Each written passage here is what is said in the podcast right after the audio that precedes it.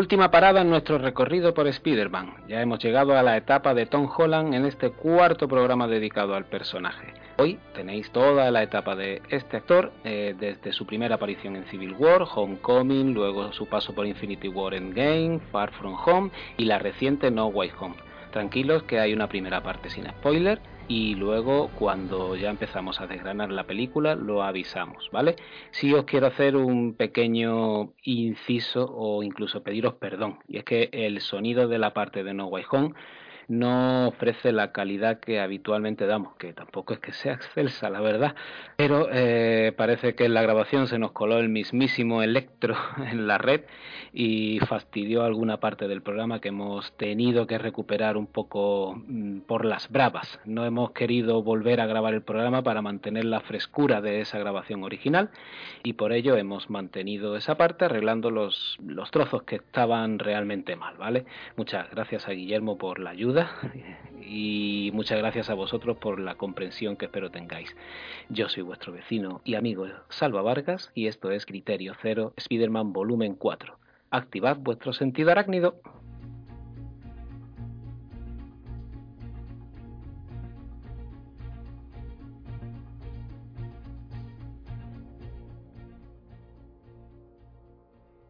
Por fin llegamos al final del camino, el camino hacia No Way Home que hemos recorrido en estos cuatro programas y hoy toca hablar del Spider-Man de Tom Holland, el actual, el que viste las mallas en estos momentos en cine y que tiene esa dualidad de pertenecer tanto a Sony Pictures como estar incluido dentro del universo cinematográfico de Marvel. Y como si esto se tratase de su primera aparición en Civil War, eh, hoy nos hemos reunido un nutrido grupo de gente para hablar de, este Spider-Man. Tengo por aquí a Asier. Muy buenas. Los Vengadores se reúnen cuando la llamada es efectiva, efectivamente. Eh, hablar de Tom Holland y hablar de lo que más nos gusta, que es Spider-Man en el UCM. Eh, Sony que, se vaya por un lado, que le preferimos en el UCM. Aunque nos lo vamos a tener que aguantar en Sony también, pero ¿qué vamos a hacerle?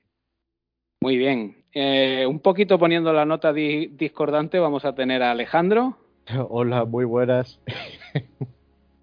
Aquí vengo cargado ya preparado. Ay, ¿qué te pasa con Tom Holland, buen hombre? Me pasa de todo, y sobre todo con ese Spider-Man. Bueno, bueno, tendrás tu, tu, momento para soltar bilis, no te preocupes. Y momento tóxico. Y un ser de luz que sí está siempre de buen humor y, y dispuesto a adorar píldoras, Guillermo. Yo no soy. No, buenas, tardes. Eh, bueno, yo es que yo he venido a hablar de Marisa Tomei. A mí lo demás me da igual. ¡Bravo! Por supuesto. Y esa voz que se había colado por ahí antes, que lo de ser de luz no iba con él, seguro. Eh, José Muela, con una sin S. Con una, ahí va, con una, te iba a decir, con una A. Eh, muy buena, eh, yo con Tom Holland tengo sentimiento contradictorio. Me gusta como actor, me carga como Spider-Man y no me lo creo como Peter Parker. Y más teniendo al Garfield antes, que para mí era el perfecto Peter Parker y Spider-Man. Pero bueno, ahora vamos al lío. Bueno, bueno, pues, eh, pues como tú dices, vamos a ir al lío. Y para situarnos un poco, tenemos que mm, ver cómo se llega un poco al acuerdo entre Sony Pictures y Marvel Studios, porque recordemos, Spider-Man, la licencia para producciones cinematográficas, sigue siendo de la productora japonesa, que Sony es una empresa japonesa, porque Marvel, recordemos que en los 90 se encontraba prácticamente en quiebra y tuvo que vender los derechos de sus principales personajes para todo lo audiovisual. Y la única que se ha mantenido fuerte y, férrea con, dicha licencia es Sony, que no la suelta ni a la de tres, cosa normal, si cada vez que saca una película de Spider-Man o del universo de, de, de Spider-Man hace más de 800 millones en taquilla. Mm, y por ello, pues tuvimos The Amazing Spider-Man, por ejemplo, como ya explicamos, película hecha únicamente para mantener los derechos. Pero mm, el interés de cruzar los universos, cuando una vez que el UCM empieza a despuntar, tras aquel comienzo con Iron Man y las sucesivas fases, se tiene que, nos tenemos que remontar a 2014. Con Garfield en el papel de Amazing Spider-Man, ya hay conversaciones privadas que salieron a la luz entre las dos compañías y salen a la luz por culpa de Seth Rogen y Jay Franco, o mejor dicho, por su película La Entrevista. Aquella que eran dos periodistas que tenían que ir a Corea del Norte para hacer una entrevista al amado líder de aquella nación, pero en verdad, si no recuerdo mal, estaban tenían órdenes de matarlo, ¿no? Compañeros, recordadme esta, esta película que yo no la tengo muy fresca. Era una comedia que se mofaba de Corea del Norte y los coreanos se enfadaron y hackearon Sony y se arrepintieron de haber hecho la película, porque al final quien más ha perdido ha sido Sony, ciertamente. Correcto. En venganza, digamos, eh, la inteligencia coreana se dedicó a sacar a la luz todos los correos privados de Sony y entre las muchas de las cosas que se descubrieron, pues fueron todas las conversaciones entre Sony con Amy Pascal como principal productora al, al, frente y Marvel Studios, incluso Disney, con Bob Iger por ahí también metido, donde se descubre que ya en 2014 hubo intentos de cruzar al Spider-Man de Garfield en el, en el UCM, aunque mm, no estaban muy por la labor por allí, ¿verdad, Sier? Sí, a mí lo que siempre me ha hecho gracia de las filtraciones del gobierno norcoreano al respecto de los emails privados de Sony es que en estos emails se hizo público eh, que Andrew Garfield estaba despedido y que iban a hacer un reboot de Spider-Man eh, ya en connivencia con Marvel y el UCM eh, y, Garfield eh, oficialmente seguía preparando The Amazing 3. O sea, estas ironías de la vida. Cierto, cierto. De hecho, eh, The Amazing Spider-Man 2 se estrena en 2014 y al año siguiente, en febrero de, 2015, se, llega a ese acuerdo definitivo entre las dos compañías para que Spider-Man sea una licencia compartida entre Sony y Marvel con eh, un, tipo de acuerdo que lo que hace es que Sony financia, distribuye y mantiene el control creativo final de las películas, aunque eh, ceden, digamos, a, Kevin Feige y su equipo eh, todo lo que sería la integración de Spider-Man en el UCM, incluso utilizarlo en sus películas propias. Esto deja a Marvel con un con un ínfimo beneficio del 5% de la recaudación, aunque es cierto también que no tiene ningún riesgo económico para ellos porque no, digamos que no pagan ni al actor, ni, ni pagan la producción, ni nada, todo lo lleva Sony, pero claro, la mayor parte de la taquilla se la lleva Sony. Eh, llegando a este punto, pues con Andrew Garfield fuera, toca buscar a un nuevo actor y como siempre el casting es numeroso y con bastante gente por ahí optando el papel. Eh, hay un chico que ya dijimos que estuvo también presente en el anterior casting, que es Logan Lerman, aquel que hizo Percy Jackson y que no hace poco estaba por Amazon Prime con esta serie eh, Hunters, con Al Pacino, esta de los que iban cazando nazis y demás. Pues este es uno de estos perennes candidatos a vestir las mallas de Spider-Man. Dylan O'Brien también fue otro, el chico del corredor del laberinto. También se empezó a sondear directores. Drew Goddard fue uno de los candidatos principales. De hecho, era un tío al que, al que Sony ya tuvo en mente para la película cacareada que nunca llegó a producirse de los seis siniestros, aquella que iba a seguir tras The Amazing Spider-Man 2. Drew Goddard, si no lo recordáis, es el de La cabaña del bosque, esa maravilla sobre el cine de terror Qué peliculón, ¿eh? Que es un homenaje espectacular. Y también nos trajo la serie de Daredevil de Netflix. Tipo, muy a tener en cuenta que está bastante perdido en el cine últimamente, la verdad. Yo, yo tengo un comentario al respecto. Yo le conocí en persona en el Festival de San Sebastián del 2018 y me presentó a, Chris Hemsworth y señora. Aquí el, amigo eh, presentaba Bad Times at the Royal y es otro ah. colaborador habitual de Michael Giacchino.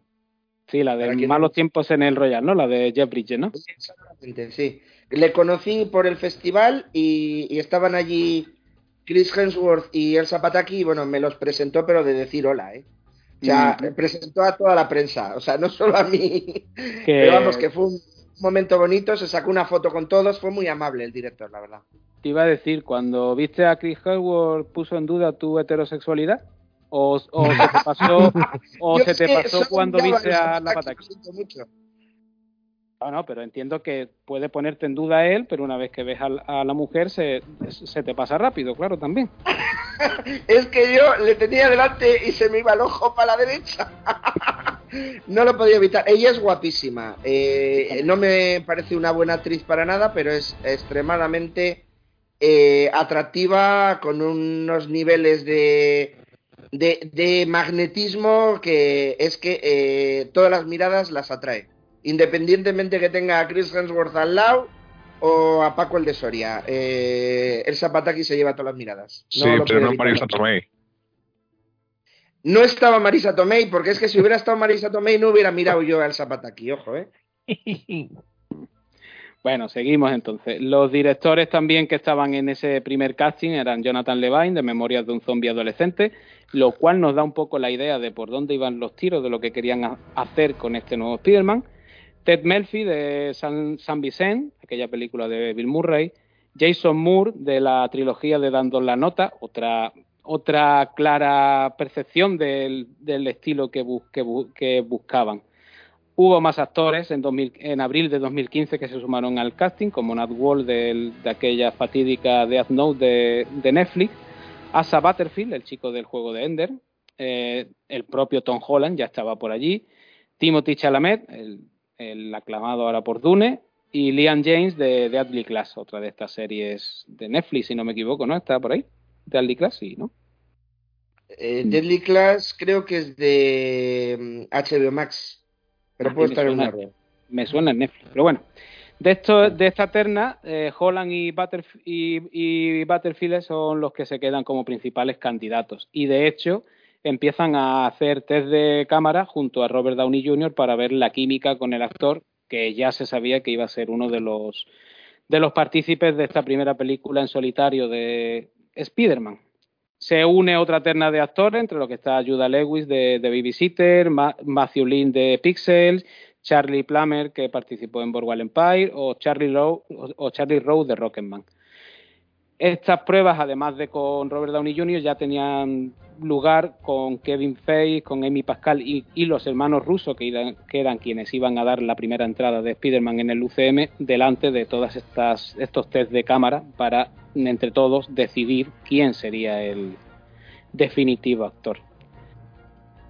el director seguía sin estar ocupado todavía también, eh, ahí entran Levine y Melfi, que eran un poco los, favoritos, pero por sorpresa se, cuela John, John Watts, que por aquel entonces lo más destacable era una peli con Kevin Bacon, con Kevin Bacon, que es la de Coche Policial, una, mm, una película bastante aconsejable de ver, por cierto.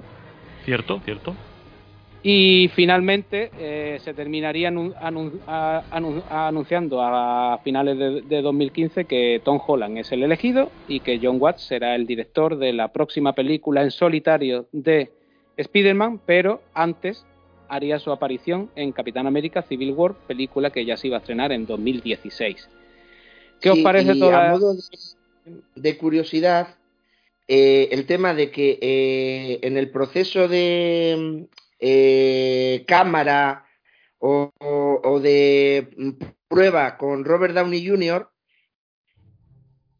Eh, eh, estaban presentes, aparte de los hermanos rusos, pero también John Watts, por el tema de que iba a tener que fijarse en el trabajo de los rusos con Holland para que no chocara mucho las escenas rodadas en Civil War con la presentación del personaje en su película individual que iba a ser Homecoming. Sí, de, hecho John Watts estuvo presente también en el, en el rodaje de Civil War, toda aquella escena, tanto del encuentro entre Tony Stark con, con Peter en, en, el barrio de Queens, en la, en la casa de, del chaval, y las de acción de, del aeropuerto de Berlín. Hasta aquí, ¿qué os parece toda esta terna? ¿Creéis que de todos estos actores o directores hubiera, hubiera habido alguno que preferiríais por delante de Tom Holland o de John Watts? Menos mal que Timothy Chalamet no hizo de Peter Parker, porque entonces yo sí que no veo ninguna película. ¿eh? Menos mal que no fueron ni Chalamet ni Logan Lerman. Que dos veces ha estado el tío mm. ahí a puntito. Y ese sí que es malo, más malo que el catarro. No le soporto yo a Logan.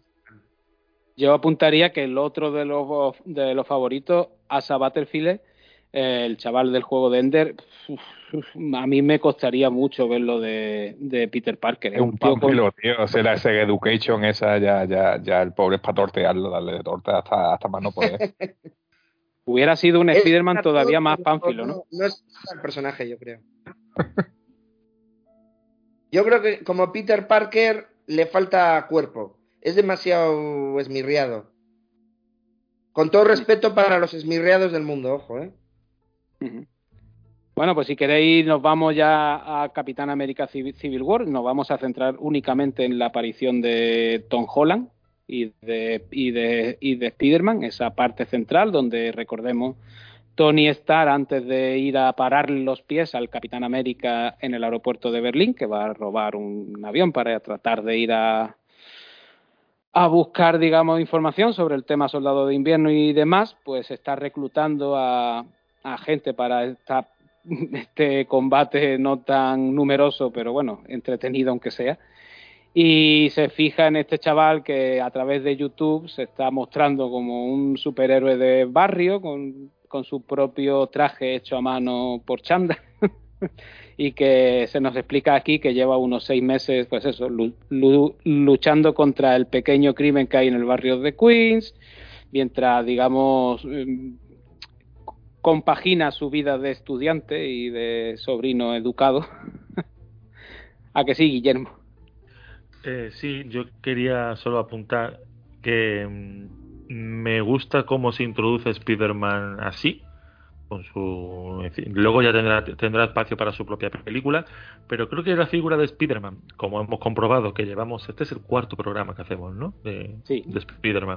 O sea, cuatro programas de cuatro chalaos hablando de Spider-Man, ¿sabes? Imagínate la magnitud que tiene el personaje y lo icónico que es. Es tan conocido, tan de sobreconocido, que yo creo que lo de la araña no hacía falta.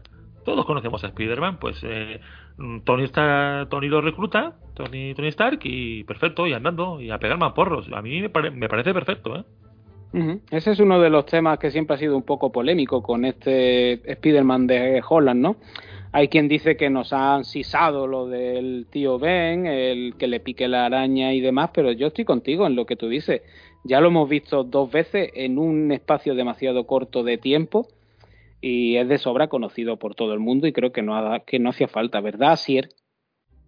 Sí, no, eh, yo eh, señalar una, una crítica que tengo a la presentación de, del personaje en Civil War.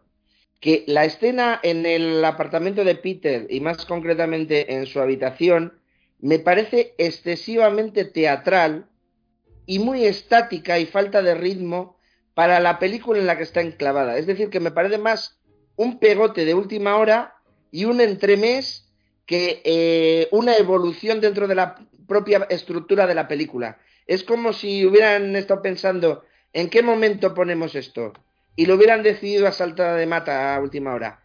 Eh, porque luego ya la escena en Berlín en el aeropuerto es propia de una película Marvel y de los Vengadores o del Capitán América como es el caso, pero en el que se reúnen todos los personajes. En cambio, la escena de la presentación de Peter Parker en ese apartamento de repente choca por lo teatral y por lo falta de dinamismo. No sé si estáis de acuerdo conmigo.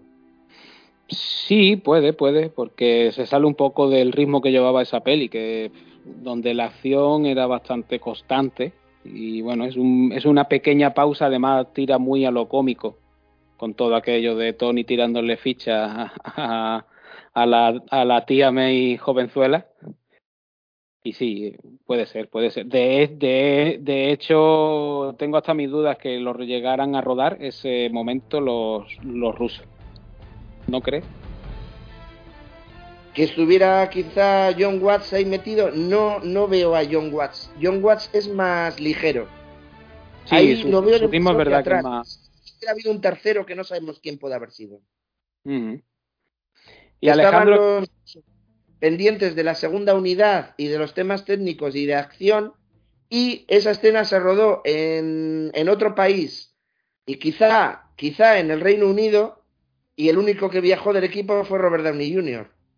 y Marisa Tomei, por supuesto. Pero es, co- es como si eh, algo fallara ahí, al- eh, como si el saltar de una... Es que cambia hasta la fotografía. No sé si me explico. sí, sí, es sí, como sí, sí. atrás. Es como pasar de una película de Hollywood a Estudio 1 y luego volver a la película de Hollywood. Algo me falla en esa escena. Podría ser, podría ser. Alejandro, tú que eres el más criticón con, con este Spider-Man, ¿qué te parece su introducción en Civil War? Pues la verdad es que cuando le vi por primera vez me chocó, o sea, me chocó decir, bueno, pues eh, estaba tan centrado en, la historia que estaban contando y en otros personajes que me chocó un poco, pero fue como, bueno, Mm, me han metido, está aquí. Eh, sí es cierto lo que ha dicho así, que todo corta totalmente. O sea, es otro. Las escenas en las que está. En las que aparece este, este Spider-Man y este Peter Parker. Es como. No sé. Cambia, cambia, cambia toda la película. Una película un poquito más seria, más así de de acción, etcétera, etcétera, y que te pongan así, no, no sé, eh, no me molestó tanto, o sea, no me molestó tanto como por ejemplo con Homecoming y con su aberrante continuación, pero vamos que fue como, bueno, pues más, más, no me disgustó tanto, pero su presentación así, no sé, mm, no me, lo, no me siento tan mal como sus aventuras independientes en Homecoming y, y su continuación, pero no sé, yo es que le tengo muy fichado, le tengo muy... Entonces, no, no, no, no te sabría decir cómo me lo tomé en su día. Fue en plan de... Estaba más centrado en Capitán América, en Iron Man y en el Soldado de Invierno que en Spider-Man. O sea, a mí realmente a lo mejor hay ciertos momentos que me sobran de, de, las partes de Spearman, esa comedia tonta que tiene con su tía, que me chocó ver a su tía, a Marisa Tomei, porque claro, estás acostumbrada a que la tía May sea, pues algo, no sé, con otro aspecto diferente. Y pensionista. eh, eh, eh, sí, bueno, o no tan pensionista, pero sí en plan, yo que sé, como las de las de Andrew Garfield. Y claro, pues ah, me chocó en plan decir, bueno, venga, va, más comedia Marvel. Todo, todo, todo happy. Venga, va. Pero bueno, no sé. Eh, no me molestó tanto como ya digo, eh, Homecoming y, y su continuación. ¿Creéis que fue un error por parte de Marvel ya en los trailers de Civil War mostrar el momento en el que le robaba el escudo al Capi? Por mí sí. En orden, por favor no os piséis. No, yo creo que sí, como estábamos hablando antes, yo es que creo que el Civil War no necesitaba de Spider-Man y ahí no era la película en la que Spider-Man se tenía que haber mostrado. Había muchas oportunidades después y creo que se hizo a la bulle corriendo porque por todo lo que se le venía encima a Marvel con su plan. Un perfecto plan, por cierto, pero aquí tú, para mí es una metedura de pata. Eh, no era su película Civil War y rompe tanto el tono como el ritmo, como el tema, como todo. Está puesto a pegote y a la prisa y corriendo. Con lo cual, mm, punto negativo de mi punto de vista. Y si lo vas a mostrar, no lo muestres en el tráiler, que es también algo que mm, hecho en cara al tráiler de esta nueva película. Igual esta nueva, el trailer de esta nueva película que está por estrenar no, no ha mostrado todo, gracias a Dios. Pero es que, macho, ir a una película sabiendo todo lo que se te va a venir encima, a mí me fastidia. Yo prefiero ir, y es muy difícil en estos tiempos, lo sé, pero prefiero ir virgen a una sala de cine y sorprenderme con ver al Doctor Octopus de nuevo, con ver al, al Duende Verde, con ver lo que tenga que ver. Pero, macho, guárdate eso hace la manga. No hace falta que lo muestre en un, en un tráiler. Y en este caso, lo del escudo de Civil War fue para mí una cagada. Eso no hay que enseñarlo. Eso tienes que, eso tienes que ver en el cine. Uh -huh. ¿Alguien más que esté de acuerdo? Yo, yo ah. creo que lo he dejado claro con mi sí. Ah, Para mí es un error. Para mí es un error. Eh, Eh, yo prácticamente secundo palabra por palabra lo que ha dicho José y por no repetirme añadiré solo una, una pequeña cosa. Eh, aparte del tema de, de, que está muy teatral rodado, eh, lo que es la parte de la batalla en el aeropuerto en Berlín, hay giros cómicos que con el dramatismo y que curiosamente se los dan todos a Spider-Man, eh, con sus one-liners, eh, que con el dramatismo que tiene la escena te desubica un poco. Y pasas de un toque de comedia, otra vez el dramatismo de que los Vengadores se pueden matar entre ellos, porque son tan poderosos que un mal golpe puede acabar con los que no tienen poderes. Por ejemplo, eh, Ant-Man puede crecer y, y, disminuir de tamaño, pero le dan un mal golpe o le pega el Mjolnir y lo descoyunta. Lo mismo pasa con War Machine. Y de repente meter el tono de comedia de Spider-Man eh, luchando con el soldado de invierno, como que es una mezcla de tonos eh, fallida, en mi, en mi modesta opinión. De hecho, mm, tú has dicho que la escena de, de Queens eh, parece como un inserto rodado hasta por otro y demás. Eh, yo incluiría que en el aeropuerto de Berlín los momentos de Spider-Man parecen hasta rodados aparte eh, o, o, no consecutivamente con lo que sería el plan de rodaje normal. De hecho, es si que podría ser de ahí la mezcla de tono y, y la falta de, de empaste en el montaje si la, si, la, si la recuerdas un poco bien con las revisitas, te das cuenta de que coincide más o menos con Capitán América y Soldado de Invierno, que es una lucha incluso aparte. El momento que le quita el, el escudo que está en lo alto de un vehículo, él solo, podría estar rodado indistintamente de la película.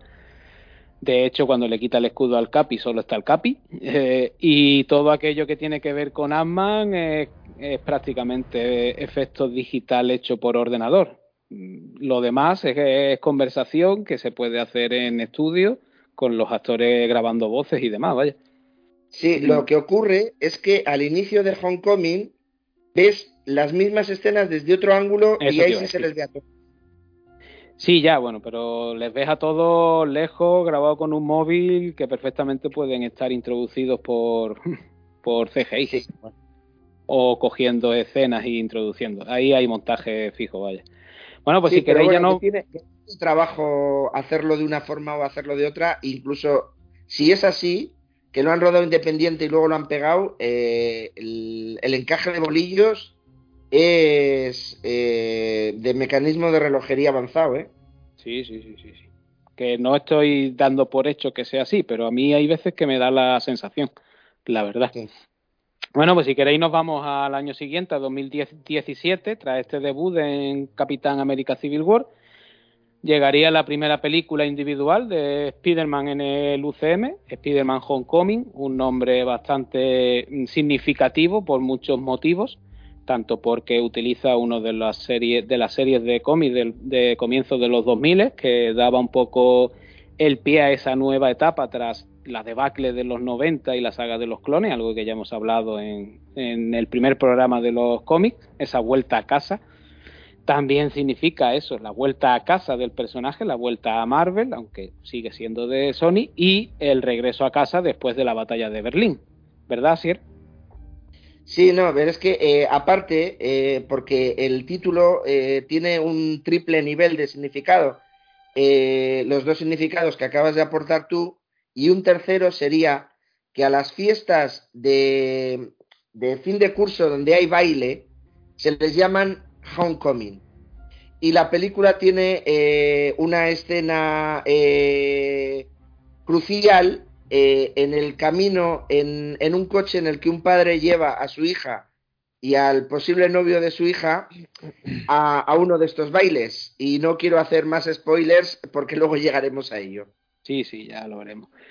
Eh, bueno, la película, como hemos dicho, está dirigida por John Watts y el propio John Watts y Kevin Feige dejaron muy claro el tono que, querían dar y es que se querían basar un poco en las películas tanto dirigidas como producidas por John Hughes. Eh, recordemos La Mujer Explosiva, Solo en Casa es producción suya, Daniel el Travieso, Beethoven o El Club de los Cinco, entre otras tantas películas ochenteras y noventeras donde estaba este típico cine teenager de, de, aquellos años, con enredos y, y, y, demás, pues es un poco la tonalidad que se le da a este nuevo Spider-Man dentro de lo que es el UCM. El guion corre a cargo de Jonathan Goldstein y John Francis Dale, ambos sugeridos también para dirigir, aunque al final se quedaron solo en, el, eh, en, la, en, la, escritura, acompañados por el propio John Watts, también con Christopher Ford, eh, que es un, guionista habitual del director, Chris McKenna, que por ejemplo fue guionista de La vecina de al lado, película bastante curiosita de los comienzos de los 2000, o Eric Sommer de, la, de Batman, la Lego película. Mm, todos más o menos en un cierto tono en sintonía con lo que iba a ser el film, ¿verdad, Guillermo? Eh, no si todo eso está muy bien. Yo iba a decir que La vecina de al lado no es una película curiosita, es una super obra maestra, es una obra maestra. Dígase, Guillermo. Exacto. Y, no la querían y todo, tanto. Yo sí. Chicos, recordarme, recordarme esta película que no caigo. La hija de Jack Bauer. La hija de Jack Bauer es actriz. Ah, vale, vale. Elisa Cadver, vale, ya sé cuál es. Gracias. Uh -huh. Correcto. Bueno, y el reparto, aparte de Tom Holland, pues y Marisa Tomei, que ya fueron pre presentados, aquí se hereda a John Favre como Happy Hogan y a y a Robert Downey Jr. como Tony Stark Spider-Man, que viene también del UCM, pero luego todos los secundarios que acompañarían a este nuevo, nuevo, nuevo, nuevo Spider-Man, pues tenemos a Zendaya como Michelle Jones, que no Ma Mary Jane Watson, aunque la llamen MJ. Aquí viene una de esas mmm, críticas habituales al Spider-Man de Holland. Eh, la llaman MJ, pero de MJ no, no tiene nada, de nada. Luego, bueno, es otra MJ, ¿no? Por eso, es otra MJ, no es Mary Jane Watson, punto. Eso. Esa cosa, ya está. Igual que. No, no la... tiene la patente de, de, las MJ del mundo, es una de ellas. Igual que el amigo aquí inseparable de, Peter es Ned Leeds, que como vimos en el primer programa, en, lo, en los cómics era un compañero del Daily Bugle y de hecho terminaría siendo el, el. Aquí digamos que su papel es el del inseparable amigo y robándole un poco la idea de, de personaje que tiene Danke en los cómics de Miles Morales, que es como aquí también se le llama el tío de la silla, o sea, ese que ayuda a Spider-Man desde, desde fuera con tecnología, con un ordenador, etcétera. Eh, para el villano, el regreso al cine de superhéroes de Michael Keaton. Recordemos el primer Batman cinematográfico, aunque luego hizo aquello de Birman con Iñárritu, que también se podría decir de superhéroes a la manera que Iñárritu entiende los superhéroes, por decirlo de alguna manera. Y algunos que otros actores, bueno, eh, uno muy criticado también, que es Tony Revolori como Flash Thompson o el Flash Apu como podríamos llamar también. Sí, Guillermo. No, y bueno, eh, un papel muy secundario, muy secundario que, en fin, que podría haberlo hecho cualquiera, que es de Donald Glover, sí, que es el sí, hijo, del, el hijo del, Dan, del Dan, Danny Glover, que ojito, aquí es verdad que hace, pues, de, bueno, de tío chungo, pero si queréis verlo en un registro cómico, poneos Community, que en Community está muy bien, ¿eh? Está muy divertido siempre en Community. Bueno, también es Han Solo. la moción. Eh, Han Solo, digo, es... Mmm... ¡Ay! El de Lando Calrissian. Lando Calrissian en la, en la película de, de Solo. Un, eh, también es músico, por cierto. Y su papel aquí es el de Aaron Davis, que ya nos deja entrever que Miles Morales de alguna forma existe en este universo del UCM. De hecho, men menciona a su sobrino cuando tiene una conversación con Spider-Man. Si seguimos por el reparto, tenemos por aquí también una breve aparición de Chris Evans, eh, dos vídeos muy graciosos en el instituto. Jennifer Connelly. Chicos, eh, ¿sí? Tiene eh, mi voto para peor escena postcréditos de una película Marvel. Es una bufonada total porque te hacen esperar y justamente se ríe de ti, el Capitán América. Ciertamente. Es quedarse con el público, la verdad. Pero bueno, como mencionaba Jennifer Connelly, que es Karen, la voz del traje que le regalará eh, y le quitará a Tony Stark a Spider-Man. Tenemos por aquí a varios actores que harán de Choker en ciertos momentos, Bokin Goodbye y Logan Marshall Green. Ambos irán tomando ese guante conmocionador, como también se le llamará. Y bueno, algunos más por aquí, pero yo creo que poco reseñables. Eh, por lo demás, eh, yo me iría de aquí a la música, ¿verdad, amigo Asier? Que sé que lo estás deseando. Bueno, pero, pero yo creo que, que José también va, va, a hacer algún aporte a lo que yo comente, estoy convencido. Eh, llegó el momento de Yaquino de aportar su labor a su personaje de cómic favorito. Eh, como nos dijo hace años cuando estuvo en España en, en un festival de música de cine, eh, que su ilusión era eh, hacer una película eh, dotando de música al personaje de nuestro amigo y vecino y lo consiguió.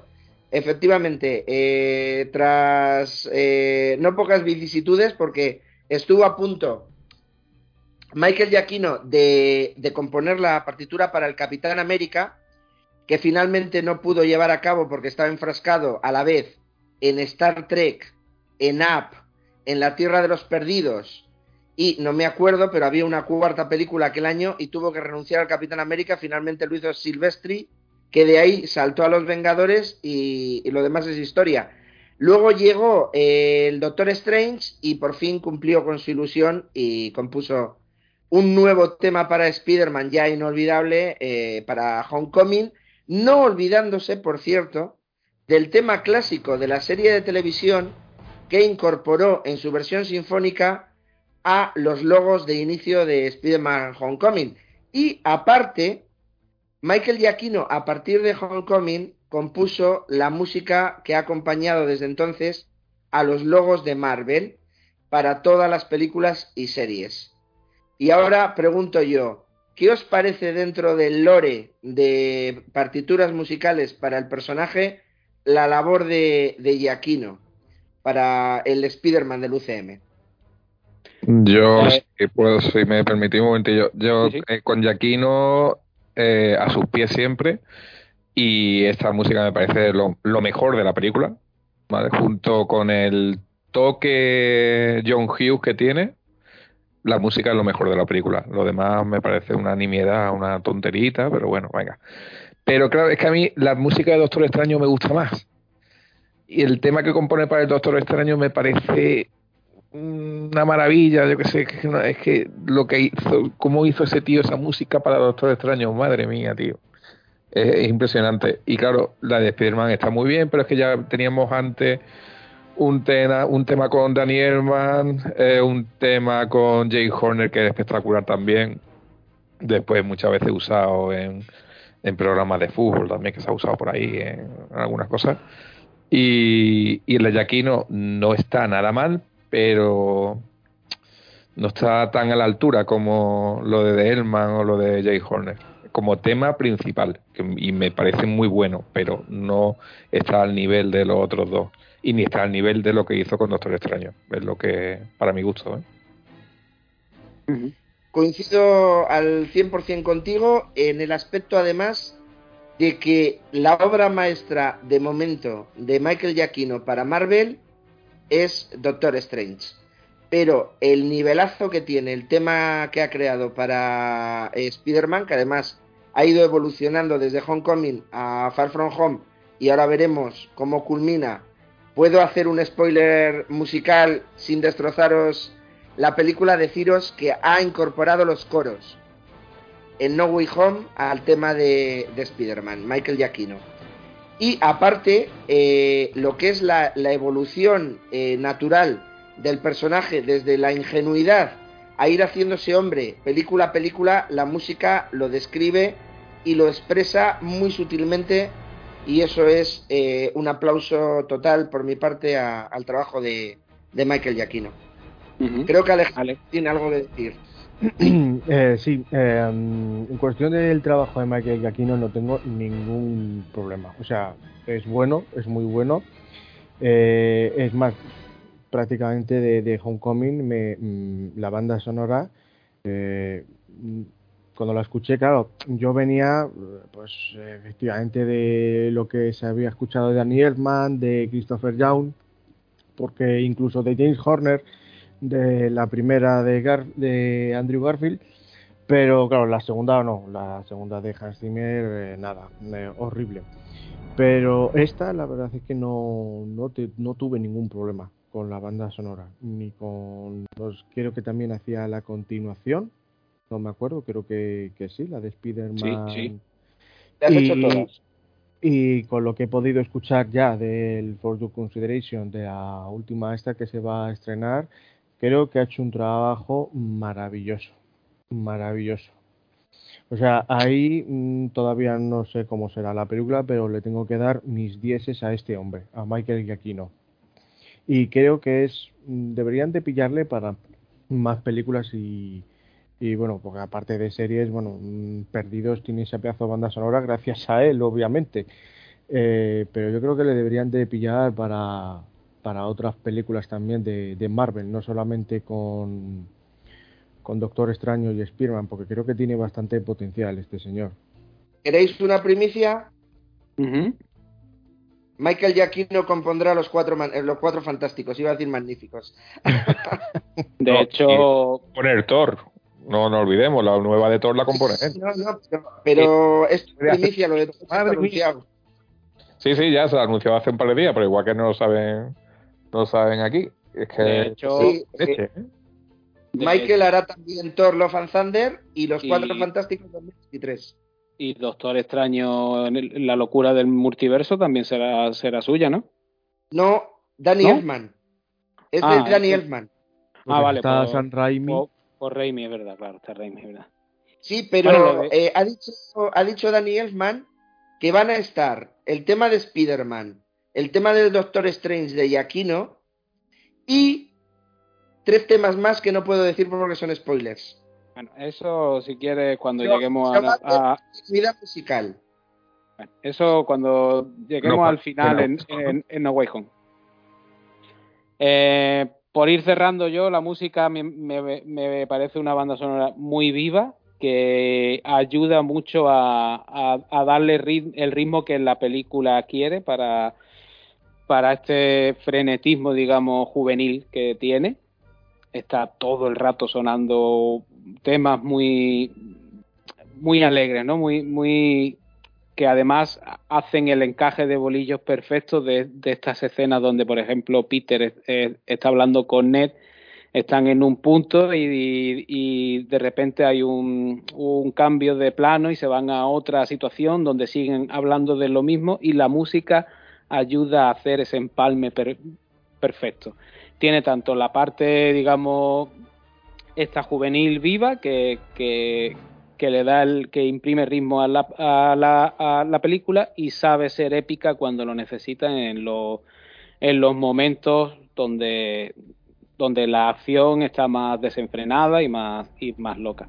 Por mí es una banda sonora cojonuda. Me recuerda mucho a la que hizo para. ¿Fue para Protocolo Fantasma en Misión Imposible? ¿Puede ser? Es de él, pero a mí no me la recuerda. No sé a qué aspecto te refieres. Me recuerda a la forma de imprimir ritmo. A, aquella peli también es muy. Eh, no tiene pausa casi en ningún momento, siempre está sucediendo algo y la música, digamos, que apoya eso. Vale, te refieres a la estructura estilística eh, mm. y a la forma de, acompañar el montaje, ¿verdad? Sí, sí, no, no, a, no a las melodías que son completamente distintas. el tono es, es, incluso otro allí es, eh, se ciñe más a lo que es una película de espías propiamente dicha y aquí es una, es una banda sonora muy, muy juvenil, la verdad. Pero es la forma de, de ayudar al montaje de la propia película lo que hace que la banda sonora funcione como un reloj, la verdad. Estoy de acuerdo. Yo además eh, añadiría un detalle importante. Es la única, eh, no, no partitura, sino es el único tema principal de todo el cine de superhéroes, de toda la historia del cine, que crea un tema principal a base de pizzicatos. Mm. Normalmente suele ser una fanfarria, cuerdas, eh, percusión, eh, piano. Eh, no, no, son pizzicatos. El pizzicato, para quien no lo sepa, es rasgar con las uñas las cuerdas del violín. Es el pam pam pa pa pam pam pam pam pa pa pam pam. Eso es un pizzicato. Nadie ha creado un tema de, superhéroes a base de pizzicatos nunca. Hay que darle la originalidad a que Giacchino ha decidido eso en concreto y no otra cosa más común o más eh, tópica, que no está mal, que lo hubiera hecho de esa manera, pero en esta eh, forma original de presentar el tema le otorga una frescura que lo diferencia del resto de, de temas musicales para superhéroes. Siendo muy bruto y muy bestia, a, a lo que tú dices que un pisicato, ¿qué sería? ¿Como hacer un punteo de guitarra con un violín? Sí, pero en la parte eh, de la cuerda donde marcas las notas con los dedos, no en la parte de la cuerda por la que pasas el arco. Sí, sí, sí. Donde iría la cejilla en la guitarra, digamos, ¿no? Eso es. Bueno, pues la peli, la peli no la vamos a repasar como hacemos en otro tipo de, de programas porque nos quedan bastante más de las que hablar, así que si queréis nos damos una rondita de lo que más y lo que menos nos gustan, nos quedamos cada uno con esas escenas que preferimos o que odiamos, ¿vale? Eh, empiezo el orden, Asier. Eh, mi escena favorita de la película es la escena del monumento en Washington. Y gran motivo mm, de, que la elija es precisamente Michael, porque elige un tema de acción que no se vuelve a repetir ni- en ningún otro instante ya más de Homecoming, ni vuelve a aparecer en Far From Home. Por lo tanto, es como una burbuja musical dentro de una escena de acción que me parece portentosa y una de las pocas ocasiones en la que vemos a Peter correr en lugar de balancearse porque no tiene a dónde lanzar la- las redes, porque no tiene edificios alrededor. Está en una zona de Washington, eh, la del monumento precisamente, eh, y, y se le ve corriendo y me parece espectacular. Y el ritmo que otorga Yaquino a la escena, eh, portentoso. Y un tema de acción magnífico que este tío es tan bueno que crea un tema apoteósico y no vuelve a reutilizarlo. Así de grande es Yaquino. Y la culminación del citado tema en el ascensor, sin más spoilers. ¿Y lo que menos te gusta? ¿Alguna escena que no te gusta, algún momento? Eh, podríamos decir que lo que menos me gusta es que reutilicen cosas de Civil War con la escena en el móvil y los chistecitos eh, en la relación con Tony Stark como el tema de ah sí te doy un abrazo ah no que intento abrirte la puerta para que te largues Eh, esos chistecitos no me hacen gracia pero vamos son pecata minuta. Eh, Alejandro, Mm, ¿hay algo bueno?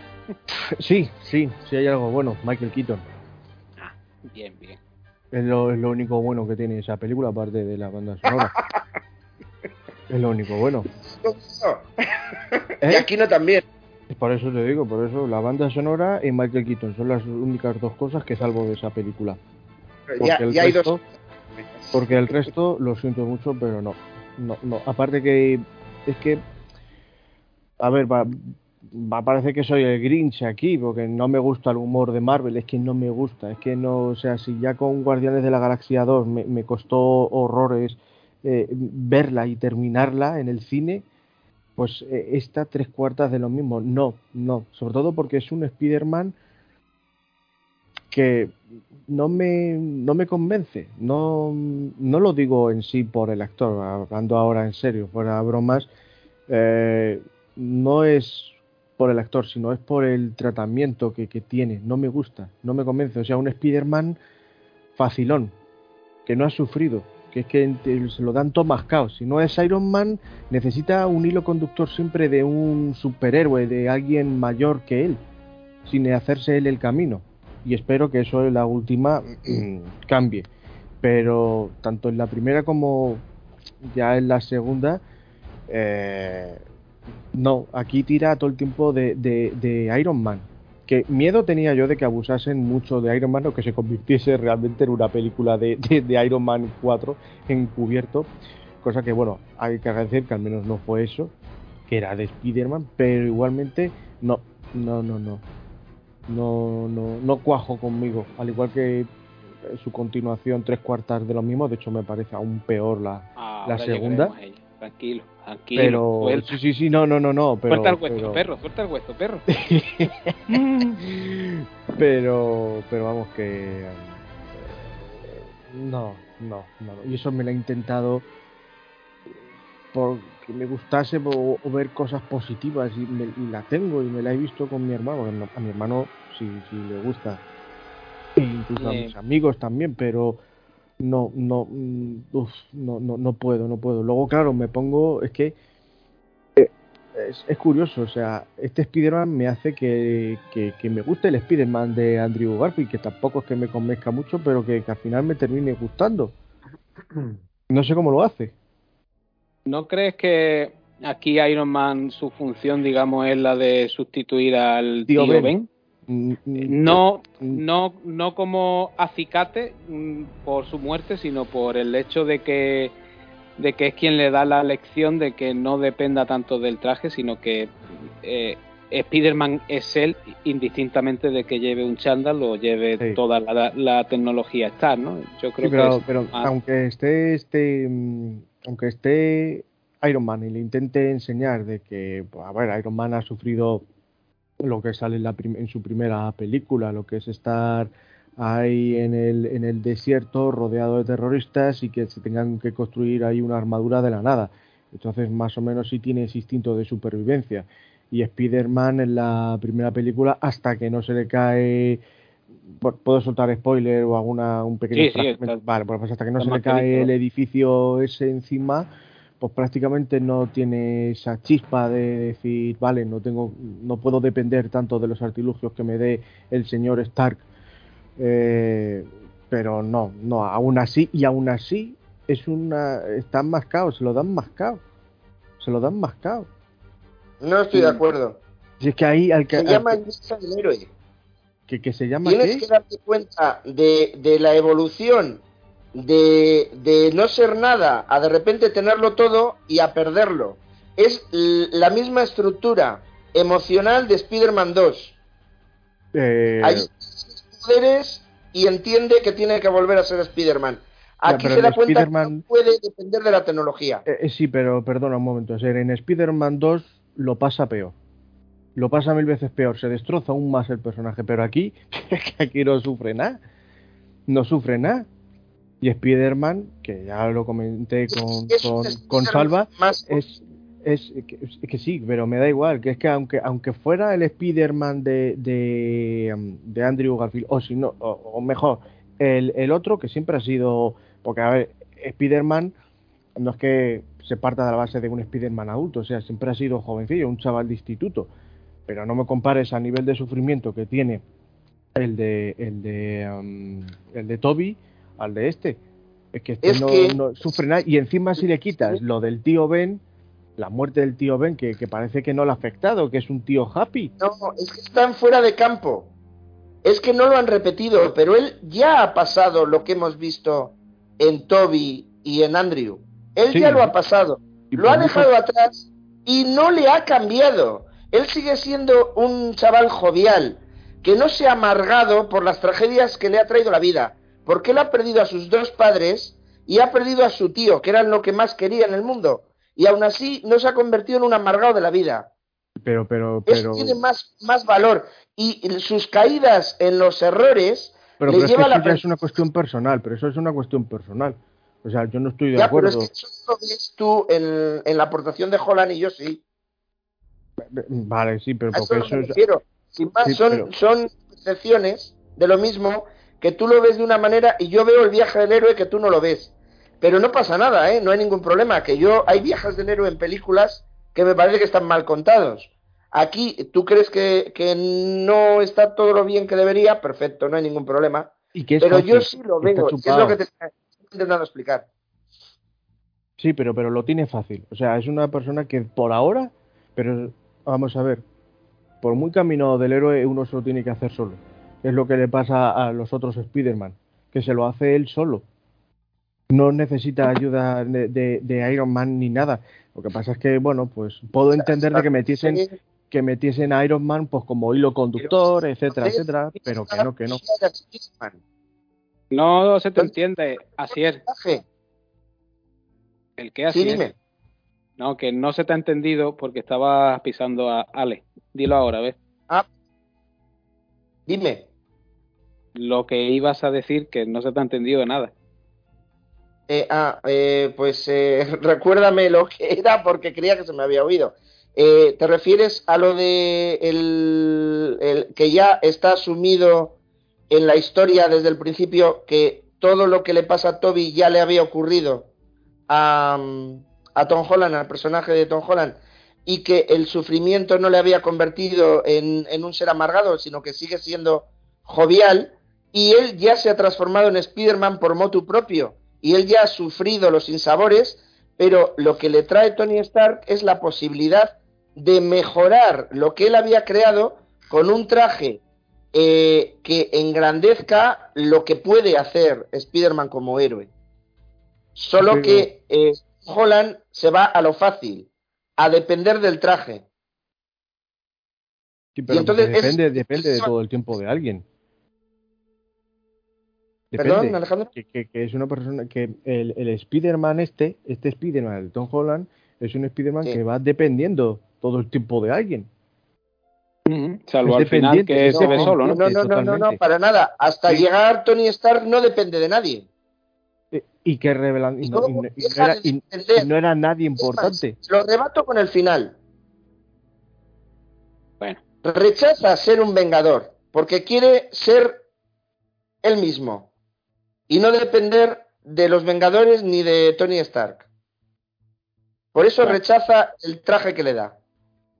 como vemos, dos opiniones irreconciliables. ya juzgad vosotros mismos y formaros vuestra propia opinión sobre esto. Eh, sigo con la rondita. Eh, Guillermo. Eh, ah, con- lo, que, lo que más me gustaba, eso sí, perdón. Pues mira, la secuencia de cuando él eh, él sale persiguiendo la furgoneta eh, desde la fiesta, sale persiguiendo la furgoneta, se pone el traje muy rápidamente y cómo pasa por los jardines de la gente, rompe una rompe una como es una barbacoa de obra, eh, se cae, eh, se mete por en una en una piscina y pone a todo el mundo pingando. Eh, ese Spider-Man que no es en absoluto elegante, que no es en absoluto fino, que no es en absoluto mm, ortodoxo, digamos, en, en sus formas, porque todavía, digamos, que le queda, le, falta rodaje, tiene que entrenar más, digamos. Tener más control sobre su propio cuerpo, sobre sus propios poderes. Me gusta mucho ese, esa, digamos, esa secuencia porque cristaliza muy bien este Spider-Man inexperto a todas luces, muy inexperto. Eso se puede hilar ya con la- el debate que han tenido aquí eh, Alejandro y Asier. Y lo que menos, eh, el personaje del amigo gordo este, que- que Eh, igual, igual es que no está dirigido a mí, está dirigido a otro público, pero me resulta muy cargante. Y luego además la, la negrita que le gusta a él, que luego des- desaparece de repente. Eh, Bueno, te- desaparece porque meten al padre en la cárcel y la madre y ella se van de, de la, de la ciudad, ¿vale? Sí, claro, eh, nueva vida, que, claro. que no digo que sea eh, un, un agujero de guion ni nada, ¿no? Simplemente, bueno, que parece tener un interés romántico que de repente, pues, no lo tiene. O sea, como esta se ha ido, me gusta MJ. Mm, No sé. No, de- Pero bueno. No Da- igual. ser el típico romancillo este de instituto o de, o de cole, ¿no? Que te, que te tiene sumido y loco durante un curso y, a- y al año siguiente, si te he visto, ni me acuerdo. Sí, bueno, Eso eh, creo que no nos es- ha pasado un poco a todos, ¿no? No, no, es- a ver, no es, no es una cosa que tampoco sea, iba a decir grave, grave no es nada. Lo que me, me molesta de, realmente sí es el amigo. El amigo no, la verdad es que no puedo con él. ¿Será que el target de ese personaje es otra franja de edad? No sé. Y lo que más me gusta es lo que he dicho. Eh, este Spider-Man que es- mm, todavía le falta mm, mucho rodaje. José, Pues yo es que hace varios años que no la veo. La habré visto un par de veces. En el cine que la vi una vez y en casa la he visto otra vez. Y claro, es que es la típica película que es tan ligerita que no ofende, pero que tampoco te, mm, te acuerdas de nada en particular, de una escena que digas tú que tal. Yo no. Sí, la que ha dicho así es sí, tengo el recuerdo ese que juega con ese espíritu del Superman, Superman 2, que tiene su gracia, una película que tiene su encanto, tiene su toque, tiene su toque de John Hughes que me gusta, mm, pero no va, mm, no trasciende más. Le estamos dando nosotros más importancia que la que realmente quería tener la película en sí. Es más, el punto de, forjar una relación con Iron, con, con Tony Stark, ¿vale? Que se va a desarrollar en el futuro hasta lo que ya todos sabemos y ese comienzo, esa relación, y bueno, que comienzo en el Civil War, pero aquí se va forjando más la relación, que puede gustar más, puede gustar menos, porque es lo que vosotros decís, forja una dependencia también, eh, y ya no es Spider-Man como superhéroe individual, sino que necesita de alguien que le da el traje, necesita de alguien que es mentor, que lo podemos ver por un lado bueno, por un lado malo. Pero claro, es que yo lo veo como un Spider-Man de otro universo, en este caso universo Ultimate de los cómics, más ligero, más juvenil, más niño, y a mí viniendo de Andrew Garfield, que me parece el Peter Parker perfecto por encima de, del anterior de Tobey Maguire, que me parece perfecto, es que hace poco revisité la segunda, que la estuve viendo con mi hijo hace nada, dos o tres meses, y quitándolo del el electro este que está fuera de lugar, que la música de Zimmer tampoco está más allá, pero es que la película, mm, ojo, tío, tiene escenas memorables. Memorables, tres que, vamos, tío, la volví a ver hace un montón de tiempo que no la veía.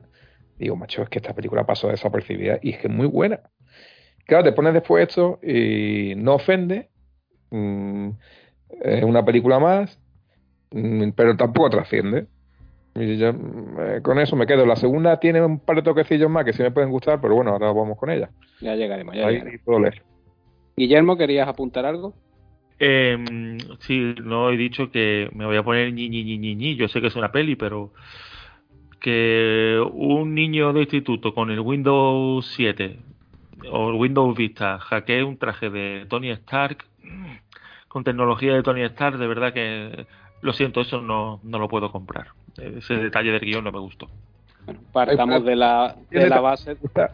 Ay, perdón, me gusta de la película ese, esa cosa de que el de que Peter Parker es un enamorado de toda la tecnología retro y todas las chalauritas, eso me encanta, eso sí, eso es verdad. Te identificas con él, ¿no? Exacto, me las quito de la boca, macho. Que te rebato eso porque partimos de la base de que un chaval que se crea a raíz de coger cosas de la basura una, unas pulseras que lanzan redes capaces de soportar un, un ferry. Lo, lo hace, lo hace el amigo, ¿eh? El hackeo lo hace el amigo. El del traje, sí, bu- bueno, un poco apachas, ¿no? Pero él, no, Tony, eh, o sea, Peter le quita, porque la vi el otro día, Peter le quita, digamos, el como un chip que tiene de seguimiento, y eso eso te lo compro. El niño, vale, Sí. puede controlar eso. Pero eh, digamos que el programa de entrenamiento que se llama ruedines, como ruedines de bicicleta, Sí, sí, sí. lo tiene que desbloquear. Y lo desbloquea el, el amigo con el portátil, ¿eh? Bueno, pero se entiende que los dos están un poco en la misma sintonía de frikis de la tecnología y de todo esto, ¿no? Yo creo com- comparten las aficiones. Se, se puede dar a entender que estén en un, en un nivel similar de conocimiento, así, de hackeo y demás. Bueno, sí, sí, es, es- es completamente aceptable tu, tu apreciación, ¿eh? Cuidado. Pero bueno, voy yo si queréis. Eh, yo, me quedo... Y, ¿eh? No, vamos, que sin más. O sea, Vale. que es un, es un error de guion, pero aceptable. Bueno, yo me voy a quedar con la escena del coche entre Peter y, y Adrian Tum, cuando Michael Keaton se da cuenta de que el novio de su hija es Spider-Man y manda a las chiquillas para adentro en el baile y tiene esa conversación en el que le dice que te voy a perdonar porque salvaste a mi hija, pero como te entrometas más, te mato a ti y a toda tu familia. Eh, Michael Keaton está ahí excepcional y las caras de Tom Holland acojonado, macho, está- me encantan. Y lo que menos me gusta de esta peli es Zendaya. Mm, No sé por qué se empeñan en, esta saga de, sacarla feísima, con lo guapa que es, esta chica. Y no hay, hasta la fecha, ninguna de las dos pelis sale deslumbrante. Y aparte es que su personaje, que no es MJ, no me gusta nada y es que no, no entiendo que se pueda llegar a enamorar a alguien de una tía tan rancia y tan, y tan, y tan seca, aunque ya veré que en la siguiente si hay un giro que sí me gusta.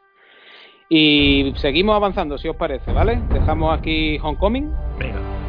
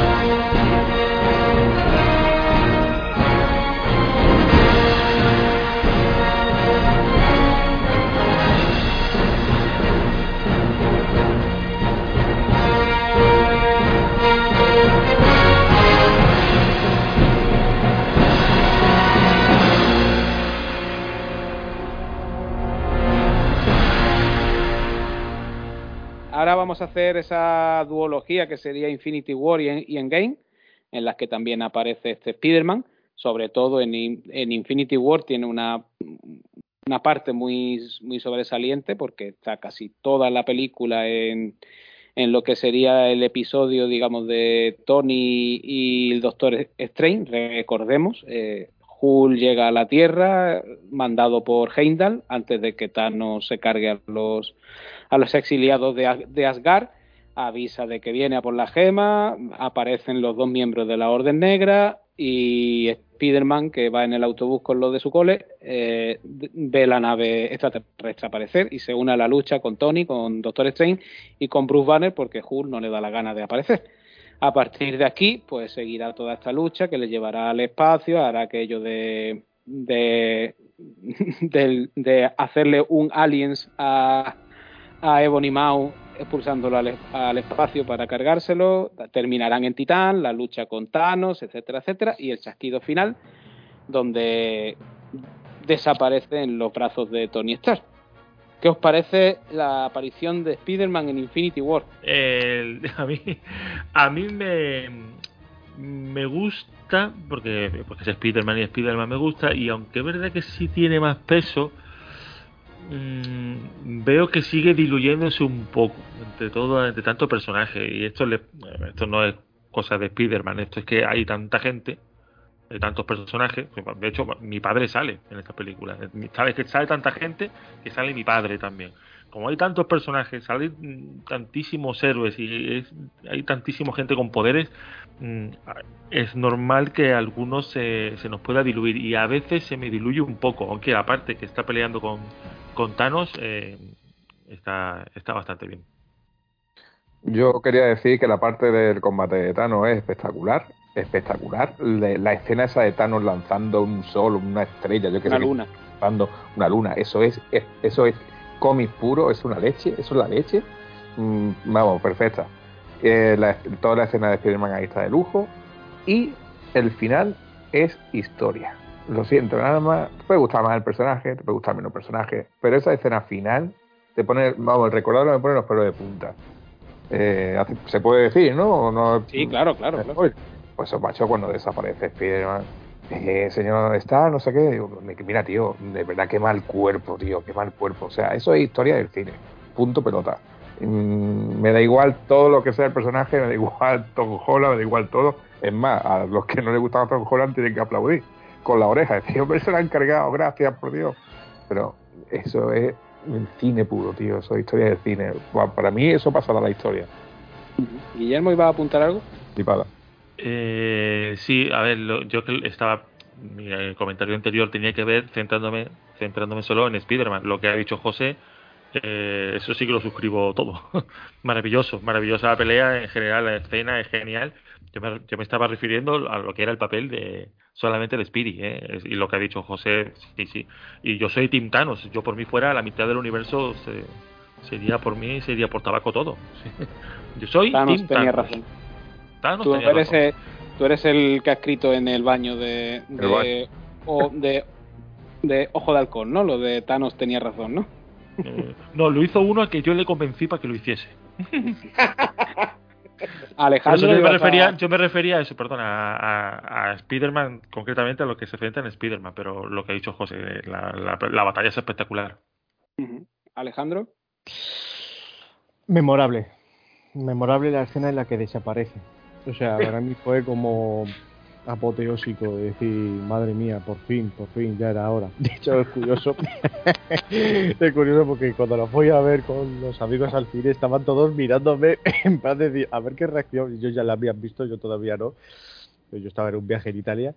Y cuando llegué a España me dicen, tener, te va a encantar, de hecho ese, la participación de Spider-Man es la que más te va a gustar, ya verás. Y digo, bueno, lo dudo, pero, pero bueno, venga, va, vamos a verla y en el momento en el que dice señor Stark, señor Stark y demás, que lo siento, pero eh, me gustó, me gustó en ese momento. Irónica y no irónicamente. O sea, decir, bueno, pues em, me gustó ah, por, por cómo se sentía Stark en el tema de decir, bueno, pues es que estoy aquí perdiendo a, un chaval joven eh, por haber fallado, etcétera, etcétera y luego, porque como no me gusta ese Spiderman, pues desaparece. Así que es, esa es mi aportación. De hecho, hacen lo del tío Ben, pero a la inversa. Sí, totalmente. Porque ahora nos vamos a ir a Endgame y la desaparición de, de Peter es un poco el acicate para que eh, eh, Tony Stark se involucre finalmente en este robo en el pasado que le proponen. Efectivamente. Eh, en Endgame, bueno, la aparición de Spider-Man se reduce a la batalla final, aquel mítico momento de, los círculos estos del Doctor Strange haciendo volver a todos los héroes, tanto aquellos que, que desaparecieron con el chasquido como los que no estaban todavía allí en la lucha, y Spider-Man pues tendrá el encuentro con, con Tony, ese, ese momento de intentar llevar el guantelete Stark hacia la furgoneta de, de Scotland para hacer, hacerla desaparecer de allí y dará pie al momento chicas al poder. y es el primero en despedir a Tony antes de fallecer. ¿Qué os parece esta breve aparición de Tom Holland Spider-Man en, en, Endgame? Sí, no, que es que me habéis saltado. He ah, pedido la palabra y me habéis saltado mi aportación de Infinity War. Pues eh, las dos juntas, venga. Sí, no, es que quería hacer un, comentario, eh, porque coincido con todo lo que habéis dicho. Eh, mi escena favorita de Infinity War es precisamente esa en Titán, en la que desaparece Peter Parker, Spider-Man. Eh, Tom Holland es un fan irredento del Doctor Who y adora eh, su Doctor Who favorito, tal como lo ha dicho en entrevistas, es David Tennant. Entonces, lo que sugirió Tom Holland en una escena totalmente improvisada es utilizar la, la frase de despedida de David Tennant como el Doctor Who para la escena de Spider-Man. Y es el mítico I don't wanna go. Lo que pasa que aquí añade señor Stark. Eh, me parece un homenaje precioso, porque yo lo reconocí cuando lo vi en la película, dije, es lo mismo que dice David Tennant en Doctor Who, y efectivamente.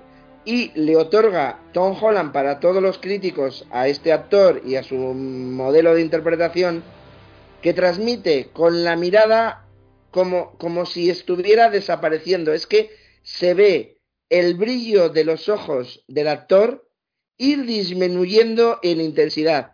Y os aseguro que eso no es un efecto especial digital. Tom Holland lo borda en ese instante en Infinity War. Y me encanta la llegada a la batalla cuando están Cool Obsidian y Ebony Maw luchando eh, contra ese Bruce Banner que no se convierte en Julia, la de tres, eh, contra Tony Stark eh, y el Doctor Strange y se incorpora a la lucha Spider-Man. Me encanta ese momento en que parece que todo está perdido y entra Spider-Man. Es un golpe de épica eh, que me encanta, lo adoro.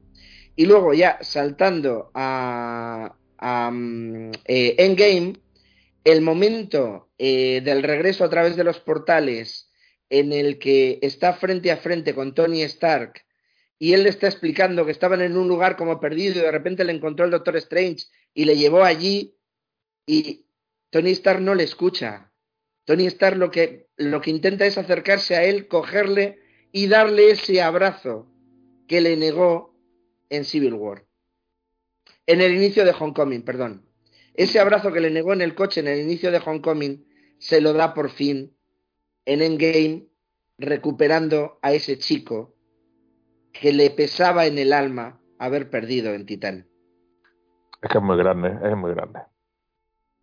O sea, arráncate tú con Endgame, no, ¿qué te parece? Es que así no puedo decir nada más, es que estoy totalmente de acuerdo. Es que esa escena de con la música de Portal de Alan Silvestri, si es que lo dice todo, si es que eso es, eso es esta llorera pura en el cine. O sea, que no, es que quien no haya tenido ese sentimiento, pues no, no, no, pues no la puede disfrutar. Y eso es pelito de punta. Espero ahora en esta tercera película de Spider-Man mm, tener solo el 20% de ese momento. Con solo con un momento me vale. Dejamos la tercera que ya llegará más adelante, por favor. Eh, Guillermo, en game. Eh, a ver, es que después de lo, del speech de, de Asier, poco se puede decir.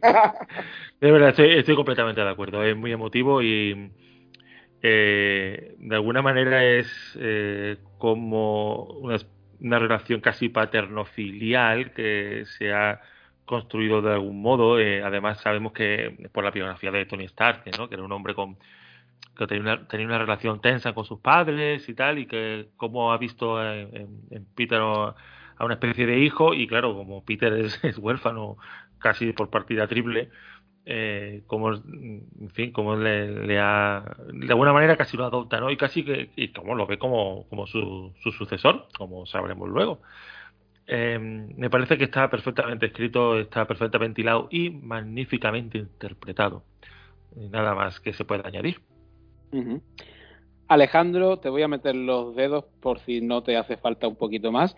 ¿Qué te parece que Spider-Man sea el encargado de llevar el guante y, lleguen las chicas y se lo quiten para decir aquí estamos nosotras? Joder, madre mía, eh, Dios, madre mía, vaya pregunta. Esto es ponerme. es que eso es un momento. Venga, saca tu etéreo patriarcado aquí. a ver, ¿por dónde empiezo? Venga, a ver. Mira, rompe todo, pero lo rompe todo porque era una cosa innecesaria, pero innecesaria hasta más no poder, con personajes que realmente no... ¿Quién le importa que, vaya la, capitana esta, la capitana Marvel con, con la, la novia de Ant-Man y la otra y la otra y la otra y que no, coño, o sea, Alejandro, Alejandro, que la Asociación Feministas de España nos retiran la subvención, cuidado. Bueno, pues habrá que pedir otra paguita. Como es de, pero el caso como es que. es de cero euros, me da igual. Bueno, pues nada, hablamos con Casanova, Eduardo Casanova, y nos metemos con él a pedir paguitas para el podcast. La cosa es, em, decíais de que es un momento épico. Sí, es un momento épico, pero mm, es que lo corta. Y lo corta totalmente. Esa- es- ese momento es en plan de, vale, toda esa epici- epicidad que había, nada, fuera. Mm. Lo siento, es que fue un momento que estaba yo, o sea, mm, se abren los portales, empiezan a venir todos los superhéroes, empiezan a venir los, los que sí, los de Wakanda, etcétera, etcétera, bueno, toda la parafernalia. Y es como parece esa escena metida ahí con calzador, que es que, en plan de, sí, como tú has dicho, de, de, mm, mujeres al poder. Y digo, bueno, pues, pues vale, pues, pues, ¿qué queréis? ¿Un sugus, un chupachups o algo? No, no, no, no, no, no, no, no, no, no. Y me consta de que a mucho público femenino le reventó esa escena.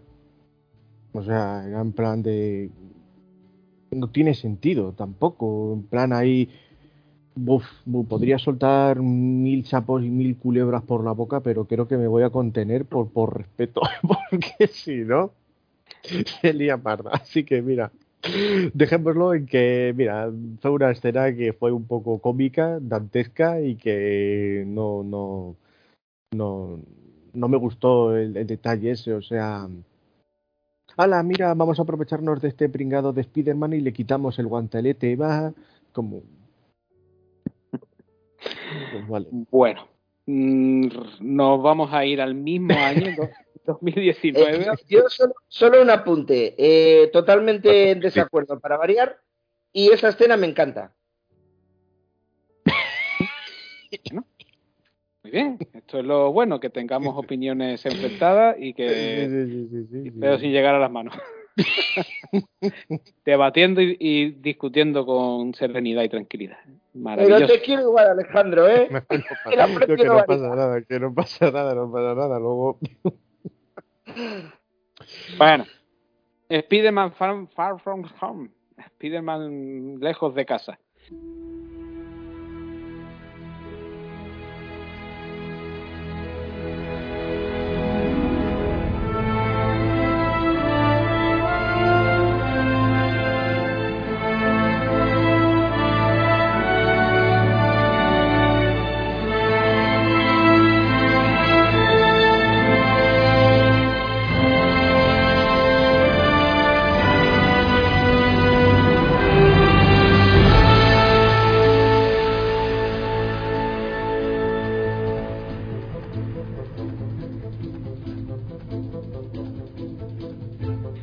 El mismo año y casi a, los pocos meses del estreno de Endgame y de que esta arrase con todo y, y casi le quite el récord a Avatar, llegaba la segunda película en solitario de Spider-Man y última de la fase 3 del UCM, continuación directa de Endgame, como decimos, donde pues se repite el, el mismo equipo de la primera, John Watts en la dirección, Tom Holland como intérprete absoluto, Zendaya, etcétera, etcétera, etcétera. Y las incorporaciones nuevas, pues tenemos aquí los añadidos de Samuel L. Jackson y Kobe Smalder, como Nick Furia y, y María Hill, o eso al menos parece.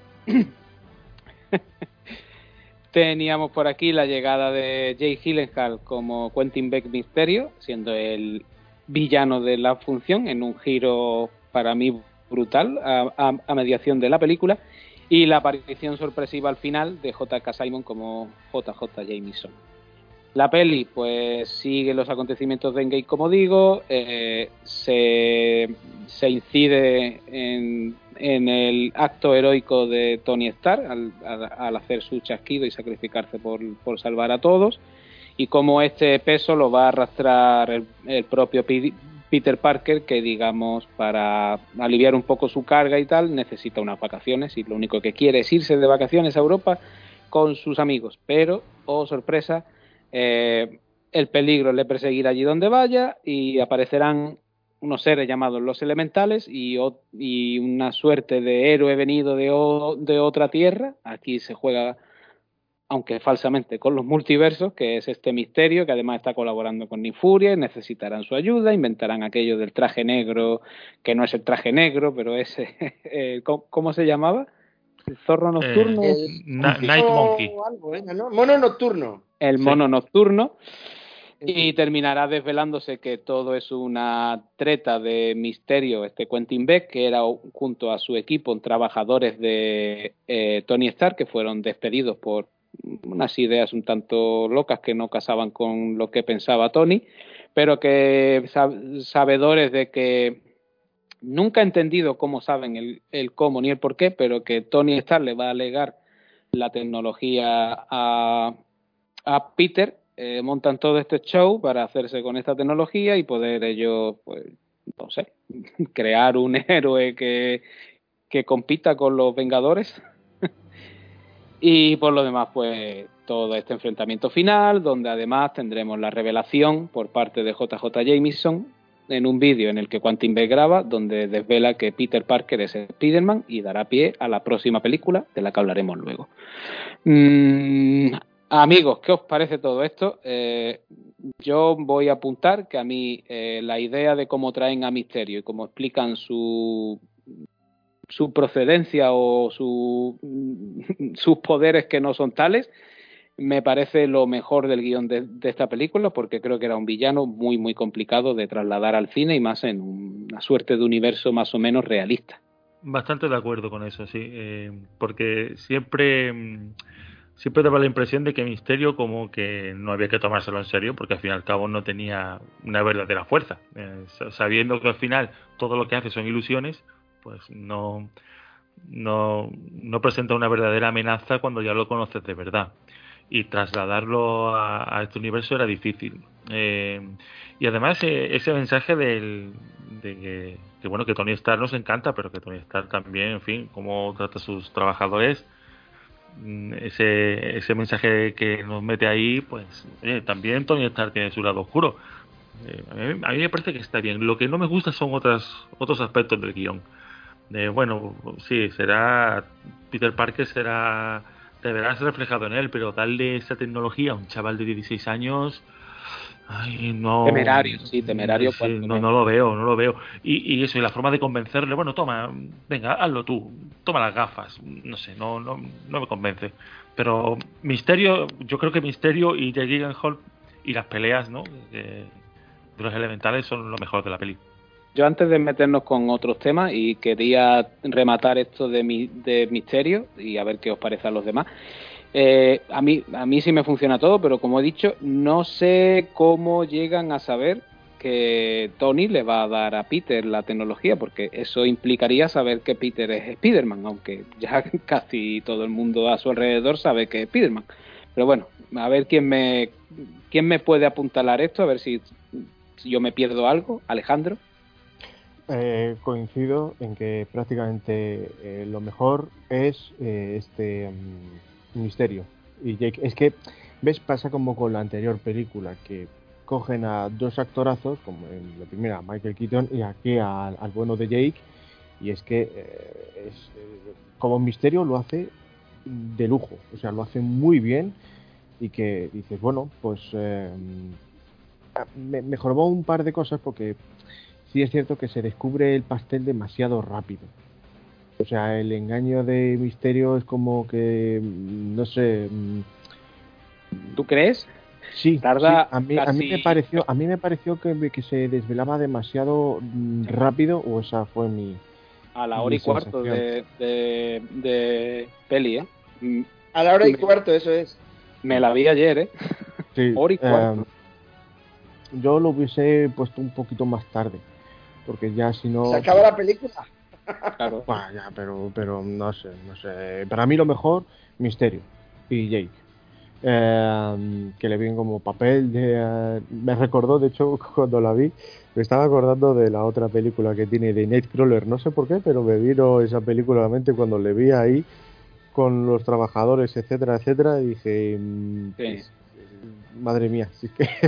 que el, el giro que da su personaje de ser ese tío como muy afable, entrañable, que Sí, viene de sí, otro sí. mundo, que perdió la... Y, y luego descubres que es un cabrón, in- incluso con sus amigos, que, que no le va a importar cargarse a cualquiera, ¿eh? Claro, claro, por, por eso, por eso me recordó totalmente a Dave Clore y es que dije que es genialísimo este actor, es que es uno de los mejores actores yo creo que, que tiene Hollywood ahí. Eh, pero el resto nada, no me gustó. A ver, O sea, Asier, Nada de nada. Asier Sí, iba, a- eh, iba a apuntar. eh, primero eh, voy a contestar eh, lo que has preguntado, Salva. Sí, por eh, favor. que- Consultabas eh, el cómo es consciente de la identidad de, de que Peter Parker es Spider-Man. Eh, ha entrado engañando a base de engaños en S.H.I.E.L.D. Está con los que nosotros creemos que son Nick Fury, Maria Hill and Company. Entonces ahí ya sabe que Peter Parker es Spider-Man. Y que Peter Parker es el que tuvo la relación con Tony Stark, yo creo. Sí, sí, pero Está implícito. Sí, yo una vez que digamos el contacta con Nick Furia y digamos que, que sabiendo que toda que toda esta aventura con los elementales se va a trasladar a Europa y Furia bueno Furia o, o quién es Furia que no es Furia. Aprovecha digamos para que Spider-Man va a estar allí sea el apoyo vale hasta ahí bien. Pero entiendo que este buen hombre y su equipo montan todo este show previamente porque quieren coger la tecnología de Star para hacer todavía el show más grande y conseguir fama, éxito o lo que sea. no, pero es que la montan en, en México, que por cierto esas escenas en el prólogo están rodadas en España, la montan para que acuda Shield. Lo que pasa que acuden Nick Fury y María Hill y le adelantan el trabajo, porque ellos pretenden que acuda Shield y luego ir creciendo hasta tener un encuentro con Nick Fury. Al ir Nick Fury ya directamente, pues el encuentro es eh, más rápido. Y así hacen avanzar dos pasos en el guion en uno. Perfecto. Mm. Siguiente paso, el encuentro eh, Quentin Beck eh, como misterio con Peter Parker en Venecia. Claro, entonces ya sabe todo el tema. Él lo que pretende es acercar a Spider-Man eh, a tenerle en la misma habitación, ganarse su confianza y el obtener lo que él tenga de conocimiento de las Stark Industries y en este caso él no sabe qué van a ser las gafas, pero elementos de, de Stark eh, tenerlos en su propiedad. Y cuando Mm. Peter Parker le regala las gafas, pues blanco y en botella. Al, al respecto de, bueno, lo digo después, recordármelo por favor si se me va la olla, al respecto de eh, que estuvo a punto Jake Gyllenhaal de ser Spider-Man. Luego lo comento. Eh, ¿Habéis hecho la prueba de revisitar la primera de Iron Man para ver si la escena donde se nos presenta este compañero de, de Quentin Beck, el que digamos lleva todo el tema informático y demás, realmente sale en aquella peli y tiene la, la conversación del reactor eh, ARC con, con el villano, con, con Jeff Bridges? No he vuelto a ver Iron Man desde hace como 10 años, pues no lo sé, pero imagino que sí, no van a fallar en eso. Vale, vale, vale. Eh, José, que estás muy callado, ¿qué te parece todo esto de misterio, el giro y demás? Me encantó todo, toda esa trama, la verdad está muy bien llevado. Pero sigo pensando en esa película, pues se queda también tierra de nadie en cuanto que si lo hubieran hecho un poquito solo más seria, hubiera ganado bastante. Eh, sigue siendo una película ligerita, sigue siendo una película de viaje, de instituto con tal.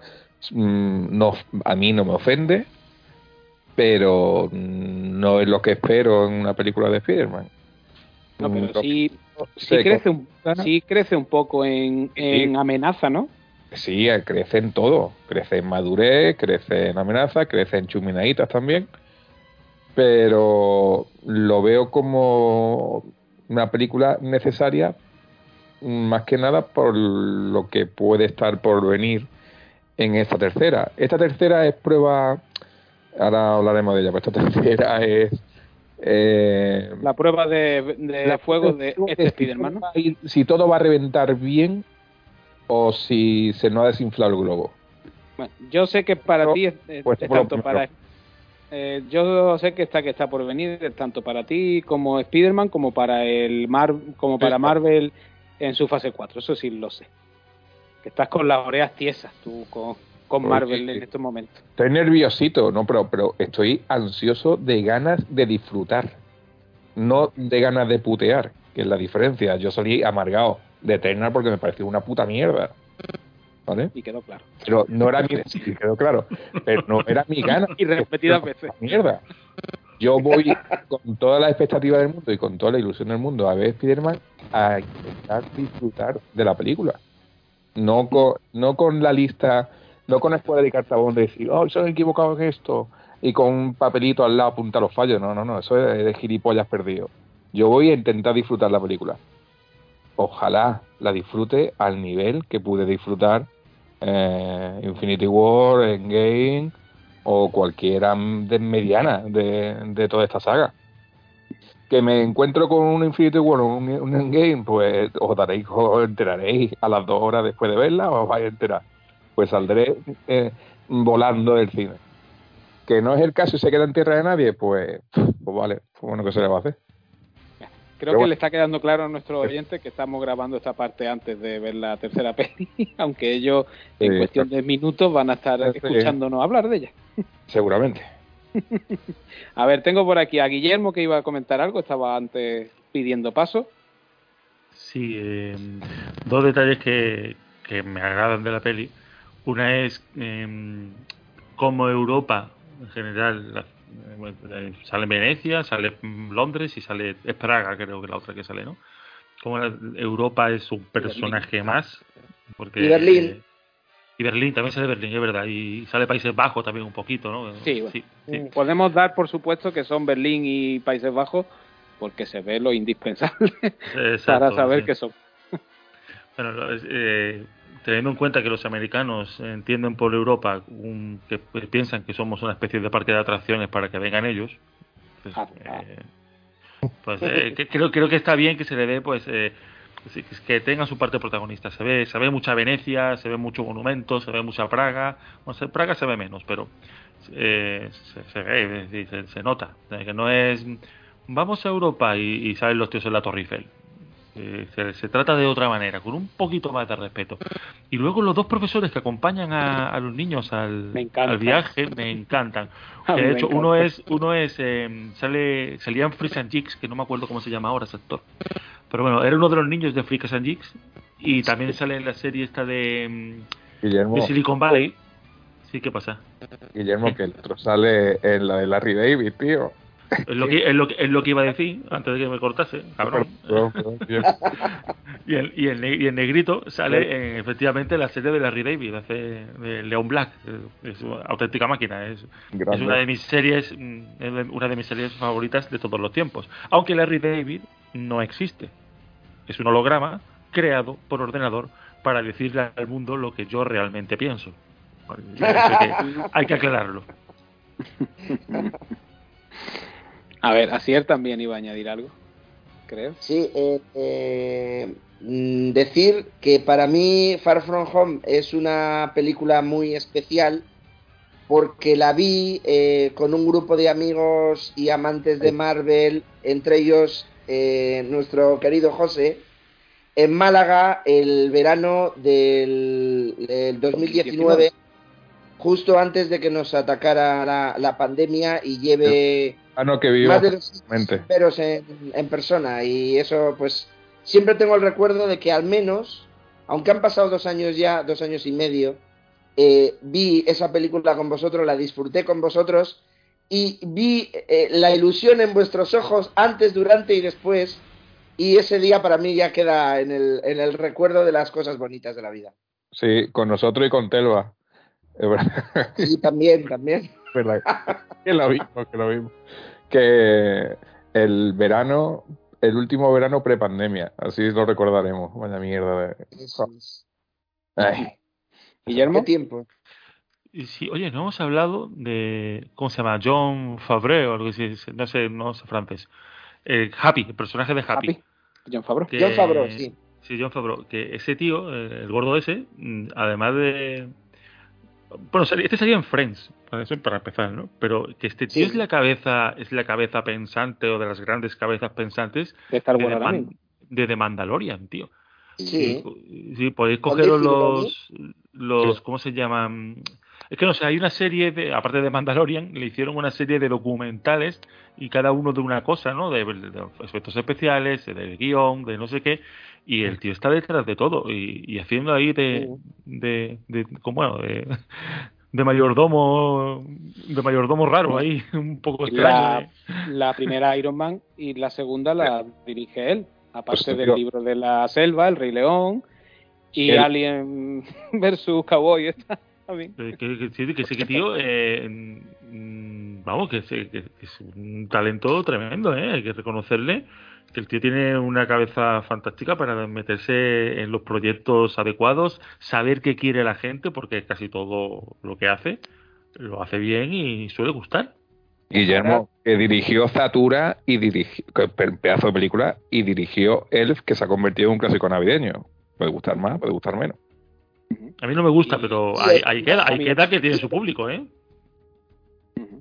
Y el libro Ahora- de la selva, o sea, que tiene una carrera que sabe lo que se hace. Sí, sí. Y, Y ahora todo, los...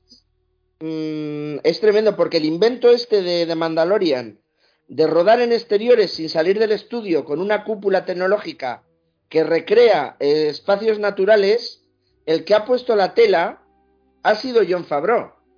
Y luego, al ver el éxito que ha tenido, le han devuelto toda la inversión desde mm, eh, Disney. O sea, que este tío es el que ha lanzado y el que ha eh, posibilitado que tengamos de Mandalorian ya dos temporadas y, y se está rodando la tercera. Ahora el libro de Boba Fett que se estrena el 29 de diciembre. Todo esto sin John Favreau y Dave Filoni, pero Dave Filoni a nivel de guion y creativo, pero este a nivel de producción y de sacar adelante todas las evoluciones tecnológicas. Eh, habría que darle un fuerte aplauso y un reconocimiento que muchos no se lo dan por desconocimiento. Y su papel como Happy a mí me parece lleno de carisma y encantador en la saga desde Iron Man hasta, hasta Spider-Man. Muchos lo, lo tenéis ahora en mente como un tipo así gordito y tal. Os digo, mira, miraros una peli del año do- 2000 que se llama Equipo a la Fuerza con Keanu Reeves, que va de, de rugby, bueno, de fútbol a- americano, y a ver si reconocéis allí a John Favreau, porque parece otro tío. Sí. Y yo, Es un yo armario otra- incluso- Salen muchas películas. Sí, yo me iría incluso más atrás, al año eh, 94, eh, porque era un actor secundario en una de mis películas favoritas de todos los tiempos. Ahí lo dejo. Rudy. Claro. en Rudy. Era el amigo de Rudy, de Son Astin. Ahí estaba John Favreau ya en el año 95 dándolo todo, previo a Friends, previo a Equipo a la Fuerza, otra película magnífica, por cierto, bien, eh, bien por sacarla, Salva, y, y previo a su carrera como director. Y ya estaba John Favreau. John Favreau tiene eh, un trabajo en la industria que se remonta a más de 25 años ya. Y además a todos los niveles, porque ha sido actor, guionista, Productor, director. e- e- estimulador de proyectos mm, y quien me quiera entender me entenderá. el proyecto paso no es muy. Bueno, Van me refiero... no, hombre, no. Eh, de- un proyecto que no pone, no pone un duro en ningún estudio, llega John Favreau, lo relanza y de repente se pegan todos por hacer ese proyecto. Os estoy hablando, un artesano, ¿eh? Hay una película que, suya también, la de Chef, también es suya, creo recordar, con... sí, Sí, Está con bonita, ¿eh? Está bonita, ¿eh? Esa es posterior a la, a la primera Iron Man. Sí, Ahí sí, se sí. ve que hubo amistad entre él y, y Robert. Downey. Eh, yo por ir cerrando en Game, eh, he dicho antes en, en Game, perdón, Far From Home, he dicho antes en Homecoming que lo que menos me gustaba era Zendaya. Aquí eh, me sigue hasta la mitad de la película. Y es que cuando se produce el descubrimiento por parte de ella de que Peter es, es Spiderman, ahí es cuando empiezo a ver a la Zendaya que me gusta, que empieza a ser par- participativa, que entra en la acción y me mola. No sé, vosotros, esta MJ que no es MJ, Es que una siesa, tío, es que de lo que tú dices, yo, mm, te vas a enamorar de esta tía antipática, borde, estúpida y, y- y cara de, de, de ponerle anuncio de colonia, ¿te queréis ya? Que no. Guillermo. Eh, sí, yo creo que José ya se la tiene jura también. Eh, bueno, no, a mí me gusta, mm, lo que más me gusta, a mí eh, eh, me gusta más en esta película que en la primera, claro que tiene más peso, no está la, el primer interés que tenía Peter. Y mm, sí que tiene un momento que, que está muy bien, que es el momento en el que él dice, bueno, y se cambia delante de ella, y entonces ella ve y dice, ostras, ¿y este chaval? que está apuntado a gimnasio digno, yo, no me he enterado. Si está, está bonito. Si está, está bueno, dice, al principio le, como que le parece mono, que pues, un poquito friki igual que ella, tal, pero de repente dice, no, es que además me cae bien y el cabrón está bueno. Y, y se, se gira como, no, no, cámbiate, pero hace así con el rabillo del ojo, ay, a ver si puedo ver algo. Ahí esa parte está muy graciosa. Tiene pinta a que empotra bien. Sí, sí. Este, este, me pone mirando, este me pone mirando Gibraltar, pero rápido, sí, sí. Eh, eh, me parece los comentarios eh, subidos de tono ya lo habéis hecho vosotros hoy. Ya habéis cumplido. Siempre hay uno por programa y el último lo hice yo. yo estoy hablando a que puede cargar bien muebles, empotrarlos en armarios. Claro, claro, claro. Sí, yo, el que estoy, por donde no debía. Sí, yo estoy, yo estoy hablando de que ella, de que ella, de que dice, yo quiero ir a comprar tabaco barato y me dice por dónde está Gibraltar, por dónde tengo que ir. Es lo que estoy diciendo yo. Claro, claro. Alejandro es lo mismo que haya yo te digo que está Zendaya y el otro lado está Emma Stone y que no, que Zendaya no, tío, que no. No, Emma Stone Forever, por supuesto. Alejandro estaba esperando a comentar algo sobre esto. Bueno, yo con Zendaya no he tenido ningún problema. De hecho, lo curioso es que se cumple el salseo Speedy. Y el salseo Speedy es que todos los actores que han hecho de Spider-Man se han estado saliendo o han estado enrollándose con, su partener.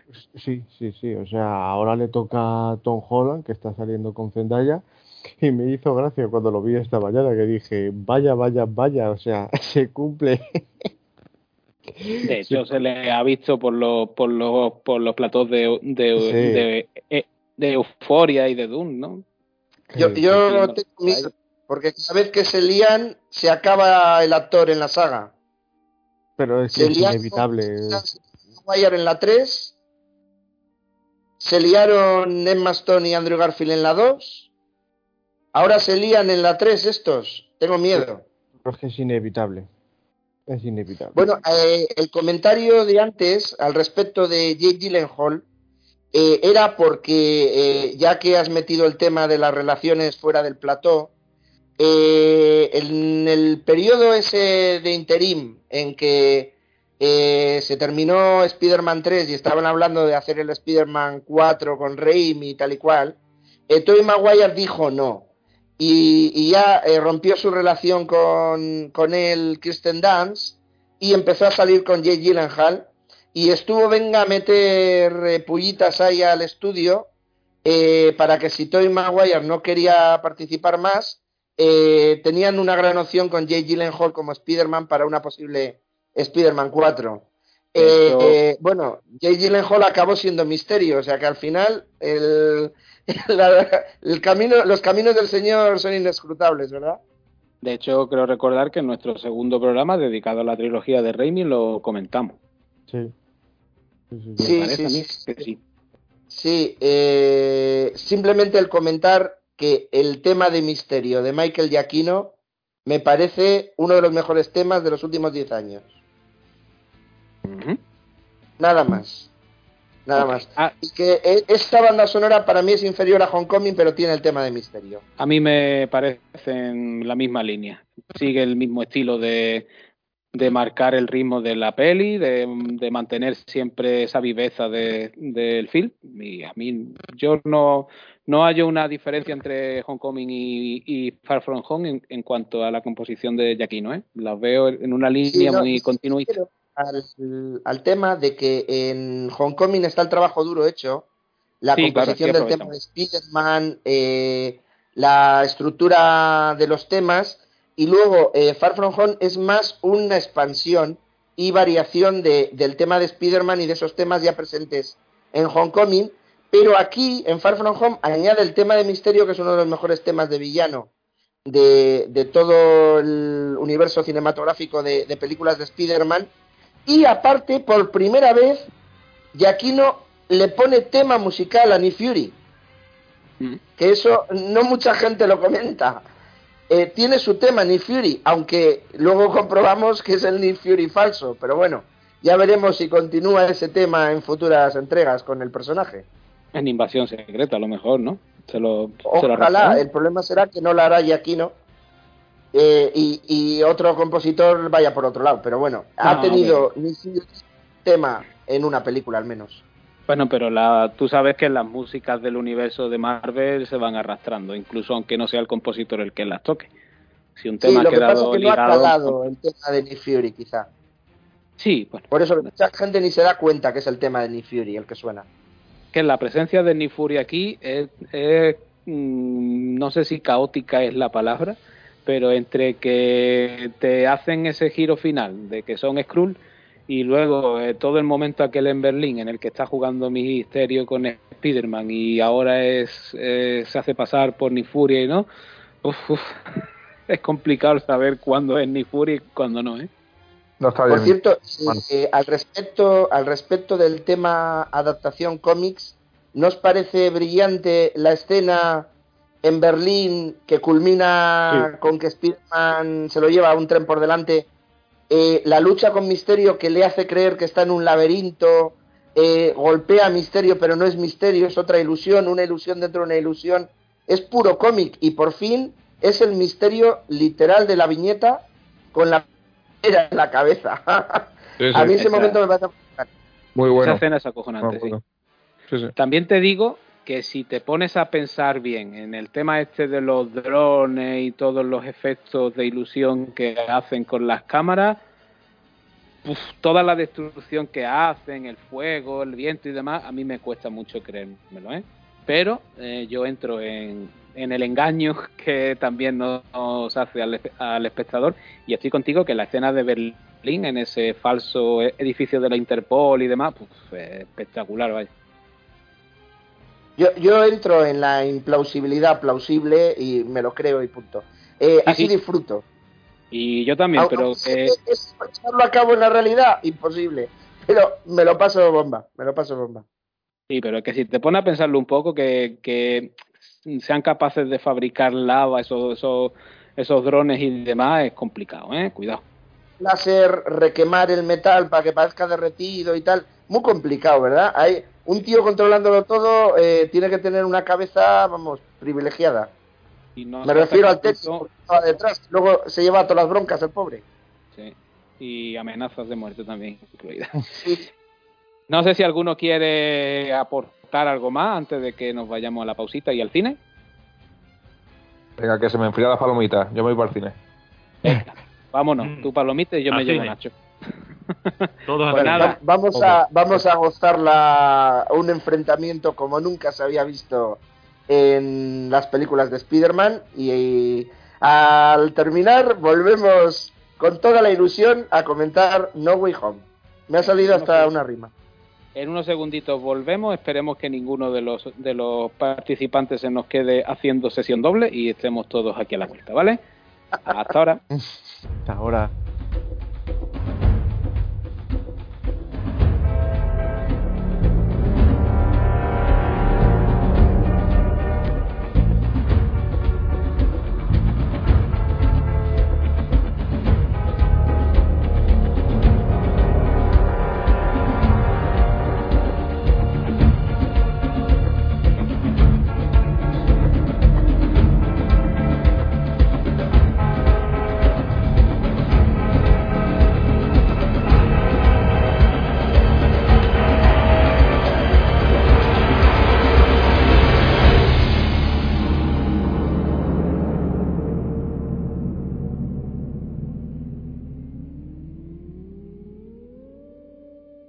Regresamos a la salida del cine y ya hemos visto No Way Home. De hecho, un- algunos hemos conseguido ir incluso juntos.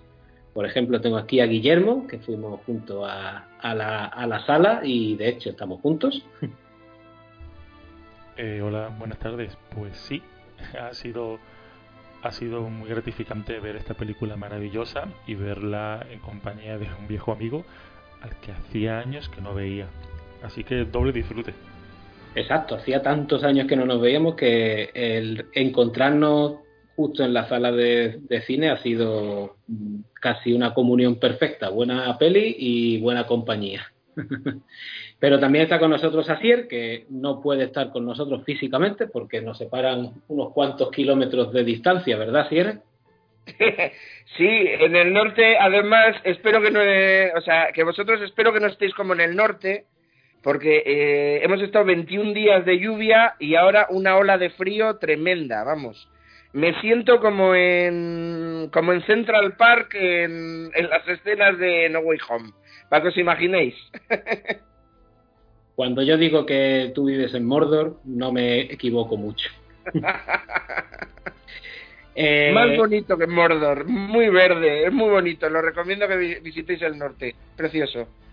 Nos querías comentar un temita de un libro que acaba de salir, eh, dedicado a las bandas sonoras de superhéroes, ¿verdad, Cier? Sí, eh, acaba de salir este, este último mes y viene que ni pintado porque refleja la, la música para el cine de superhéroes eh, os presento el libro diciéndoos eh, el, título, que es largo. La música tras la máscara, la era superheroica. Y se trata del volumen 1, centrado en los superhéroes del siglo XX y en Marvel. Todo el cine de Marvel Studios hasta Sanchi. Ahí concluye. Luego en el volumen 2 se incluirá DC y las películas de Marvel que se vayan estrenando, eh, incluyendo Los Eternos, Spider-Man y, las, del, las del futuro hasta el momento de la publicación del volumen 2.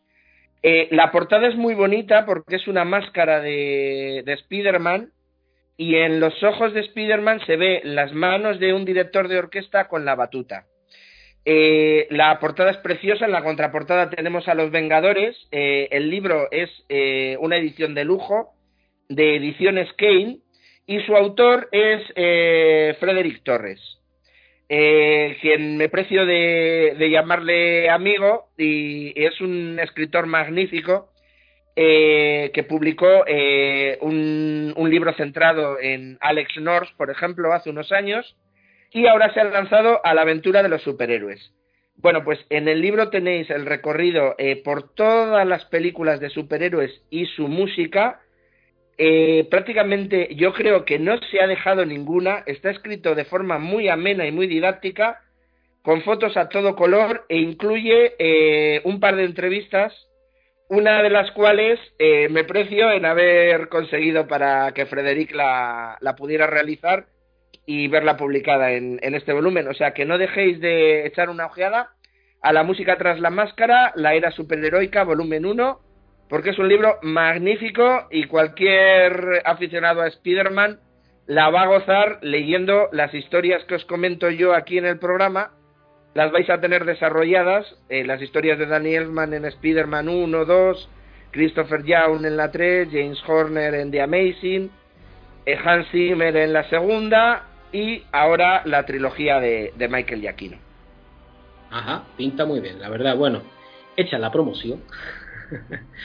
Vamos a la película. Eh, como ya hemos dicho en el anterior bloque, esta primera parte es completamente sin spoilers. No vamos a desvelar nada que Sony o Marvel no hayan mostrado en sus trailers, ¿vale? Hasta ahí es lo único que podemos comentar en esta parte.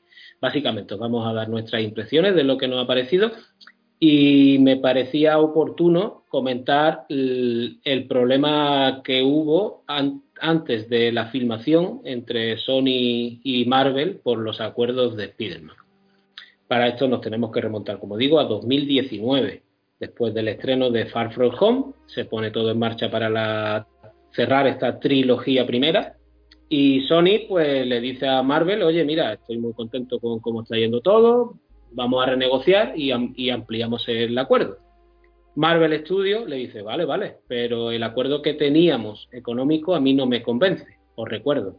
Eh, Sony financia todo, Sony presta el personaje, Marvel pone la parte creativa con Kevin Feige y eh, escoge a guionistas y demás, pero eh, Marvel Studios solo se lleva un 5% de la recaudación de las películas de Spider-Man. Otra cosa es cuando Spider-Man participa en las películas del UCM, véase Capitán América Civil War o Avengers Infinity War y Endgame. Y Marvel le pide a Sonic en la renegociación se incluya entre un 25 y un 50% de participación en la producción por parte de Marvel Studios y la misma parte correspondiente eh, para llevarse ellos de la recaudación en taquilla.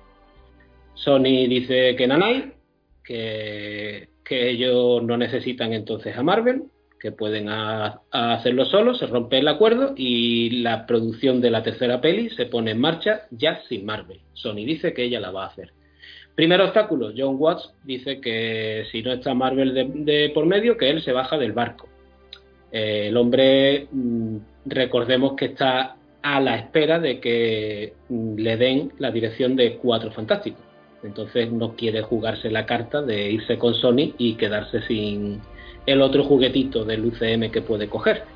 Eh, Tom Holland tiene contrato con Sony, no se puede negar, pero hacerle gracia no le hace y es el primero que media en el asunto e intenta que las partes se pongan de acuerdo. Habla con Bob Iger de, Disney, también habla con la parte de, de Sony y digamos que es un poco el nexo de unión que consigue que se vuelvan a sentar en la a renegociar. Estas negociaciones van llevando varios meses y a finales de 2019 en la B23 de Disney se anuncia un nuevo acuerdo entre Sony y Marvel. Al final Sony ha, cedido, acuerda que Marvel entre como productora también en las películas de, de Spider-Man con un 25% de, de, los, costes y que se lleve la parte proporcional de los beneficios de taquilla. Esto amplía el acuerdo para una trilogía más y además Sony sale ganando en la parte de que consigue que Marvel acepte la inclusión de el Spider-Verse que ellos están creando por su cuenta. Véase Venom de Tom Hardy, el Morbius de Jared Leto y lo que venga. Así que de momento, y salvo que las dos partes se pongan a la gresca otra vez, porque alguno pida algo que no está en el contrato, tendremos tres películas más de Spider-Man con Tom Holland y las conexiones pertinentes con las películas que vaya haciendo Sony del Spider-Verse. ¿Qué os parece, compañeros?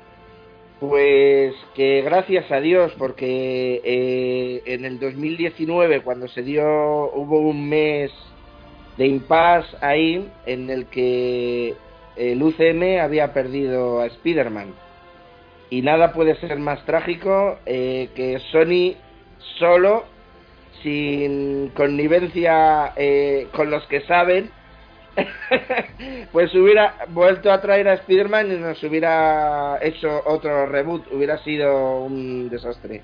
Afortunadamente se llegó a buen término y todas las partes coincidieron en que lo más positivo era continuar juntas y renegociar el acuerdo como se hizo, o sea que de todo buenas noticias.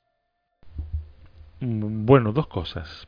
Primero, cuando hay dinero de por medio y las dos partes tienen mucho que ganar, ponerse de acuerdo es fácil. y la segunda, estas palabras de Tom Holland buscando la concordia. Eh, Tom Holland, molar, más 20. ¿Cómo molas, Tom Holland? Te mereces una ola.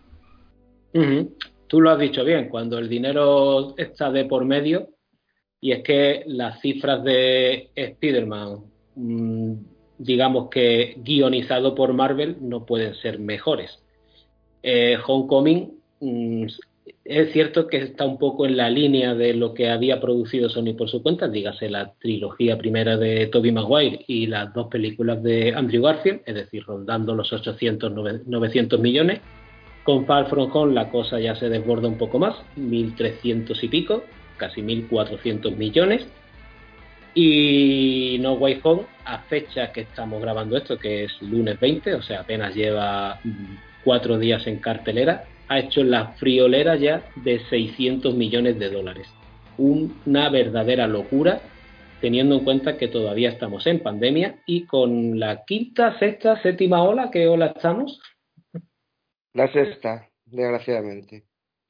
Sí, la sexta, la sexta ya, y no nos referimos a la tele, por desgracia.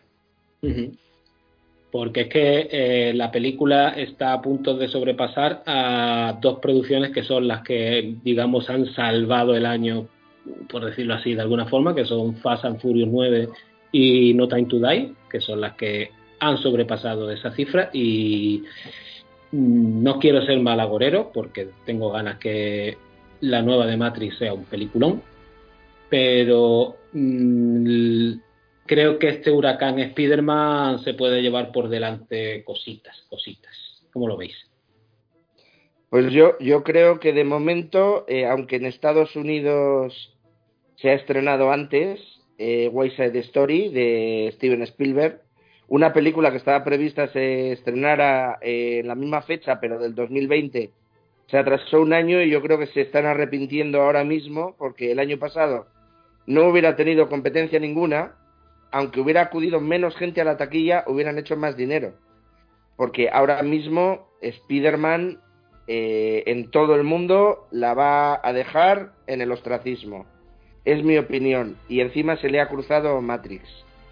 O sea que Spider-Man va a arrasar estas navidades en todo el mundo. Y las, los pedacitos van a ser para el resto. Matrix incluida. Sin verla, ¿eh? Luego la calidad de la película es independiente. Yo me refiero al dinero que yo creo que vaya a hacer. Spider-Man es un monstruo que eh, está en el inconsciente, en el subconsciente y en el consciente de la gente ahora mismo. Y hasta que la gente no se la vea eh, una, dos, tres, cuatro, cinco veces, porque somos así, con lo que nos apasiona si descubrimos que es magnífico, como es el caso, la vamos a ver muchas veces, pues el resto de películas van a quedar un poco apartadas. Bueno, es una cosa, es una cosa sobre Matrix. Em, creo que estaría bien tener un hacer un especial de Matrix o algo de que viene la nueva. Yo lo dejo caer, ¿eh, Salva? es una zona sin spoiler, pero tú estás haciendo un spoiler no de Spider-Man, sino del próximo programa que vendrá, y es que Matrix asoma la patita en el horizonte de Criterio Cero.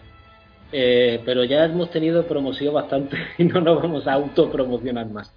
Eh, bueno, eh, ya hemos visto este problema de acuerdos que al final ha tenido un final feliz de momento, pero no es el único problema que ha padecido esta película y es que le ha pillado toda la pandemia de por medio, el rodaje evidentemente pues ha tenido sus más y sus menos, no han salido noticias de ser un rodaje demasiado problemático, también creo que porque se ha querido desvelar muy poco de este rodaje, con buen tino, aunque creo que Sony ha, ha ido filtrando cosas, si habéis estado un poco al quite las habréis visto, y si no, mejor para vosotros. Pero la pandemia hizo que, por ejemplo, se tuviera que retrasar y cambiar el orden establecido en los estrenos. Es que Doctor Extraño en el multiverso de la locura iba a estrenarse antes que Spider-Man No, no Way Home, pero eh, ya hemos dicho que la pandemia lo cambió todo, también arrastraba un poco el retraso de WandaVision, que engancha también con Doctor Extraño, etcétera, etcétera, ¿verdad, Cier? Sí, yo, yo quería hacer una puntualización en el aspecto de que eh, yo personalmente soy un fan absoluto del personaje y amo a Spider-Man y, estaba al quite de todas las noticias que salían del rodaje, de la postproducción. Bueno, eh, yo creo que es la película más filtrada de la historia del cine, pero filtración controlada. Lo que pasa que una filtración controlada al final se descontrola y es lo que ha pasado con esta película.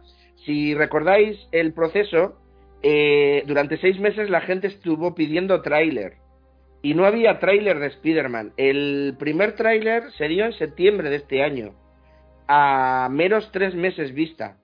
El segundo tráiler a un mes y poco de la película. Eso sí, en el último mes era spot eh, publicitario diario. Pero eh, hemos sabido, eh, ¿se pueden hacer spoilers ya? No, pregunto. No, no, no. Pues, se filtraron fotos de cosas que se suponían ser sorpresas en la película, pero nueve meses antes, eh, ocho meses antes. Incluso uno de los actores, Alfred Molina, esto no es spoiler, que está Alfred Molina porque está en todos los trailers, eh, allá por enero del 2021 se presentó en un talk show de Estados Unidos y contó toda su participación en la película en directo. Eh, me da que eso no era una filtración pretendida, sino que el amigo Alfred le dio por hablar más de la cuenta. Pero bueno, eso están acostumbrados ya en Marvel. por primera vez y sin que sirva de precedente desde que Tom Holland encarna a Spider-Man, él ha sido el que no ha spoileado nada. Eso es. bueno, eh, por ir terminando esta parte sin spoiler, yo creo que ya lo que nos queda es que, mm, de verdad, cualquier cosa que nos metamos, si queremos hablar de la banda sonora aquí o de los actores o de la dirección, yo creo que se nos va a escapar cualquier cosa y a quien no la haya visto yo lo único que le puedo recomendar es que huya de las redes sociales hasta que la vea y que cuando ahora avisemos que entramos en la parte con spoiler para el programa, porque es que es una película que cuanto menos sepas mejor para ti porque lo vas a disfrutar más. Así que yo os propongo una rondita de nuestras impresiones sin spoiler. ¿Empiezo yo? Ok. Venga, pues vamos a ver, para mí, eh, como amante de Spider-Man, esta película es la, la perfección. O sea, el espectáculo supremo del personaje. Eh, es un alarde de ingenio estructural, de creación de guion, de, de puntos de interés constantes, de eh, sentido de la maravilla fílmica, de fotografía, de dirección de actores, de integración de la partitura original en la película, a todos los niveles. Un super espectáculo y uno de mis momentos más felices en una sala de cine en toda mi vida. Eh, soy poco expresivo y entusiasta, lo sé, dejarme la segunda parte del programa para hacerlo más. Pues yo voy a ser un poco más breve. Quizá, quizá la mejor película de superhéroes de la historia. Y me quedo tan ancho. Apuesta fuerte, Guillermo, apuesta fuerte. Eh, yo me he maravillado con la película lo debo reconocer. No sé ahora mismo, porque esto es como todo. Estoy con, con la película tan, tan reciente que para mí ahora mismo es la quinta esencia. Esto es como tiene que bajarte el hinchazón de, del golpe para darte cuenta de la magnitud del golpe. Eh, en, en, caliente, pues podría calificarla como ha dicho Guillermo, seguir en la línea de Asier también. A mí me parece una excelente película de Spider-Man que le da un cierre a este arco que forman la trilogía de Homecoming, Far From Home y No Way Home, que es el camino de la madurez de Peter Parker. Mm, todo lo que se podía, digamos, mm, echar en cara a este Spider-Man de Tom Holland, todas sus meteduras de pata, que se que desvelara su identidad a todo el mundo hacia lo loco, cosa que Spider-Man siempre fue muy cuidadoso.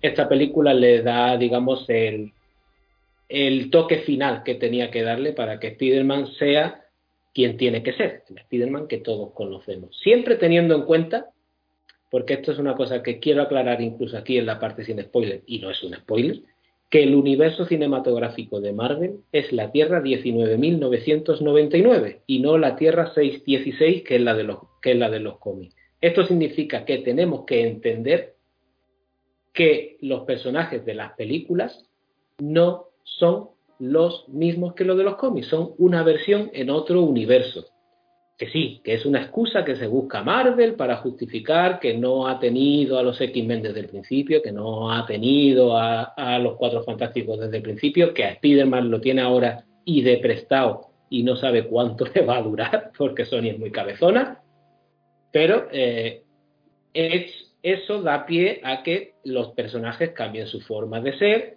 pero más o menos todos terminan llegando al destino que tienen que llegar. Y esta película posiciona a Spider-Man en ese destino que todos eh, conocemos. Y ya a partir de ahora tendremos un Spider-Man más canónico, más en su, en su línea habitual.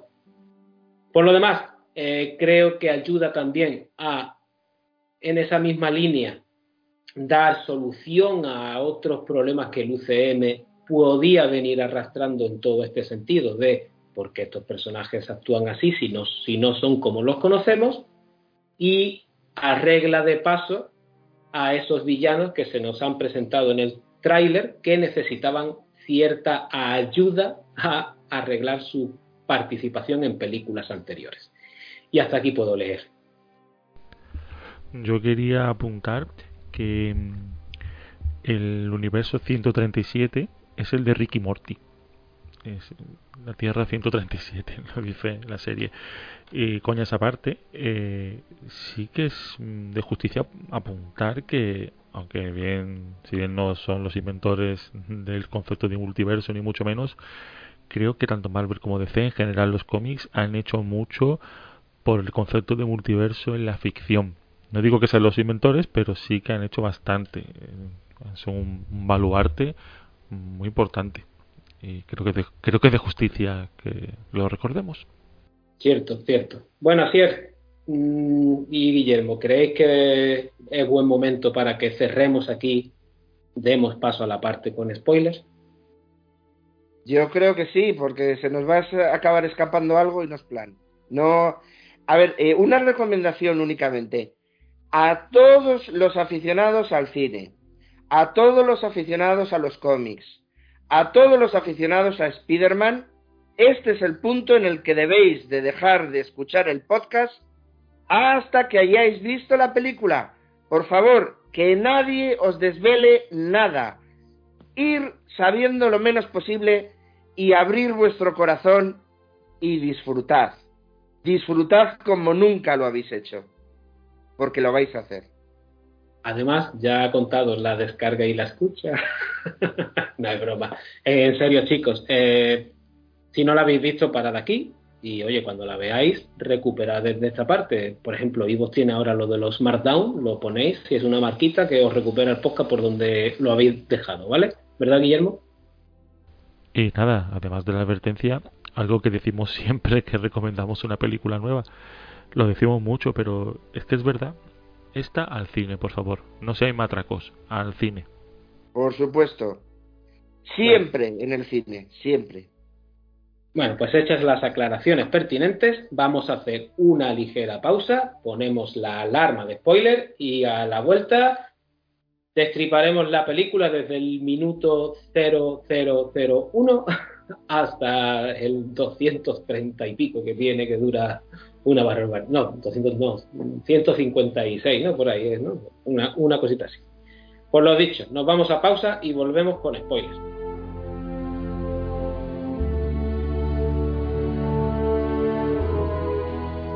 Avisados estáis, queridos oyentes. Vamos a comenzar con los spoilers. Sé que estamos siendo muy pesados esta vez, pero la película no merece que os la fastidiemos en esta parte, ¿vale?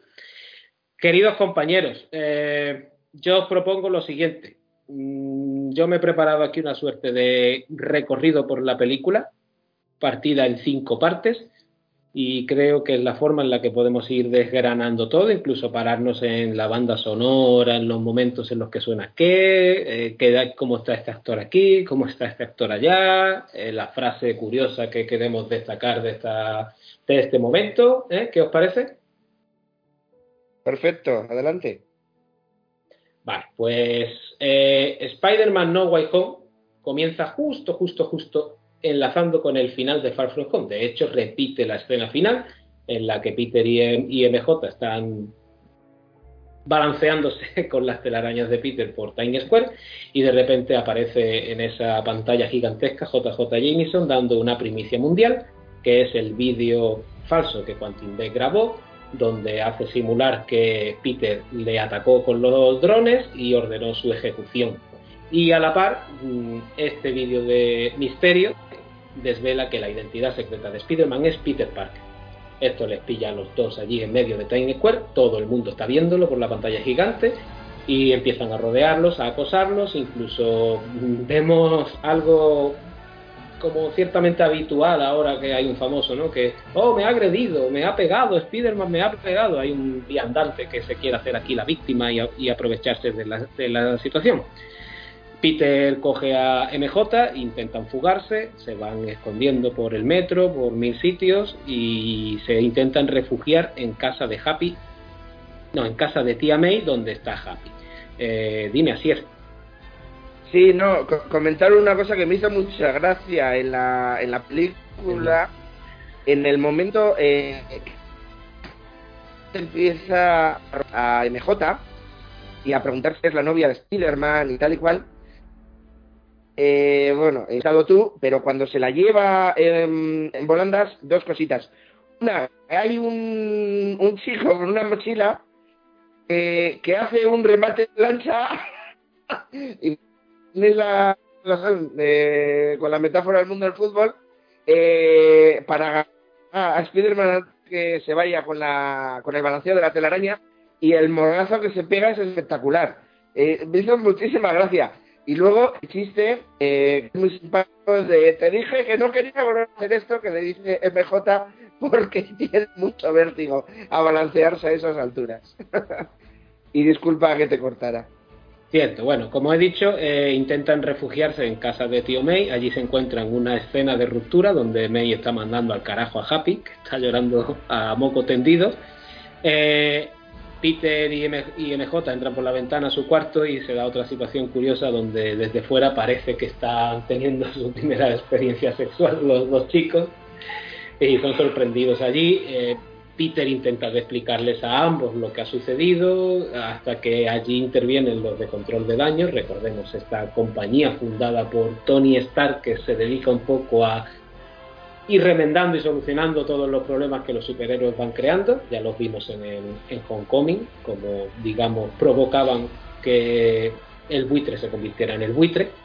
Bueno, mm, son arrestados, llevados a, al centro de control de daños, donde van a ser interrogados individualmente. Un personaje aquí curioso de control de daños que nos va mostrando todas las facetas de un interrogador, intentando sacarle todos a cada uno de ellos. La única que resiste es la tía May, que, es quien se lo sabe todo, la, la verdad, y, y, aguanta, pero Ned, MJ, Peter, incluso Happy cantan la traviata y largan todo.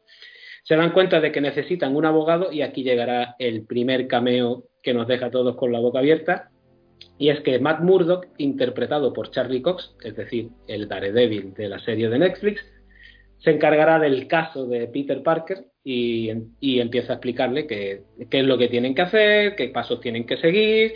Y como la casa de Peter está siendo asediada, un ladrillo entra por la ventana y Matt Murdock, con su sentido, digamos, de este sensor que él posee, aún, siendo ciego, parará ese ladrillo dejando el que hace eh, geolocalización. Eso, geolocalización, geolocalización. Cierto, como los murciélagos y demás, sí. Eh, parará este ladrillo en toda la jeta de, Peter, dejándole sorprendido por sus habilidades. Claro, aún no sabe, aún no sabe que es Daredevil y lo descubrirá más, adelante. Eh, Murdoch conseguirá. Una frase mítica. Pero, pero, ¿cómo has hecho eso? Es que soy un muy buen abogado. cierto, cierto. Murdoch conseguirá que se desestime la querella presentada contra Peter por el asesinato supuesto de, de, Quantin Beck, y, pero Industrias Stark ha sido intervenida. Mm, Peter y tía May, mm, ante el acoso que están viviendo en su piso, eh, deciden mudarse al de Happy, que ofrece algo más de seguridad para ellos, lo cual no deja de ser un guiño a la etapa de Spider-Man en los cómics de Civil War, donde se termina refugiando en la, en la Torre Star cuando desvela su identidad. Eh, se van sucediendo una serie de escenas, como la vuelta al instituto de los chicos, mm, van viviendo el acoso incluso de los compañeros, algunos les desprecian, otros en cambio le aclamarán, como los dos profesores con los que se fueron a, de gira por Europa, que, que están ahora rendidos a los pies de Peter completamente pero en la mente de todos está el acceso a la universidad y todos quieren ir al MIT. Están pendientes de la llegada de la carta, carta que llega y les deniega el acceso a todos por todo el follón que se ha armado con Spider-Man. Esto hace que Peter se dé cuenta de que su problema se convierte en el problema de sus amigos y tratará de buscar una solución. La solución que se le ocurre cuál es? Ir a visitar a su amigo el Doctor Strange, al Santo Santorum, para mm, a ver si de alguna forma puede volver el tiempo atrás para evitar que se desvele la identidad de Spider-Man. Strange le recuerda que ya no posee la gema del alma, por lo que no puede hacer retroceder el tiempo, pero eh, cae en la cuenta de que hay un posible hechizo que puede borrar la mente de todos los que saben que ahora Peter Parker es Spider-Man. Wong, antes de desaparecer de allí como alma que lleva el diablo, eh, digamos que le aconseja de forma bastante tajante a Strange que no utilice ese, hechizo. Strange le sigue la corriente, pero cuando en cuanto se va Wong, coja a Peter, se van al sótano del Santo Santorum y pondrán en marcha el hechizo. Dime, Asir. Sí, no, señalar eh, un giro de guion interesante que el doctor Stephen Strange ya no es el hechicero supremo eh. Por una technicality, eh, por un tecnicismo, eh, los cinco años del blip han hecho que Won sea ahora el hechicero supremo.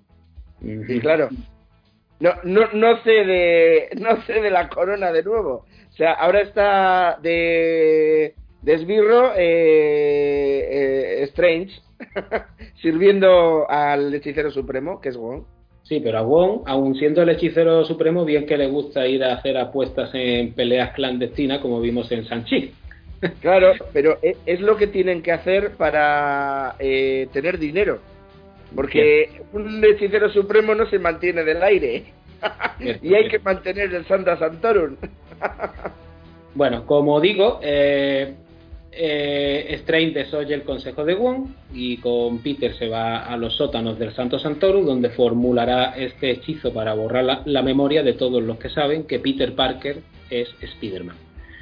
Eh, Peter, como suele ser habitual en estas tres películas, cometerá un error que es intentar corregir constantemente el hechizo de Strange pidiendo que por favor que MJ no lo olvide, luego que Ned no lo olvide, luego que Tia May no lo olvide, que Happy tampoco, lo que provocará un, fallo en el hechizo.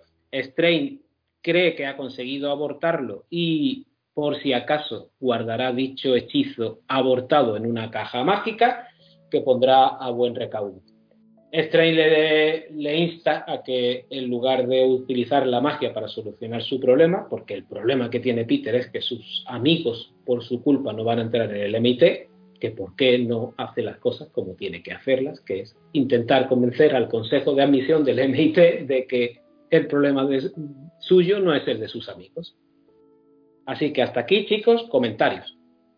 Bueno, yo, yo creo que el ritmo es frenético. Hasta el punto de eh, darte cuenta eh, unos segundos después, eh, si todo el tema judicial ya lo han resuelto en una frase. la evolución de acontecimientos, la estructura de la trama va avanzando de manera perfecta, rápida, frenética y dándote todos los detalles necesarios para que estés situado siempre. Eh, un prodigio de, montaje y de actuaciones, que cuando requieren copia, Marisa Tomei y, John Favreau están exquisitos, Tom Holland y están como nunca lo han estado, todo, todo, todo es perfecto. ¿A ti, Guillermo? Eh, sí, sobre este primer acto. Creo que queda muy claro que los seres humanos somos horribles, asquerosos, deleznables, despreciables, detestables, repugnantes y más en esta era en la que vivimos de Twitter, de la información machacadita y, comprimidita en, en, cápsulas pequeñitas en la que solo leemos los titulares y no leemos las noticias y, y se ve muy bien ese, ese sentimiento de odio que de repente tiene la gente por Peter. Pasa de ser un héroe a un villano en un segundo y la gente no se molesta en informarse. Y por supuesto, las garrapatas. Las garrapatas que se intentan aprovechar de la situación. Es asqueroso y repugnante, pero está muy bien hecho. está muy bien hecho.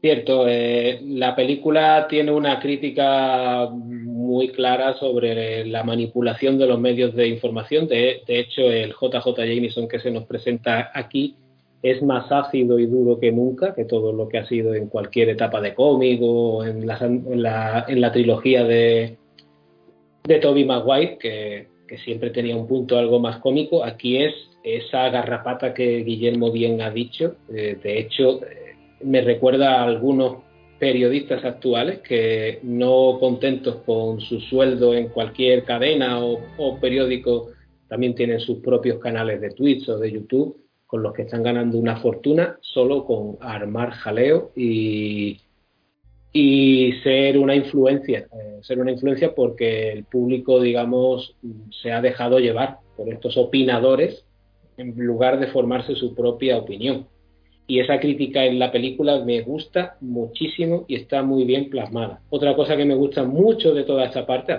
aparte evidentemente de la aparición de Matt Murdock que abre muchas ventanas y muchas puertas, eh, el ritmo que mantiene la película todo el rato, en la línea que ya nos había presentado el director con, las dos anteriores, todo va enlazando muy rápido, los cambios de, de escena son constantes, ese humor tan, tan rápido y vivo es genial.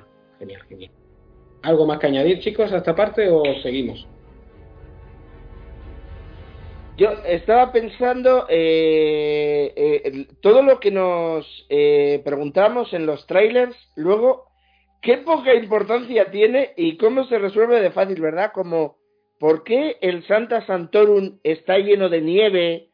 se presenta Stephen Strange con un polar, encendiendo la chimenea con un hechizo y era porque se había abierto el portal de Siberia y había entrado una ventisca. Fíjate qué curioso, en una frase y, todo el mundo lucubrando en el tráiler, es porque esto, es porque el otro. Eh, genial, genial. Cierto, y dicho sea de paso, el tráiler te contaba toda esta parte de manera secuencial y yo creo que es bastante entendible. Sí, y lo que decían que el tráiler nos engañaba y que nos enseñaban cosas que no iban a ser, la gente se equivocaba, porque esta parte es como era en el tráiler.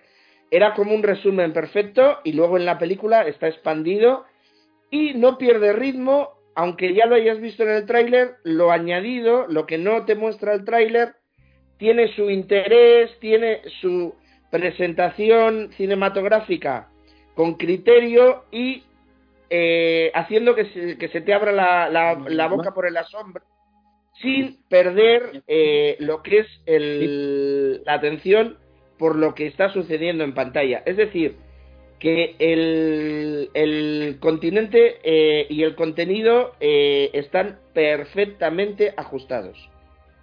Cierto. Bueno, pues esta primera parte es verdad que tiene tal vez menos cosillas que comentar y si queréis avanzamos en la película, ¿vale? Bueno, pues hecha toda esta parte del hechizo y tras el consejo que podían haber empezado por ahí por parte de Strange, eh, Peter llama a Flash, que ahora se ha teñido de rubio y le queda como el culo, para enterarse de quiénes son, quién forma parte del consejo de, admisión del MIT, porque Flash sí ha sido admitido y este le comenta que bueno que una de las integrantes justamente se encuentra en ese momento en la, en la, en la ciudad y va camino del aeropuerto. Peter se pondrá su nanotraje de Spider-Man, ¿verdad? Así. Sí, pero eh, en relación a Flash, y para que no eh, dejemos el, chiste en el olvido, eh, hay, hay un toque genial, es que Flash, que es un mentiroso patológico y un egomaníaco, ha escrito un libro como el mejor amigo de, de Spider-Man, y lo ha titulado Flashpoint. En un chiste privado a DC eh, que no hace falta explicarse, pero quien lo conozca ya sabe por dónde va y me parece brillante. Sí, es una pedrada que Marvel le ha tirado ahí a DC bastante buena, teniendo en cuenta que dentro de poco vendrá la película de Flash y parece plantear cosas parecidas a lo que es la, la, verdad. En efecto, es, es una pedrada eh, con efecto de Marvel.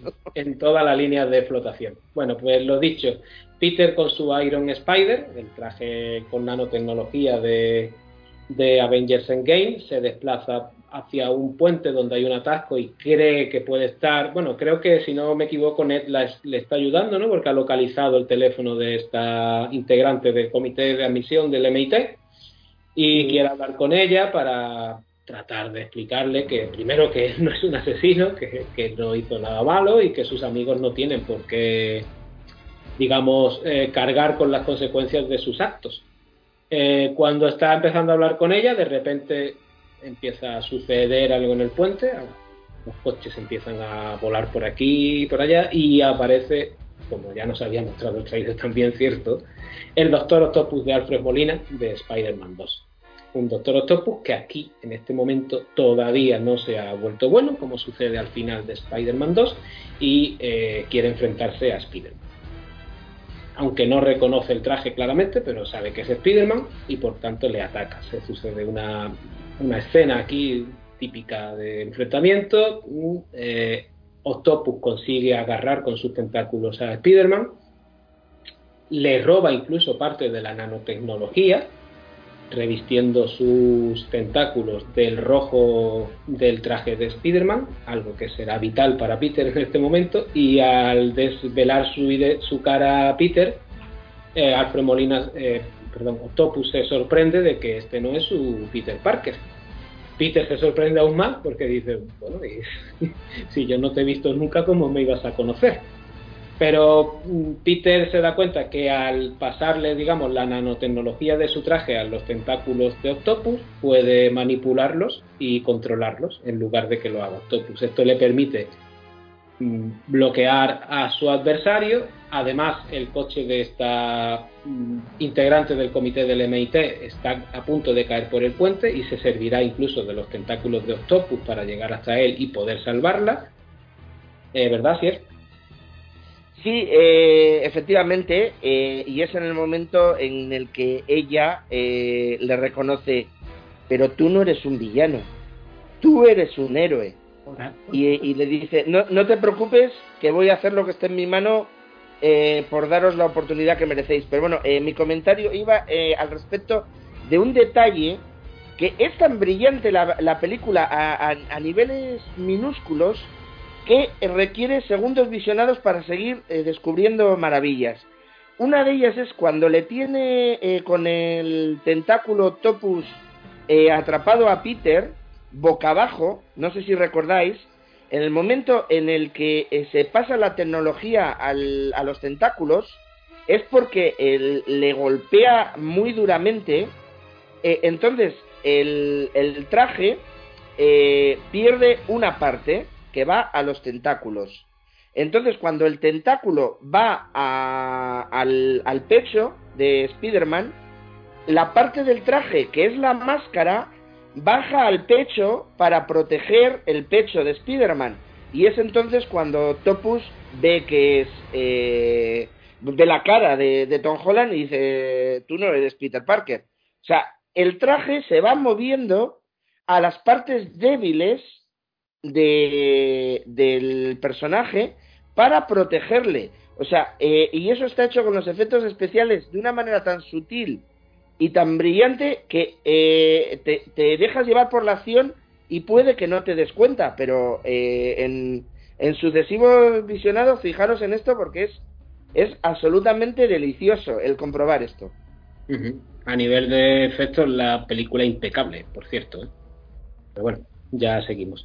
Como he dicho, Peter controlando al Doctor Octopus salvará a quien iba a buscar, a la consejera del MIT. Como bien ha dicho Asier, ella les reconocerá la heroicidad y se da cuenta de que eh, lo que difunden los medios es mentira y no está ante un villano ni ante un asesino, sino ante alguien que intenta ayudar y salvar a las personas, lo cual le da la, le da la oportunidad de que ella revisará la admisión de todos en el MIT y dará entrada a sus amigos como se merecen por nota y no por dejarlos fuera en, en base a las acusaciones falsas. Eh, mientras esto sucede, aparecerá un segundo villano en el puente en forma de bomba calabaza, lo cual nos deja ver y nos deja escuchar la mítica sonrisa del duende verde de Willem Dafoe, pero antes de que pueda llegar a atacar a Peter, a Octopus y a, y a, esta, y a esta buena mujer, eh, serán rescatados Peter y Octopus por el Doctor Strange, que les lleva de nuevo a los sótanos del Santo Santorum, donde, eh, donde a Octopus lo aprisiona en una cárcel protegida por runas para que no pueda salir de allí. Y además vemos que el, el hechicero ha capturado por su cuenta y riesgo al lagarto de Amazing Spider-Man. Este le explica que el hechizo tuvo un error y que lo que ha provocado es que todos aquellos que conocen mm, que Peter Parker es Spider-Man están atravesando el multiverso y vienen en su búsqueda. Ya, mm, más adelante se nos, se nos explicará que no solo villanos, sino también aliados. Eh, aquí hay, habría que hacer sí me gustaría hacer una pequeña pausa en esta narración que estamos haciendo de esta parte, y es que mm, noto que la gente se está liando. La gente está dando por hecho que el hechizo de Strain rompe el multiverso. El multiverso está roto desde Loki, desde el final de la serie de Loki, cuando matan a aquel Kang y se rompe el multiverso, coincidiendo además con el final de WandaVision, tanto en metraje como en minutaje, y desde entonces hay una ruptura en el multiverso. Lo que provoca el hechizo de Strain es que ese multiverso roto lo atraviesen aquellos que conocen la identidad de Peter Parker. No, totalmente cierto, sí, sí, les lo has explicado perfecto, no hay que hacer más añadidos. Es eso, exactamente. El problema es que eh, la gente que no ha visto las series de Disney Plus eh, piensa que está aquí, pero chicos, ved WandaVision, chicos, ved Loki, luego lo entenderéis todo mejor. Es que lo digo porque estoy leyendo teorías, ya en conversaciones en grupos, hablando sobre la película, veo mucha gente que se lía con esto. Y no entienden cómo eh, me voy a ir a la escena post, crédito, pero bueno, cómo el Venom de Tom Hardy mm, puede venir aquí si no conoce a que Peter es Spider-Man. Es que la escena post crédito de Venom 2 transcurre justo en la rotura del multiverso y por eso pueden ver las noticias de JJ Jameson del universo de este Peter Parker. Y Venom y, y, Eddie Brock ya saben que este Peter Parker es Spider-Man. Y por eso cuando el hechizo de Strange sale mal, son también ellos quienes se trasladan a este universo para buscar a Spider-Man y a Peter Parker. Y ahí es donde está el problema. Es cierto que todo esto tiene un pequeño agujero de guion, o no, que ahora comentaremos en breve cuando haga aparición otro villano. Pero antes dime, así es. Es que eh, te puedo corregir. ¿Me das permiso para que te deje mal? por, supuesto, que me corrija todo el que quiera, incluso los oyentes en los comentarios si estoy diciendo alguna burrada.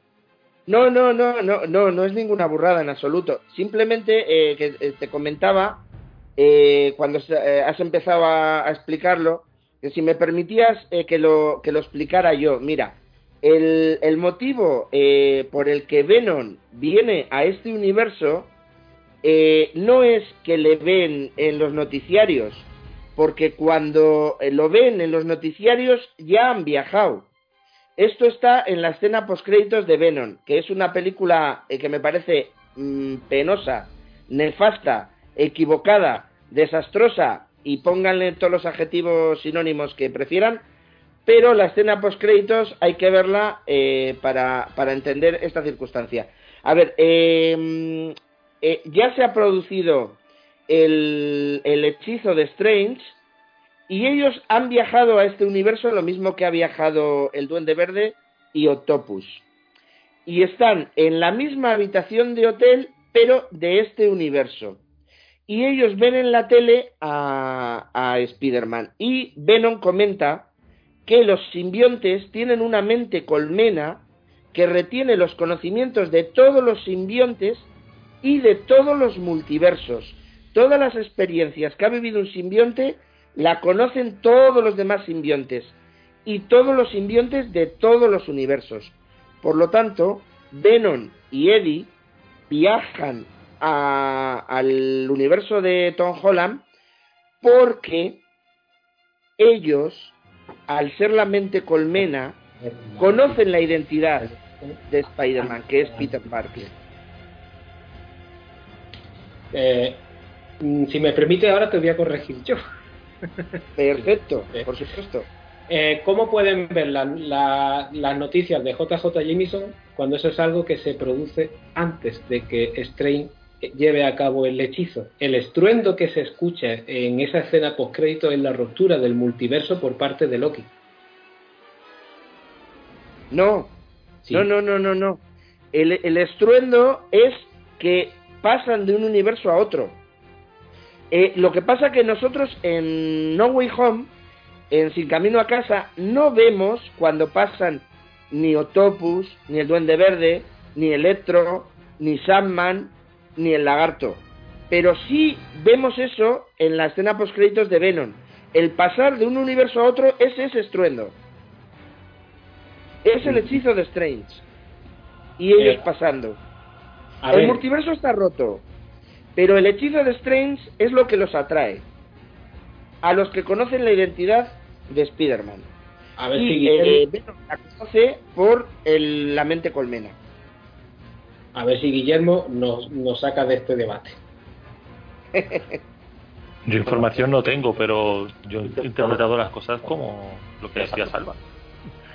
Sinceramente. Sí que, desempato. Es eso. Ya está. Gracias, Guillermo. Luego te pago, ¿vale? no, no, eh, yo sé que hay una discusión por, por, esta escena, yo la he interpretado de una, de una manera y así es de otra. De hecho, así la ha interpretado como la está interpretando mucha gente. Yo creo que no es así, pero bueno, oye, eh, hay una caja de comentarios muy bonita aquí en Evox y en otras plataformas. Pero no pasa nada porque a los oyentes les hemos mostrado dos versiones para entender un mismo, un mismo momento.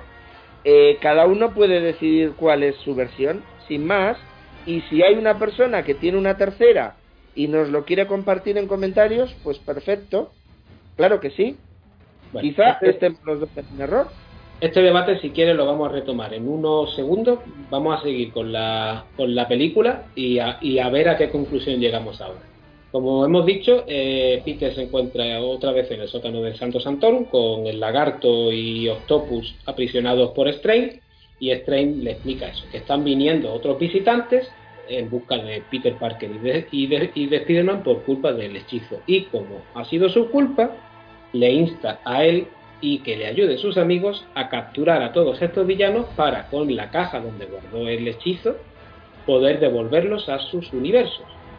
Peter, MJ y Ned se pondrán en marcha tras una pequeña broma mm, sobre Scooby-Doo y, que coja un poco la máquina del misterio para ir a buscar a estos fantasmas.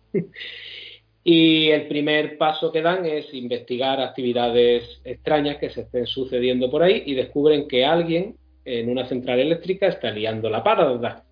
Eh, Peter a todo esto, su traje mm, lo tiene roto, como hemos dicho antes, por la por el daño que le ha provocado eh, Octopus, pero eh, intentará de recuperar aquel traje más oscuro que se creó al final de Far From Home, pero lo tiene un poco sucio porque alguien le ha tirado un bote de pintura verde. Peter es un poco zoqueto y no sabe, y no sabe limpiar las manchas, pero, oh Dios mío, como se decía antiguamente, si el calzoncillo está manchado, pues dale la vuelta. Pues esta es la solución que Peter se le ocurrirá, que es darle la vuelta al traje, y por eso vemos ese traje negro con líneas doradas que no dejan de ser más que la circuitería del traje de Stack por debajo.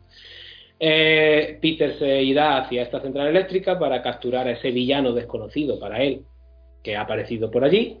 Es el Electro de The Amazing Spider-Man 2, que vemos que se está alimentando de la energía de allí. Y aquí os lanzo una pregunta si los visitantes, estos villanos que están viniendo de otros universos, son los que conocen que Peter Parker era Spider-Man, ¿por qué está aquí Electro, que no, en teoría, o no tenemos la información concreta que supiera que Peter era Spider-Man?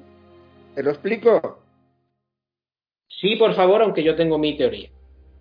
Vale, eh, no, no, si es que lo ha dicho Jamie Foxx en una entrevista que he visto ayer. Pues básicamente es porque eh, al final de Amazing Spider-Man él accede a, la red. O sea, accede a Internet. y es donde la energía le, supera y es como perece en, en The Amazing Spider-Man 2. Vale, pues eh, por lo visto, eh, al acceder a toda la información que existe en Internet, encuentra que Peter Parker es Spider-Man. Por eso lo sabe y por eso pasa a este universo. Muy cogido con los pelos. Me, mm, yo pensaba. Fox igual el, el, guionista le pega detrás de las orejas, ¿eh? Puede ser. Yo, yo pensaba que aunque es algo que no se ve en The Amazing Spider-Man 2, recordemos que a Electro, digamos que lo contrata, entre comillas, eh, Harry Osborn, ya convertido en el Duende Verde, para que vaya por, a, por Spider-Man. Debemos entender que Harry ya sabe que Peter es Spider-Man y en algún momento de la charla privada entre ellos que no vemos en pantalla, le dice, oye, que este tío es Peter Parker. Punto. Ya está, no, no creo que no, haya que vuelta. Eh, Osborn, eh, cuando se da cuenta de que Peter Parker es Spider-Man, es cuando está ya en el aerodeslizador y tiene a un lado a Spider-Man con el traje y al otro a Gwen, les mira, mira a ella, le mira a él y entonces se da cuenta. Y ahí ya eh, Electro ya ha desaparecido. Muy cierto, entonces mi teoría se cae por completo porque ahí Electro ya es, es cobre para rumanos. Eso es. Eh, eh, ¿Es por lo que dice Jamie Foxx o el guionista se le ha olvidado explicarlo? Bueno, es cierto que esta llegada está un poco co cogida por los pelos entonces, ¿eh? Pero también es cierto que dándole el revolcón que le han dado aquí al personaje y lavando la imagen de Electro, eh, se los vamos a perdonar, ¿verdad, equipo? Sí, por supuesto. Eh, por supuestísimo. Y, y además, lo único que me da un poquito de pena, y es normal, lo entiendo perfectamente, es eh, cómo el Doctor Connors parece tener menos peso que el resto de, de personajes que vienen desde el universo. La única, la única pega que, que le encuentro aquí, que se entiende, porque no todos los personajes pueden tener tanto peso por, por, por, por propia economía de, economía de guion, así. Me da un poquito, un poquito de pena, porque me gusta mucho.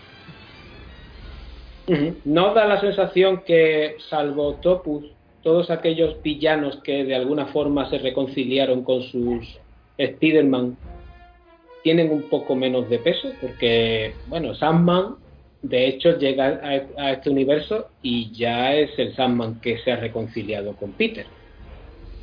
Eh, Lagarto, tú lo has dicho, tiene muy, muy poco peso y al final de su película, antes de, de morir, se reconcilia con Peter Parker. Mm, Electro, no, Electro muere cabreado con él. Mm, El Duende Verde muere intentando matarlo por su propio aerodeslizador. ¿No da, ¿No da esa sensación?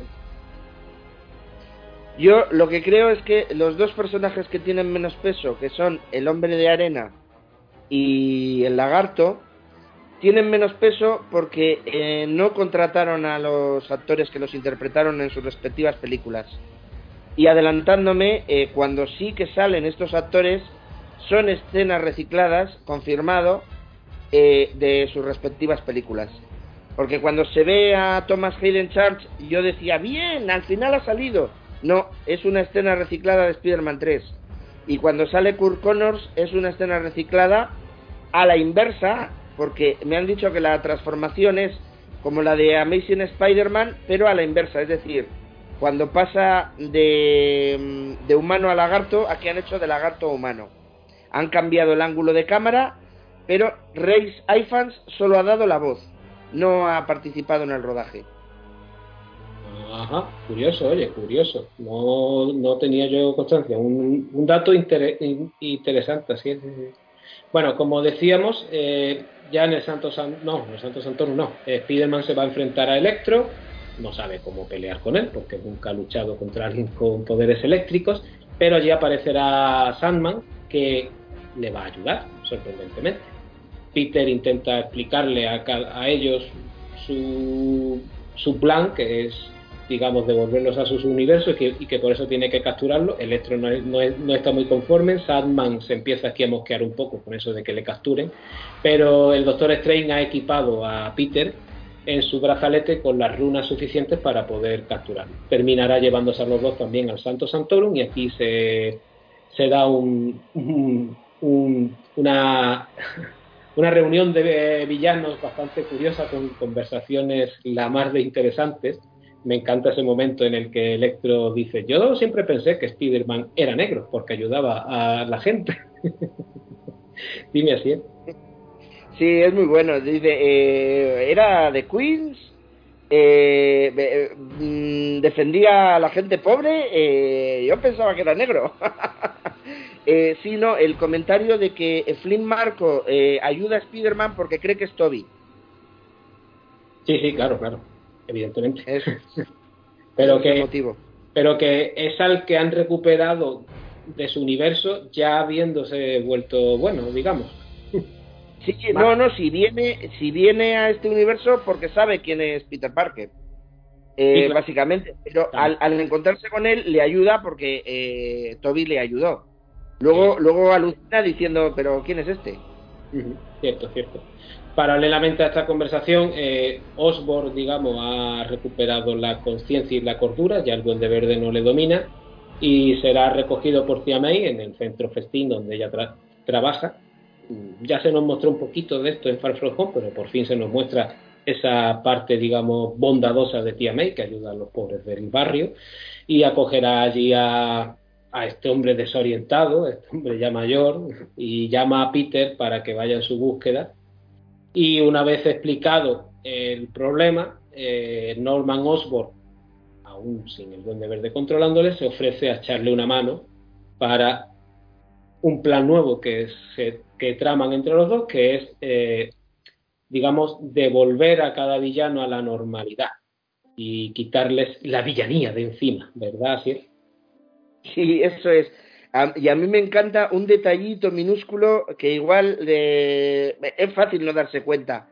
Eh, en el momento que tiene el discursito eh, Tia May con Peter diciéndole eh, qué es lo correcto hacer en, en esta situación eh, y se lo llevan al Santa Santorum eh, y él con libertad acude, lo primero que hace antes de irse de, del establecimiento eh, de ayuda que lleva la tía May es llenarse los bolsillos de galletas. Eso es brillante. Empieza a coger galletas y a llenarse los bolsillos. Buenísimo. Sí, sí. La, la peli tiene muchos momentos de estos de en segundo plano, algo muy del humor de, de los Zucker, de, de Aterriza como puedas y todo esto, que son para pillarlos, ¿eh? bueno, eh, ya con Osborn allí tendrá una conversación además con Octopus, tienen sus pullitas entre ellos, los villanos cada uno se expresa. Mm, Peter intenta explicarles el nuevo, que, el nuevo plan que ha tramado, algo que Strange no ve por ningún lado.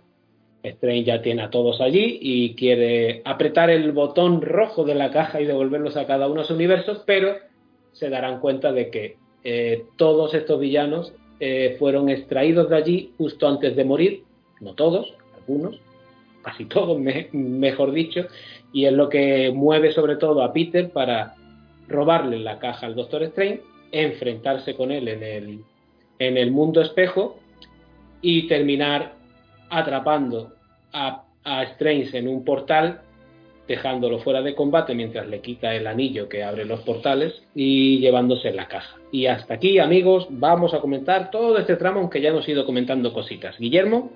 Bueno, en este punto la película plantea una disyuntiva entre de, determinismo y libre albedrío, o quizá un, se refleja en una lucha entre la religión y la ciencia, entre la creencia y la razón. A ver, si nos vamos a los personajes que tienen este desacuerdo y vemos su núcleo, su naturaleza, vemos Strange es un mago. Ve la cuestión desde el prisma de las artes arcanas, una tradición milenaria. Su concepción del universo está centrada en la creencia, eh, en la magia.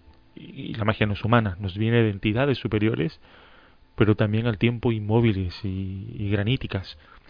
Peter, por otro lado, adquiere sus poderes a través de una araña modificada científicamente, ya sea por radiación o por genética, es decir, que ha intervenido la ciencia, y él mismo es un científico, aunque Strange fuese médico, en un, en un principio hace mucho que dejó de ser médico.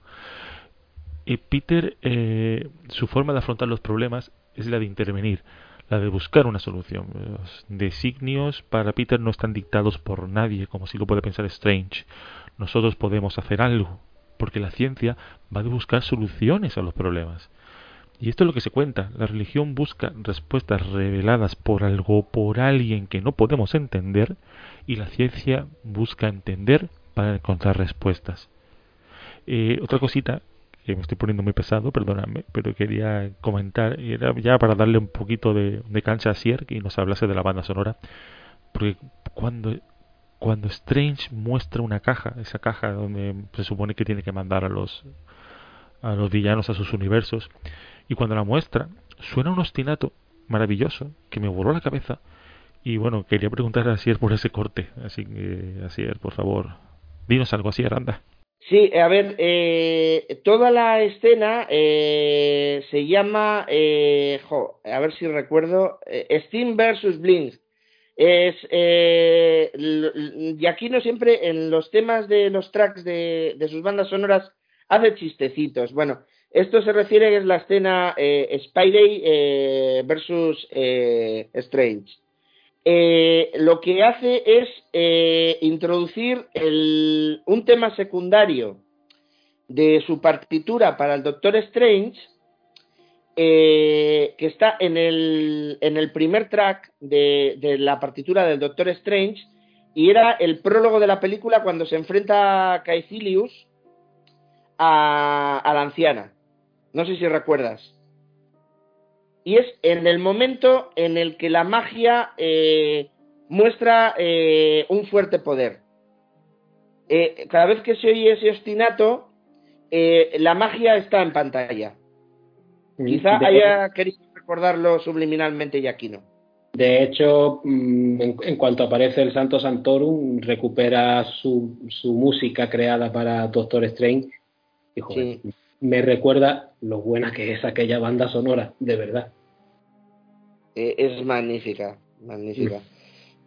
Yo creo que es la, mejor partitura de Giacchino para el UCM, Doctor Strange, y luego estaría esta. Aquí, durante toda esta parte, hasta esos acordes de, la banda sonora de Doctor Strange, más o menos lo que ha ido haciendo es recuperar esa melodía de, que, crea para Spider-Man, pero dándole diferentes ritmos, diferentes tonalidades. Se inventa ese tema, digamos, de la huida al principio, eh, que no sé si os recuerda mucho al comienzo de cierta canción de los Rolling. Ese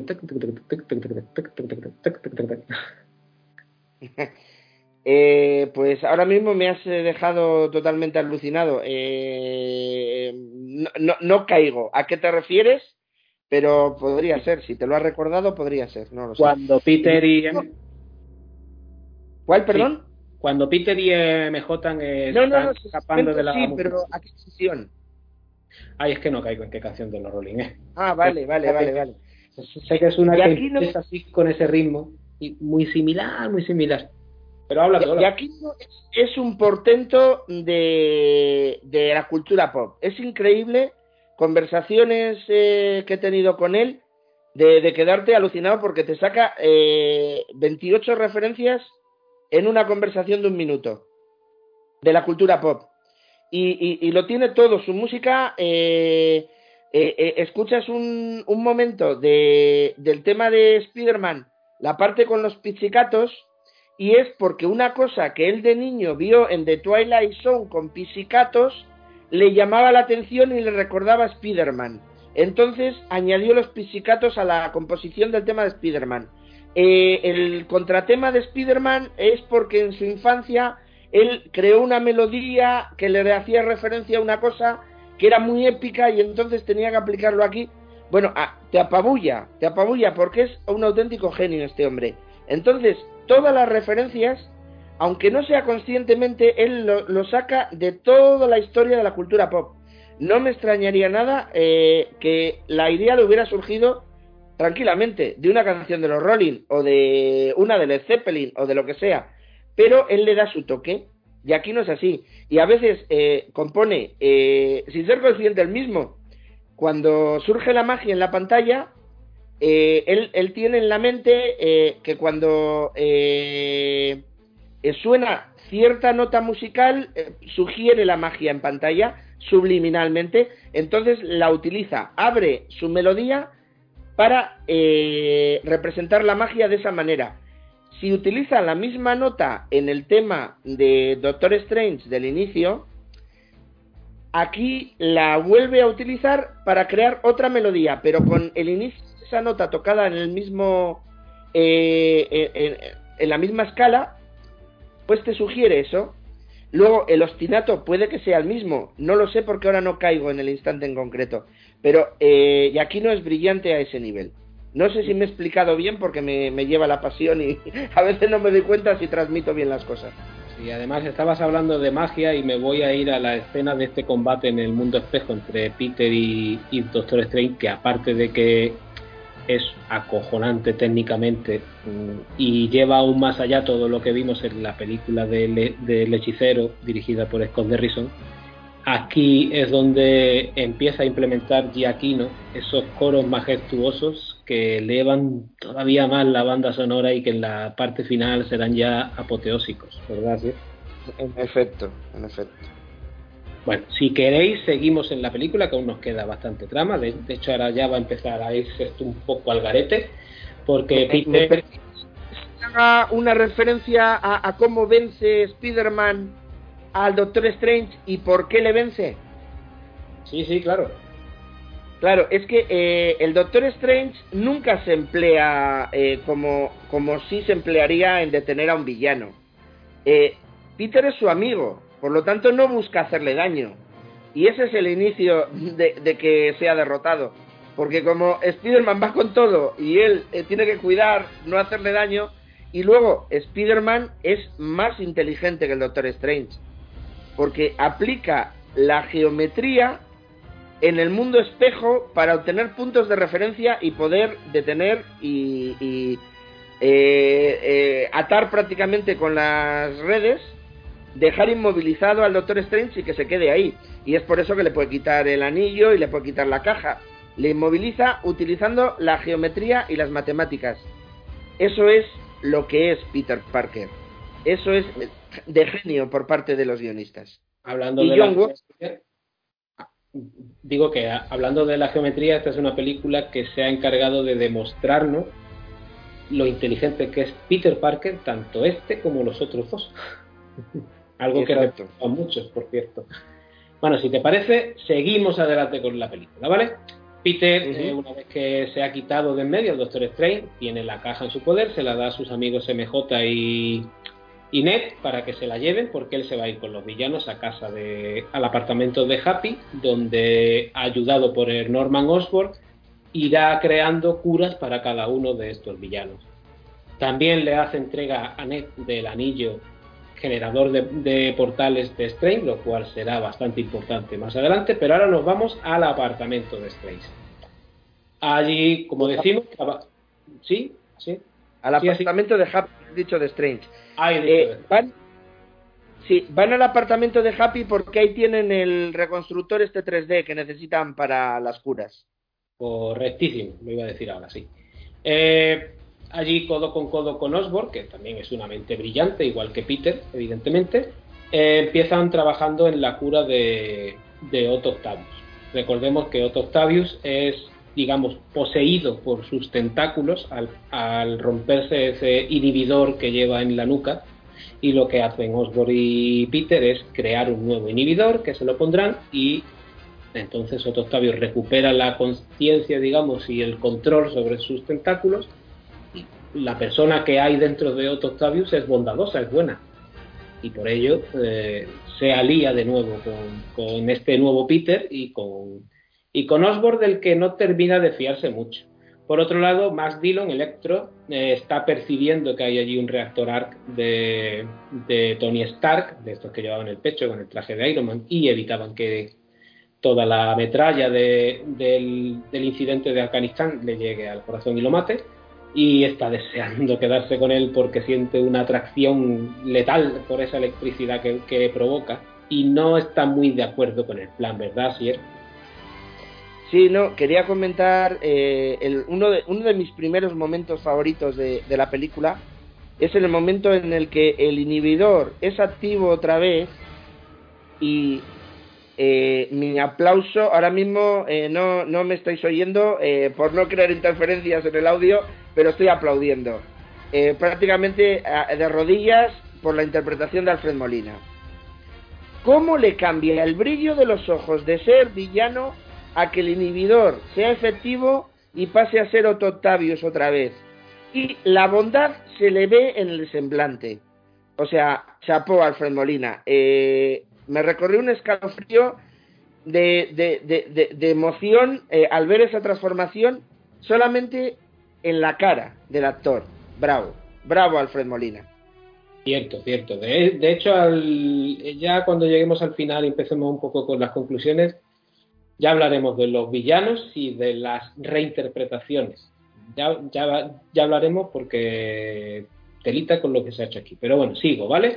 A Max Dillon, como digo, le han creado un dispositivo que es capaz de absorber la electricidad que las anguilas dejaron en su cuerpo y se lo aplican. Eh, pero mientras el dispositivo está haciendo, digamos, su trabajo, eh, el duende verde vuelve a la cabeza de Osborn y le controla y aquí se va a empezar a desatar todo. Tenemos por un lado el duende verde en el piso empezando a liarla, por otro lado llega JJ Jameson con los helicópteros y las cámaras a armar follón abajo. Eh, de hecho, abajo en un camión de festín se han dejado al lagarto allí encerrado, que no debe estar muy a gusto el pobre, ¿verdad, Siger?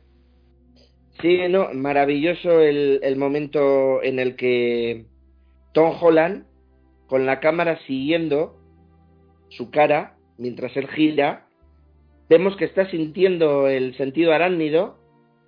No sabemos por qué, pero la tensión crece y crece y crece y a mí el corazón me bombeaba a mil hasta que descubre quién está llamando a su sentido arácnido y que la cosa va a estar muy muy peligrosa porque ahí está la tía May. Sí, ni como su, su cosquilleo, no sentido arácnido como aquí lo llamamos, eh, le alerta, eh, le indica a tía May que por favor se quite de allí, pero rápido, porque Osborne por un lado, Max Dillon ya se ha hartado de que le quieran quitar su electricidad, Sandman, que nunca estuvo tampoco muy de acuerdo con todo esto, también se va a revelar, y el único que le va a ayudar es Octopus, pero Octopus es menos Octopus sin la mala leche que, que le da el, el tener el inhibidor quitado. Peter tendrá que hacer frente a los villanos, se forma un gran jaleo, el edificio se va destruyendo poco a poco, todo termina en la planta de abajo, en un local, enfrentamiento entre el duende verde con su aerodeslizador, tía May de por medio, Peter intentando salvarla, el aerodeslizador golpea a tía May. En un principio parece que no sufre daño, cuando eh, el duende se escapa de allí, tía May empezará a perder la conciencia poco a poco, cayendo en los brazos de Peter y muriendo sin antes dejarle la frase de un gran poder conlleva una gran responsabilidad. Y es que en este universo no hemos tenido a tío Ben, pero el camino que ha llevado a Spiderman a entender que su poder pone en riesgo a los que quiere y que tiene que usarlo aunque no quiera para hacer el bien, esa frase se la dirá tía May aquí, que muere, como decimos, en los brazos de Peter. JJ sigue en su cruzada afuera, echando todas las pestes del mundo contra Spiderman. De, hecho, no le faltaba más carnaza que verlo allí junto a los villanos que han destruido todo para decir que todo es culpa de Spiderman, que se ha aliado con los villanos. Aparecerán las fuerzas especiales de control de daño intentando capturar a Peter, que no tiene que otra otro remedio que abandonar el cuerpo sin vida de, de tía May y huir de allí. En otro punto, en casa de Ned, que comparte casa con su abuela, ¿era? sí, su abuela. Eh, abuela o su tía, sí. Sí, algo así.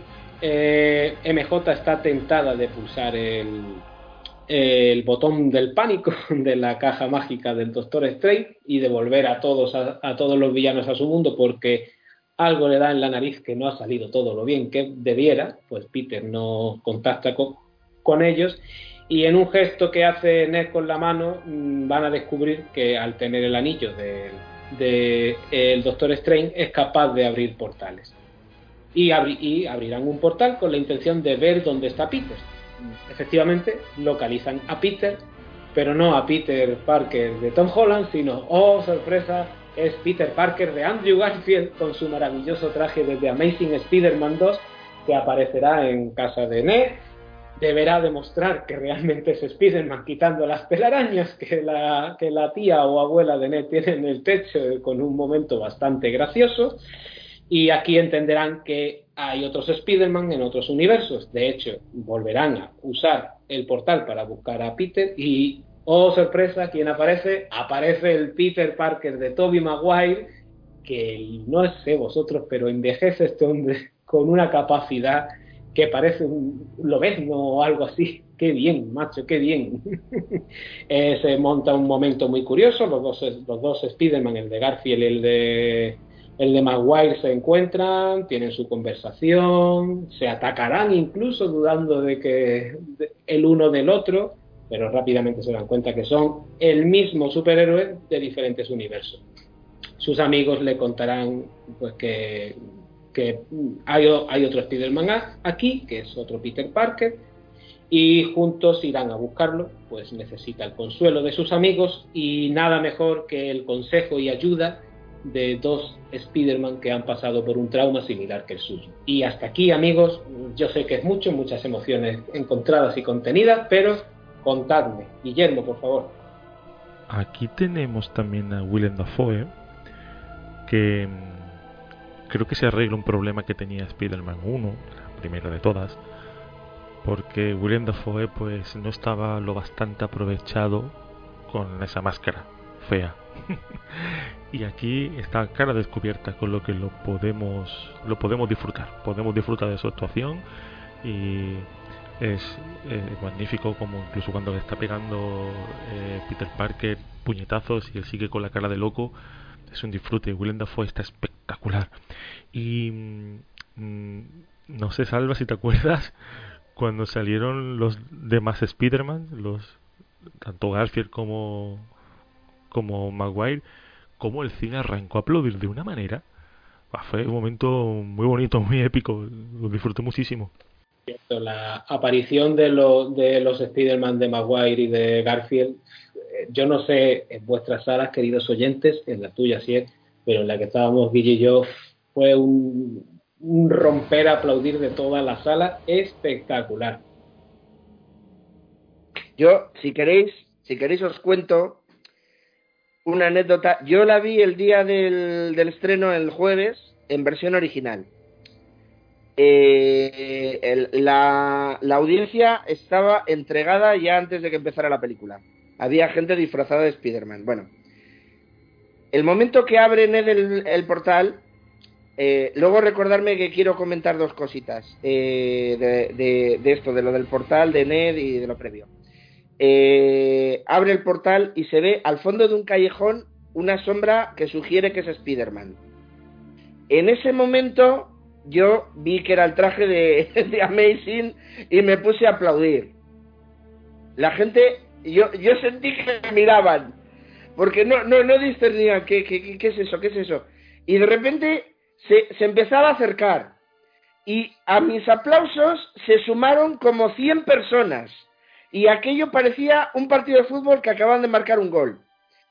Cuando se quita la máscara y se ve que es Garfield, toda mi fila delante se puso en pie se empezaron a abrazar. Y yo lloré de emoción por la mezcla de la emoción de la gente que tenía alrededor. O sea, era muy bonito ver a dos chavalillos de, de 17, 16, de 18 años delante mío, ponerse de pie, me tapaban la pantalla, da igual. Se empezaron a abrazar, medio llorosos y yo aplaudiendo y, emocionado hasta, bueno, eh, eh, increíble, increíble. Y bueno, ya cuando sale Toby, se puso toda la sala en pie a aplaudir. O sea, aquello fue una locura. O sea, eh, yo creo que estaban 250 personas con la piel de gallina, aplaudiendo con locos. Y la película, al ser en versión original subtitulada, no perdimos diálogos aunque no oíamos, porque los leíamos debajo. Pero si no, nos hubiéramos perdido una parte del diálogo. Fue precioso. Fue precioso e irrepetible, porque cuando la vaya a ver por segunda vez, seguro que no me encuentro en la misma situación, pero bueno, eh, siempre mantendré en el recuerdo aquellos momentos, la verdad. Cierto, cierto.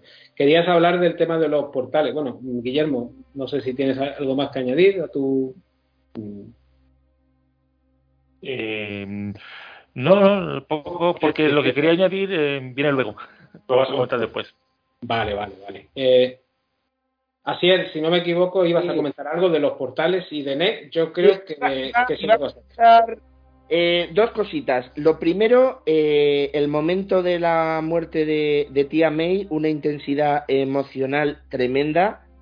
A mí se me, eh, se me cayeron por las mejillas tres o cuatro lágrimas. Fui incapaz de, de, no, de, impedir el, llorar porque la, la emoción me embargaba. Y aparte, aparte, el momento de intensidad desgarradora de que entran los SWAT y le pegan dos tiros a Peter, que está sosteniendo en sus brazos a su tía. Le pegan dos tiros y le alcanzan en el pecho y en el hombro. Si no es por el traje Stark, matan a, Spider-Man. O sea, en ese momento hubo gritos de no, no. O sea, eh, la, gente estaba metida en la película, como, como pocas veces eh, tienes la suerte de, de asistir a una integración audiencia-película eh, y, en esta película se dio. O sea que eh, yo soy. Me considero muy afortunado por haber vivido con tamaña emoción una película que ya de por sí es súper emocionante. Y el tema de los portales es un detallito. ¿Os, acordáis de, del saludo que tienen Peter y Ned? Que se chocan estilo em, eh, barrios del gueto así chocándose las palmas varias veces con varios movimientos. ¿Os acordáis? Lo van a repetir al final de la película por última vez para ellos. Eso es, eso es. En el momento que están en el, en el sótano de Strange y Peter le da el anillo, se despiden y de los dedos de Peter surgen las chispitas de los portales. Es algo que, si, si no estás atento, eh, se te puede pasar y desapercibido totalmente y luego se da cuenta de que puede hacer portales porque hace un movimiento con el brazo como diciendo no vamos a encontrar a Peter girando el brazo y entonces se crean las chispitas y ahí es donde se da cuenta. O sea pero ya se le había producido antes. La, la película te lo ha mostrado no haciendo hincapié en ello para que sea una experiencia enriquecedora en posteriores visionados el ir descubriendo cosas pero es un detalle precioso Vale, pero no me negaréis que Doctor Strange pasa casi media película suya para aprender a abrir portales y aquí el, el Mendalerenda gordito eh, con solo agitar la mano crea un portal. Es cierto que para la trama viene muy bien, nos da eh, eh, uno de los momentos más épicos, pero oh, una vueltecita a esto le podían haber dado, ¿eh? Tiene, tiene muchos midiclorianos en la sangre.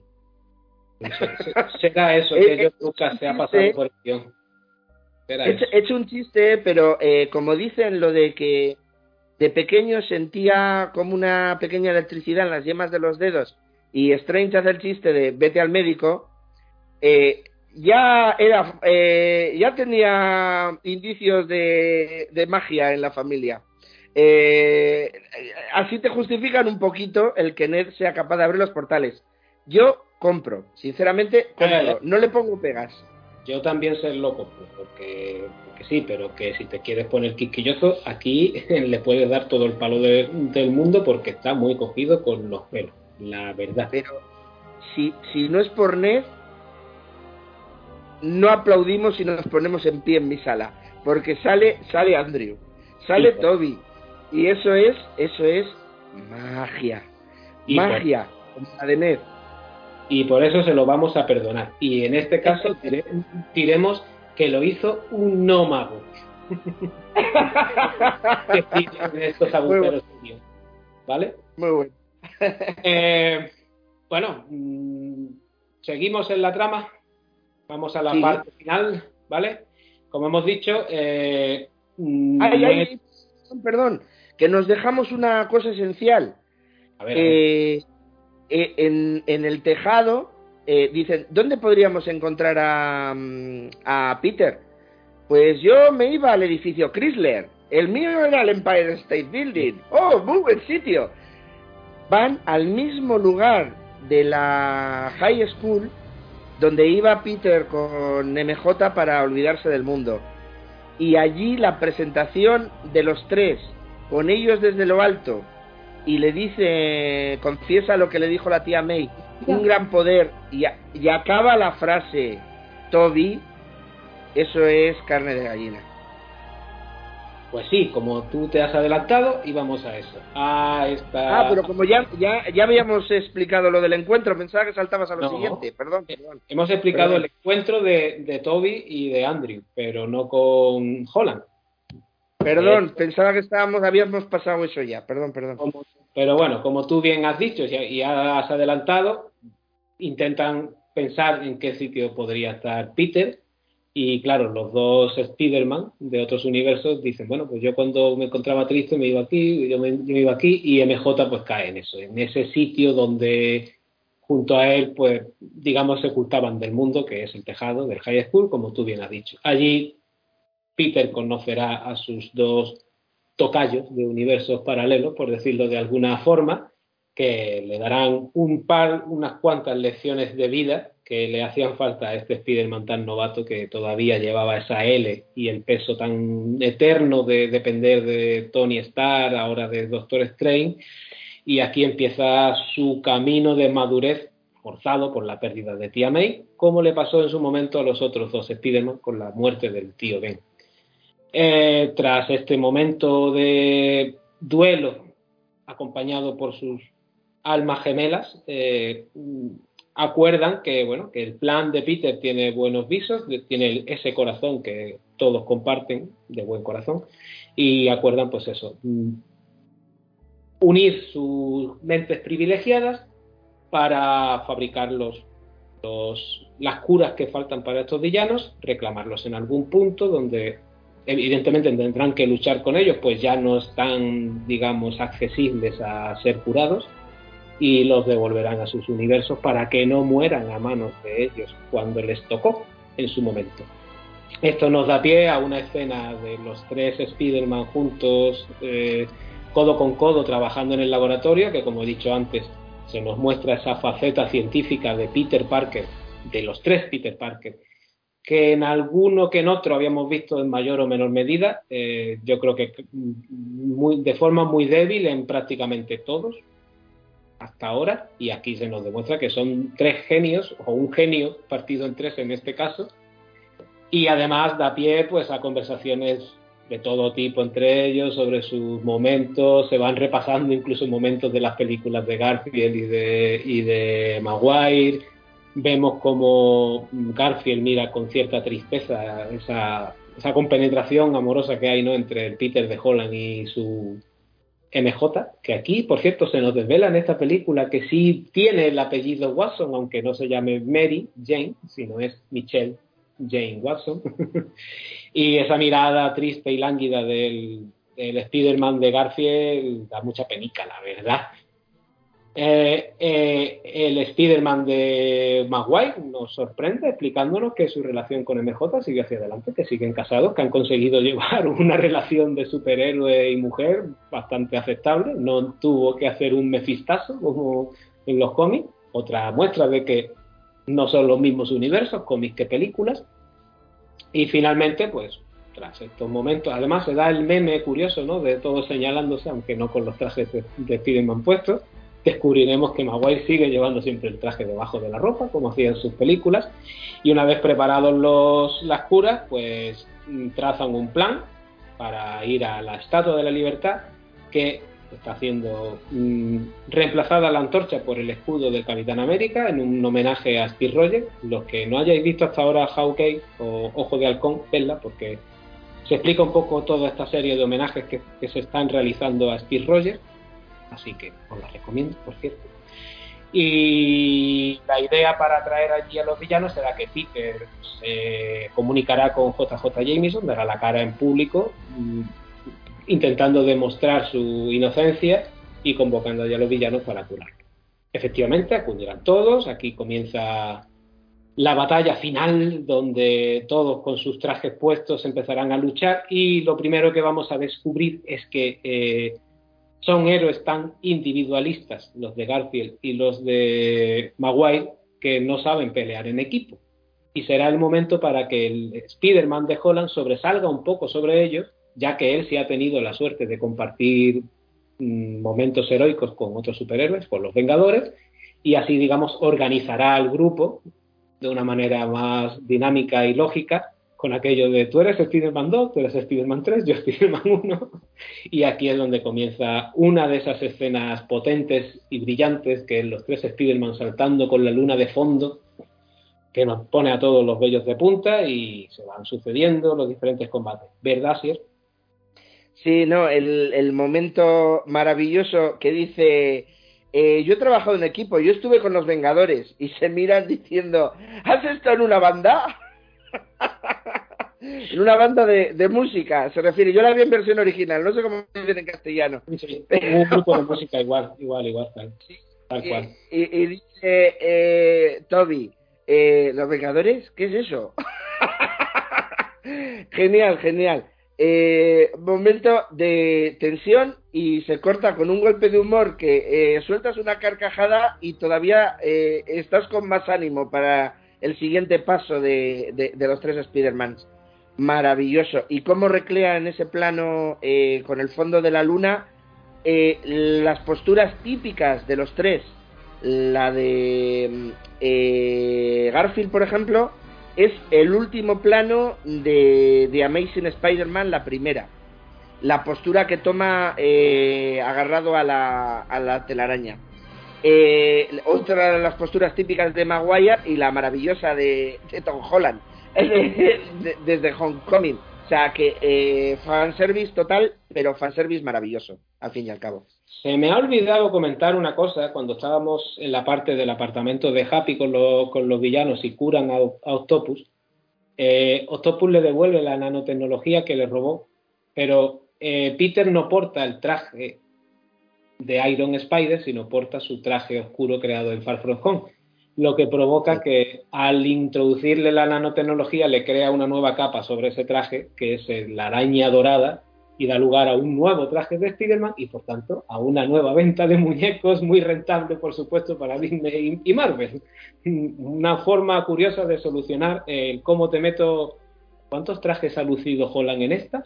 Uno el negro, el Iron Spider, el, el del calzoncillo dado la vuelta, el traje roto con sin, la parte del pecho que se ve. Por, por cierto, otro detalle, ¿no? no resultó curioso que se nos muestre que al quitarse la nanotecnología, el traje que lleva debajo, el normal, el, de vestir, está muestra la corbata, sí.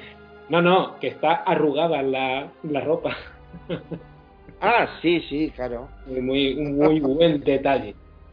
Bueno, el combate tras esta escena de la luna veremos la, aquella polémica escena que Sony Pictures Brasil destripó donde se nos habían eliminado a los Spider-Man de, de, de, Maguire y de Garfield y veíamos en aquel frame de segundo más que el tráiler de brasileño veía cómo se giraba la, la, cara del lagarto porque alguien le había golpeado y todos intuíamos que era uno de los otros dos Spider-Man. Efectivamente estábamos en lo cierto, fueron eliminados digitalmente, os pillamos, traidores. bueno, Van combatiendo poco a poco con todos. Electro es el primero el que curan. De hecho, tendrá su momento de reconciliación, ya siendo Max Dillon curado con, con el, con el Spider-Man de Garfield. Y hacen las paces. El siguiente será Sandman, al que le, utilizando una técnica muy parecida ¿no? a la que le convirtió, una especie de centrifugadora portátil que, que crean digamos que le quitan la arena del cuerpo, por decirlo de alguna forma, le, le deserenan. Allí aparecerá Octopus para echar una mano, a Lagarto también lo reconvertirán en Ray Saifan, que como tú bien has apuntado antes, cosa que no sabíamos, son escenas cogidas de la propia película de Amazing. No han contado con Rice Ifans solo para la voz, ¿no? ¿Has dicho así? Eso es. Eso es, sí. Ajá, correctísimo. También vemos la cara de Thomas Hayden Church. Thomas Hayden Church. Eh, no ha rodado nada. Sí, sí. Bueno, pues, una pena, la, la verdad. También es un actor que está desaparecido. Que no lo sepa, que lo disfrute porque parece que sí. Te lo hacen tan bien que parece que sí han estado. Sí, sí. Lo, si lo que sea en temas de efectos, macho, ese es impecable. Y yo me comí que era el actor allí interpretando, ojo, eh. Cuidado. Eh, en uno de los lances, eh, Ned abrirá un portal para. Era para pasarlo en la caja, ¿no? Y devolverlo, Sí, correcto. Pero claro, Pero luego no sabe cerrar. Correcto, no sabe cerrarlo, lo que hará que el lagarto, antes de ser convertido de nuevo en el Doctor Connors, se dé cuenta que allí están y que puede utilizarlos como rehenes para atacar a los Spider-Man, lo que dará pie a una escena en la que MJ y Ned caerán al vacío. Ned es salvado por la capa del Doctor Strange, una escena bastante graciosa. Y como yo creo que muchos presumíamos en los trailers cuando se veía caer a MJ, el Spider-Man de Tom Holland, Spider-Man 1, como aquí se llama, no llega a tiempo, es golpeado por el aerodeslizador de, de Norman Osborn, Duende Verde, que ya ha aparecido en escena. Y eh, Spider-Man 3, Spider-Man de Garfield, tendrá su redención salvando de la caída a MJ y curando aquella herida de no haber podido salvar a, la buena de, de Amazing Spider-Man 2. Eh, con casi. Sí, así es, dime. Sí, eh, por no dejar este momento antes de pasar al, al, siguiente, es, es que eh, me tiembla la voz hasta de, de, recordarlo, la cara de Andrew Garfield, que qué bestia de actor. O sea, está llorando sin llorar el personaje y eh, MJ, Michelle Jones Watson, no Mary Jane, pero es igual. Eh, él se ha redimido. O sea, no es Gwen Stacy, pero él se ha redimido. Eh, ha, conseguido lo que no consiguió en su día y ha cerrado esa herida. Y la, la, la, la salvada, Mary Jane, eh, eh, es la que le pregunta, ¿estás bien? Porque le ve en la cara, lo transmite el actor con tanta fuerza, con tanta fiereza, con tanta pasión, con tanta ternura, todo a la vez a un tiempo. Maravilloso Garfield, que está cerrando esa herida en ese momento y las emociones le superan. Chapó John Watts por escribir la escena. Chapó eh, eh, Andrew Garfield, chapó Zendaya por darme ese momento perfecto. Gracias.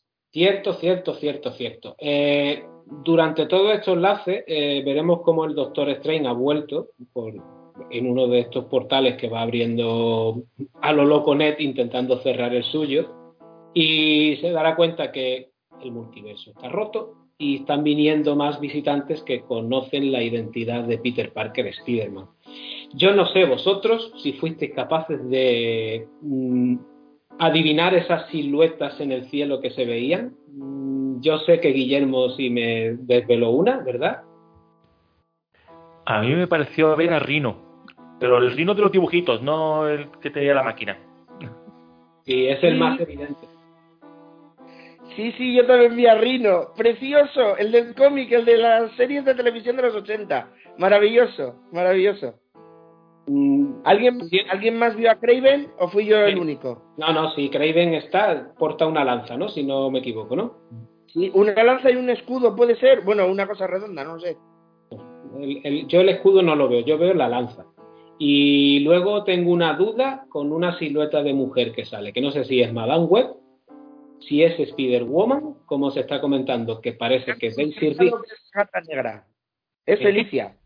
Felicia Harley. Es Felicia ¿Tú crees? Y no la... Lo ha confirmado, lo ha confirmado John Watts. Ah, vale, vale, vale. vale. Ha confirmado John, John Watts a Rino, a, a, la gata negra y al escorpión. Yo al escorpión no lo he visto, ¿eh? Vale, bueno, bueno. Escorpión es cierto que teníamos uno en el, en el universo de Holland, escena post créditos de Homecoming, ese encuentro en la cárcel de, del buitre, pero aquí entiendo que lo que se nos mostrará será un escorpión más canónico con su cola y demás. El de la serie de televisión de los 80 y el del cómic, imagino yo. Pero es que al escorpión no le vi. Yo creo que sí. Bueno, eh, yo creo que esa escena con todos esos invitados llegando por el multiverso dará mucho que hablar y ahí más de una sorpresa nos tendrán preparada. El caso es que Strange le alerta a, Peter Parker Holland de que o solucionamos esto y devolvemos a todos y cerramos el hechizo, o esto se va a llenar de visitantes, ya sean villanos o buenos. Y ya tenemos bastante con lo que tenemos aquí, así que date prisita, chaval. Pero eh, para poder cerrar el hechizo, hay que hacer un nuevo hechizo. Y, ese hechizo mm, hace que todo el mundo olvide a Peter Parker. Algo a lo que inevitablemente Peter tendrá que acceder, aunque para ello. No, no, eh, no, si lo sugiere Peter. Peter es el que le dice, ¿Y si hacemos un hechizo en el que todo el mundo olvide a Peter Parker? Y entonces Strange le dice otra de las frases de la peli. Pero todos los que te queremos, y se incluye, te olvidaremos. Te queremos aunque me hayas dejado en el Gran Cañón del Colorado olvidado. Sí. Pero sí. Qué grande. Es que Benedict Cumberbatch no puede tener mal corazón. No puede. En definitiva, que Peter pues, se da cuenta que la única solución es ser el Spider-Man que tiene que ser, ese que no dé tanta, no revele su identidad con tanta facilidad. Eh, con casi todos los villanos ya curados, el enfrentamiento final e inevitable es con el Duende Verde. Y curioso que tenga que ser sobre el escudo del Capitán América, donde Peter intentará matar y vengar a la tía May y tal vez guiado en parte por Maguire, que evitará que esto suceda, y por el espíritu de Steve Rogers, que era la rectitud y, la corrección en todo momento, entenderá que el camino del héroe no es matar al villano, sino intentar salvarlo también. Eh, como decimos, Peter combatirá allí con el duende verde, el duende intentará matarlo, Peter se escabullirá, cogerá el aerodeslizador y tratará de atravesar el pecho de Norman Osborn. Aparecerá Maguire para salvar al que un día fue el padre de su amigo y en cierto modo también poco amigo pero este es traicionero como ninguno y apuñala por la espalda a Maguire y no sé vosotros en ese momento, pero la sala nuestra se escuchó un ¡No! Tremendo, la verdad. Finalmente conseguirán inyectar la cura al duende, dejando solo a Norman Osborn. Aparecerá por allí Garfield para socorrer a su amigo Maguire, o, o Spider-Man 2, mejor dicho descubriremos que bueno que no la herida no es para tanto y tarde o temprano se curará con ese poder curativo que tienen los Spider-Man y comienzan las despedidas, despedidas. Y, frase maravillosa frase maravillosa me han apuñalado otras veces, como no dándole importancia. me acabas de recordar una broma que hace Maguire a sí mismo en la película cuando empieza a estirar la espalda. sí, sí. Si los oyentes han escuchado nuestro programa dedicado a la trilogía de Maguire, hacemos alusión en él a todos los problemas de espalda que tuvo siempre Maguire durante la trilogía y que el propio director Sam Raimi quiso reflejar también a modo de coña en la segunda. Y aquí lo han recuperado, el propio Maguire se mofa de sí mismo, aduciendo que tiene esos problemas de dolor de espalda siempre. Y es curioso ver cómo Garfield le ayuda a curarlo. con un cierto sobeito por detrás. Pero bueno, como decimos, eh, todo esto termina con las despedidas evidentes, todo el mundo empieza a volver a sus que nos hemos dejado también y es el momento dramático de Tom Holland diciendo voy a matarlo. Sí, bueno, no, no, pero eso es, eso no es, no, no, me refiero antes, cuando están en el tejado, ah, antes de ir a antes de ir a la, a la Estatua de la Libertad en la, a la que le están añadiendo el escudo del Capitán América en homenaje a Rogers, es cuando les dice voy a matarlo. No, quiero Y- matar. Bueno, eh, depende cómo lo hayan traducido. En versión original es eh, I'm going to, to kill him off. Aquí O sea, di- voy a... yo juraría que en castellano dice quiero matarlo y es cuando le impelen los otros dos Spider-Man que no es el camino. Algo que se, Eso saltará- se intentará saltar a la torera hasta que Maguire lo, e- lo evite, claro. Pero ahí, ahí Holland está impresionante. Eh, lo mismo eh, que en la escena final, encima del escudo, eh, antes de intentar clavarle el aerodeslizador, porque ves en la mirada de Holland que la dirección de actores en esta película es portentosa, caballeros. Que esto es eh, puro cine y que los actores son los personajes. Cuando eso falla, salen cosas como Venom y Venom 2, Let There Be Carnage. Esto no es eso, esto es calidad, aquello es bazofia. Perdonad, pero tenía que decirlo. Zasca, zasca. Lo dicho, que despedidas por aquí, despedidas por allá, el hechizo de Strange comienza a surtir efecto, todos los visitantes vuelven a sus universos y Peter antes de que lo olviden le, dice a MJ que pese a ello irá a buscarla y le contará quién es. Hasta aquí chicos, antes de meternos en el epílogo, por favor, conclusiones de toda esta parte. Guillermo, que llevas mucho callado. Bueno, en este, este fragmento hay tres cositas. La primera se os ha olvidado, se ha olvidado, ya lo recuerdo yo, un chiste que me hizo mucha gracia, que creo que en español se puede perder un poquito, no tiene por qué. Se- si estás espabilado lo, lo entiendes, pero a lo mejor a alguien se le puede escapar. Por temas de la traducción, que es cuando Maguire le dice a Garfield, le dice, eh, eres asombroso, eres asombroso, de verdad eres asombroso. Se refiere, se refiere al Amazing, claro, yo era Amazing, por Amazing Spider-Man. Eh, es un chistecito que se, que bueno, se, se había quedado ahí un poco y la traducción no lo pierde del todo, eh, creo que se, entiende bien. Eh, ¿Qué más? Comentar, eh, cuando están los tres Spider-Man juntos, eh, cuando, cuando repasan entre ellos sus hazañas, con quien han peleado, eh, está muy, muy conseguido el, el hecho de que no son exactamente iguales. y esto también es parte del multiverso. Es gra- parte de la gracia. Si fuese todo igual no tendría gracia ir a un sitio u otro, si es todo igual. Pero como hay pequeñas diferencias, es lo que hace que el multiverso sea interesante a nivel de ficción, me refiero, por supuesto. Eh, y que por supuesto la química que tienen los tres es maravillosa y hablan pues como Toby Maguire habla de que bueno ha, ha conseguido que su relación funcione eh, y también como les cuenta el tema de la telaraña no yo produzco mi propia telaraña y los demás anda cómo lo haces y siempre se me- a mí siempre se me acaba en el momento más inoportuno. Eh, está está muy simpático tiene mucha gracia y ellos tienen mucha química y están muy compenetrados y se les nota el amor por el personaje a los tres. Y por, como tercera cuestión que quería tocar ahora de este fragmento es esta pelea que tiene mm, Peter Peter Parker a ver Peter Parker Tom Holland con con el Duende Verde y como le dice no dice te quiero matar yo te voy a matar porque te odio y el otro le dice no sí eso es lo que yo quiero eso es lo que yo quiero y lo hacen sobre el escudo del Capitán América.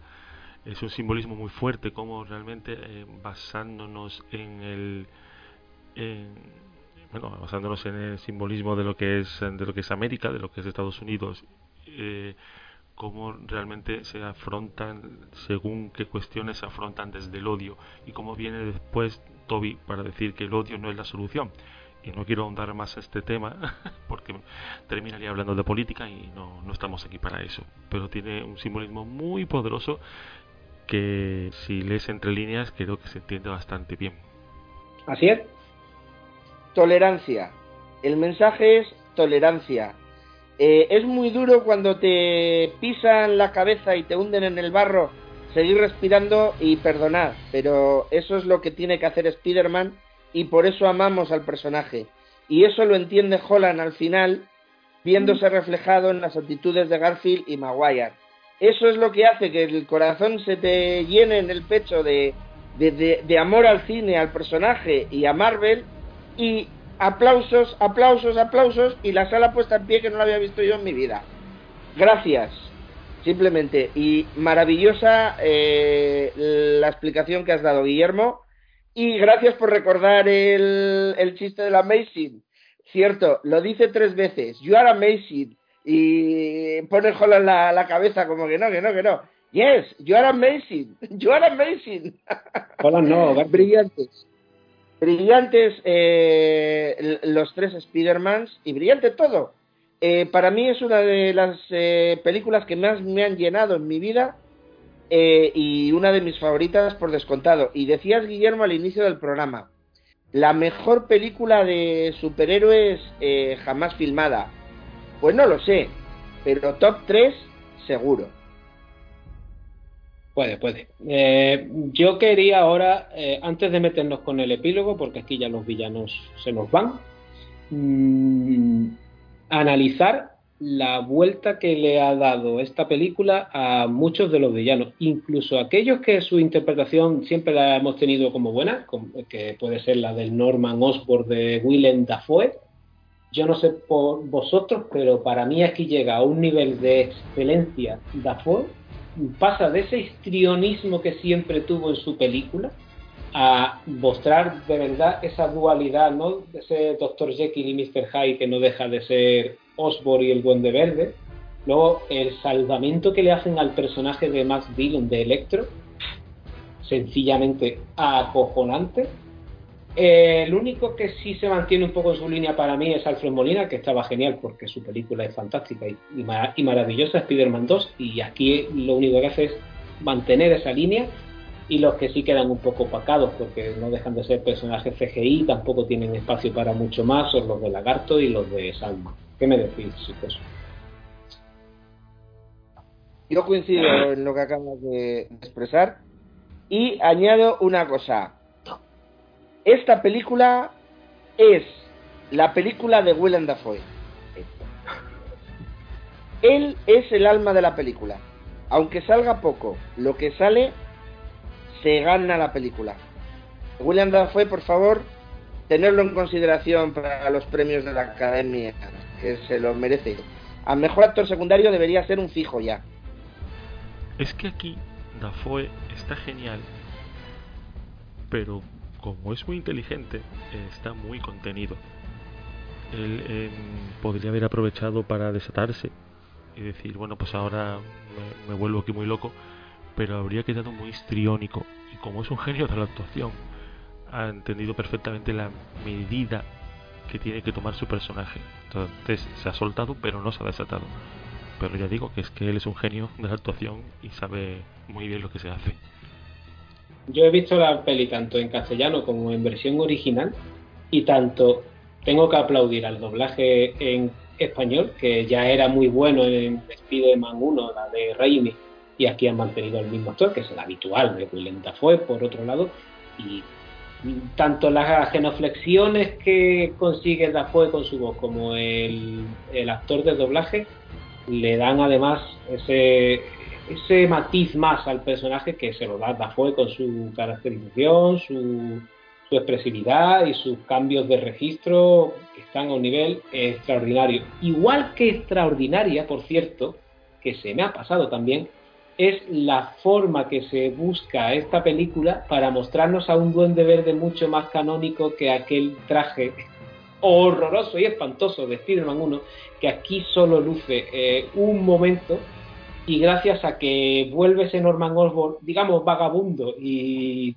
tía May le da las ropas adecuadas, una sudadera de capucha mm, verde y una, y una sudadera por debajo morada, que al romperse en, la batalla del edificio de Happy nos dejan ver al duende verde, yo creo más próximo a lo que sería una versión de acción real sin tener que recurrir a, a, ese, a ese duende tan de cómic que no sé hasta qué punto sería aceptable en una película.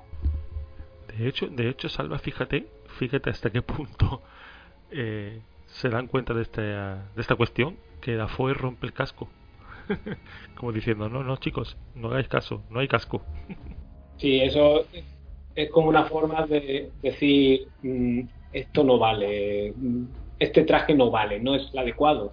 Algo que también consiguen, bueno, que ya no lo habían enseñado en los trailers, con Electro. Electro una vez se pone el reactor ARC, deja de ser el pitufo azul eléctrico y maquinero para convertirse en, en ese Electro potente, fuerte, además aquí eh, el porte de, de, Jamie Foxx es el porte suyo, ¿no? Ese tío repeinado y, pestilente y maloliento que era el de la película de Amazing. Y la forma en la que se le dibuja ese rayo en la frente con un comiquero total es espectacular. Sí, eso, eso iba a recordar ahora. Lo acabas de decir. Eh, por un instante los, los rayos eh, se tornan amarillos y se le forma en la frente el disfraz clásico del cómic, con, unas líneas de electricidad amarillas en la frente.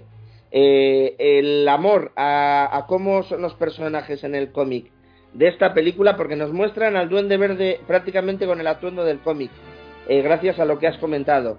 A Electro también, como en el cómic. El lagarto es el del cómic y, el hombre de la arena es el del cómic. Perfecto, perfecto. Es que esta película, eh, podremos decir que si eh, no debería poder hacer portales, que si tal, que si patatín, que si patatán.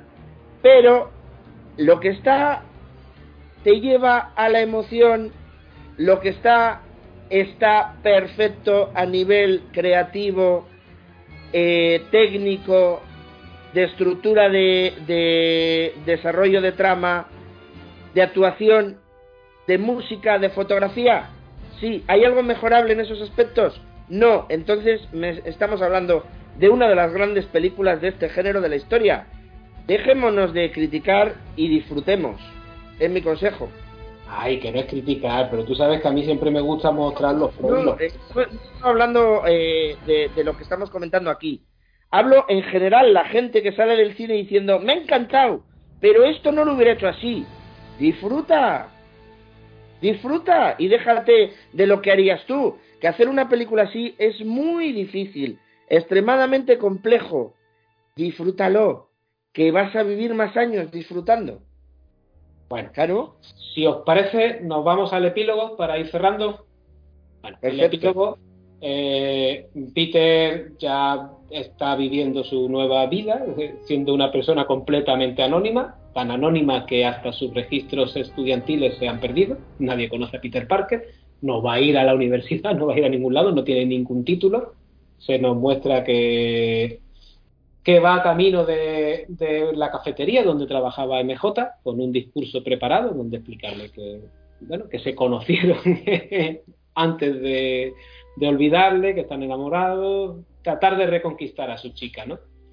Cuando llega allí, eh, poco la vergüenza, el corte, la forma de no saber expresarlo, va dando pie a que no llegue a decirlo nunca, no llegue a decirlo nunca, y cuando MJ se descubre el pelo y muestra la, la, la tirita que aún porta de las heridas que le ha dejado, todo este enfrentamiento que ha tenido, toda esta lucha que ha habido con los villanos, se da cuenta de que mm, volver a, a decirle que él es Spider-Man, que se conocen y tal, lo único que haría es ponerlo en, ponerla en peligro. Algo que siempre ha sido uno de los santos y señas de Spider-Man, que es proteger su identidad sobre todo y todas las cosas para no dañar a, los que más quiere. Además, digamos que en cierto modo se queda contento, pues descubrirá que sus amigos eh, sí van a ir al MIT como tenían previsto y bueno, pues ya llegará el momento de encontrarse con ellos y ganarse su amistad y el amor de MJ tal vez sin tener que revelarles que es Spider-Man. Veremos también a este Peter Parker cómo se traslada a un a un alquiler, a una vivienda de alquiler que nos recuerda mucho a la de Maguire de Spider de la trilogía de Spider-Man, esa casa ruinosa. Yo por un momento diciendo renta, renta. Exacto, yo por un momento llegué a pensar que iba a aparecer este actor pidiéndole alquiler, alquilar. Eso es, alquilar. Veremos que no tiene ningún traje y se tiene que construir desde cero y dar a pie al traje canónico por excelencia de Spider-Man de los cómics, con la que ya visto, por cierto, fotografías paradas y demás, se puede comprobar si buscáis un poquito, es detalladamente excelso este nuevo traje, tanto en colorido como en todos los detalles que tiene que tener, la araña gorda en la espalda, la araña no con las patas tan largas como la de Amazing, que era un poco el fallo que tenía el espectacular traje de la segunda. Y nos quedamos con eso, con ese Peter escuchando la radio, buscando dónde solucionar y dónde atender al crimen. Ah, y de aquí nos vamos a las escenas de crédito y primera escena post crédito. Ya la hemos comentado antes por encima. Eh, Eddie Brock con Venom está en este universo, en un bar. Mm, Venom le impele a que vayan a buscar a este Peter Parker, que es Spider-Man. Eddie Brock pues, no tiene muchas ganas de ir allí. Conoce a Venom, sabe que le gusta comer cerebros y esas cosas, y supongo que no querrá que se coma un chaval de instituto. Y, ahí coincidirá con la devolución de todos estos viajantes de otros universos al suyo correspondiente, pero se nos queda aquí una parte del simbionte que es eh, Marvel Studios diciéndole a Sony, tú crea el Venom que tú quieras, tú crea el Morbius que tú quieras, pero tú déjame a mí que yo haga el Venom como me dé a mí la puta gana. Me dejas aquí un simbionte y yo crearé el Venom para este Spider-Man. Y tú por tu parte haz las películas de mierda que te den la gana. Sony, cojones. Básicamente es eso, la escena. Por lo tanto, tenemos un simbionte este ¿Cómo queremos al Venom de Sony, eh? ¿Cuánto cariño? sí, es que, oh, hombre, yo debo decir que mejor que el Venom de Spider-Man 3 está, pero le falta mucho para ser bueno si no, No, no, no. Fíjate si será malo, si será malo, con lo fácil que era superar al Venom de Spider-Man 3 y no lo hace, para mi gusto, ¿eh? O sea, fíjate si será malo. Y Tom Hardy, un actor maravilloso, ¿qué haces ahí? Pero intenta, contrata a Matt Murdock para que te saque de ese contacto, por Dios. Eh, por terminar también la segunda escena post crédito y ahora si queréis comentamos todo, todo este bloque, ¿vale? Es un trailer. no, pero espérate, ahora comentamos todo el bloque entero, ¿vale? Termino con la segunda y ahora lo comentamos. El segundo es un trailer básicamente en exclusiva para quien vea esta película de Doctor Extraño en la locura del multiverso que como bien sabíamos, Wanda tiene una parte fundamental, los sucesos de esta película también tienen una parte fundamental. El villano se presupone que será mm, Car Mordo, como ya se nos dejó entrever en la primera de Strange, que terminaba enfrentando a los dos hechiceros. Y la gran sorpresa que nos deja el tráiler es que aparece el Doctor Strange oscuro que vimos en What algo que se presuponía que iba a ser una cosa aparte y no se mezclaría con las películas de acción real, ahora se nos da pie a ello. Y bueno, pues mm, Capitana Carter te esperamos, eh, esperamos a Killmonger de regreso, ya lo hemos tenido en Guatí, por lo que perfectamente podría aparecer en Black Panther 2, incluso ser el sucesor de Black Panther, quién sabe. Y podemos seguir por ahí todo lo que queráis, Marvel Zombie en acción real, etcétera, etcétera, etcétera. Cuidadín con lo que se abre aquí, señores. Y ahora sí, bloque final epílogo, comentad lo que queráis. Empiezo yo. Eh, te has dejado a América Chávez. Se la ve en el tráiler. ¿Hablamos de Miss Marvel?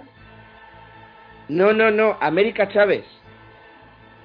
No, no caigo en quién me dices ahora mismo. No sé, dímelo tú, que no caigo ahora mismo, estoy perdido. América Chávez es, un personaje del cómic que puede viajar entre universos. Ah, yo, América Chávez se enfrenta a los X-Men y los vence a todos. Mm. O sea, ese es el... Y América Chávez se la ve de espaldas en el tráiler. y pues- yo ahí, ahí mi corazón hizo bumba bumba. Pues con mi máximo respeto y perdón a todos los fans de América Chávez con ese nombre, joder, si puede ganar Bueno, una cosa, de aquí a un año que se estrene Doctor Strange 2, vas a conocer a América Chávez y te vas a hacer fan. Convencido. y luego, eh, el pulpo, que le llaman gargantos, pero es como Sumagoraz, o sea, podría ser Sumagoraz perfectamente. Lo que pasa es que Sumagoraz es mucho más grande y más imponente. Eh, Sumagoraz es uno de los villanos clásicos del Doctor Strange. Y que se deja ver en Watif también. Eh, no, es Gargantos el que ves en, en Watif. El de los tentáculos es Gargantos. es el que vas a ver, eh, el que ves en el tráiler y el que vas a ver en, en Doctor Strange 2, aunque luego no sabemos si veremos a Sumagoraz o no. Eso ya queda en, en la nebulosa. Pero en el trailer se ve perfectamente a Gargantos. ha quedado evidente y palpable mi conocimiento sobre el mundo de Doctor Strange, ¿vale? Nada, cero. Lo que he visto en la película, amigos.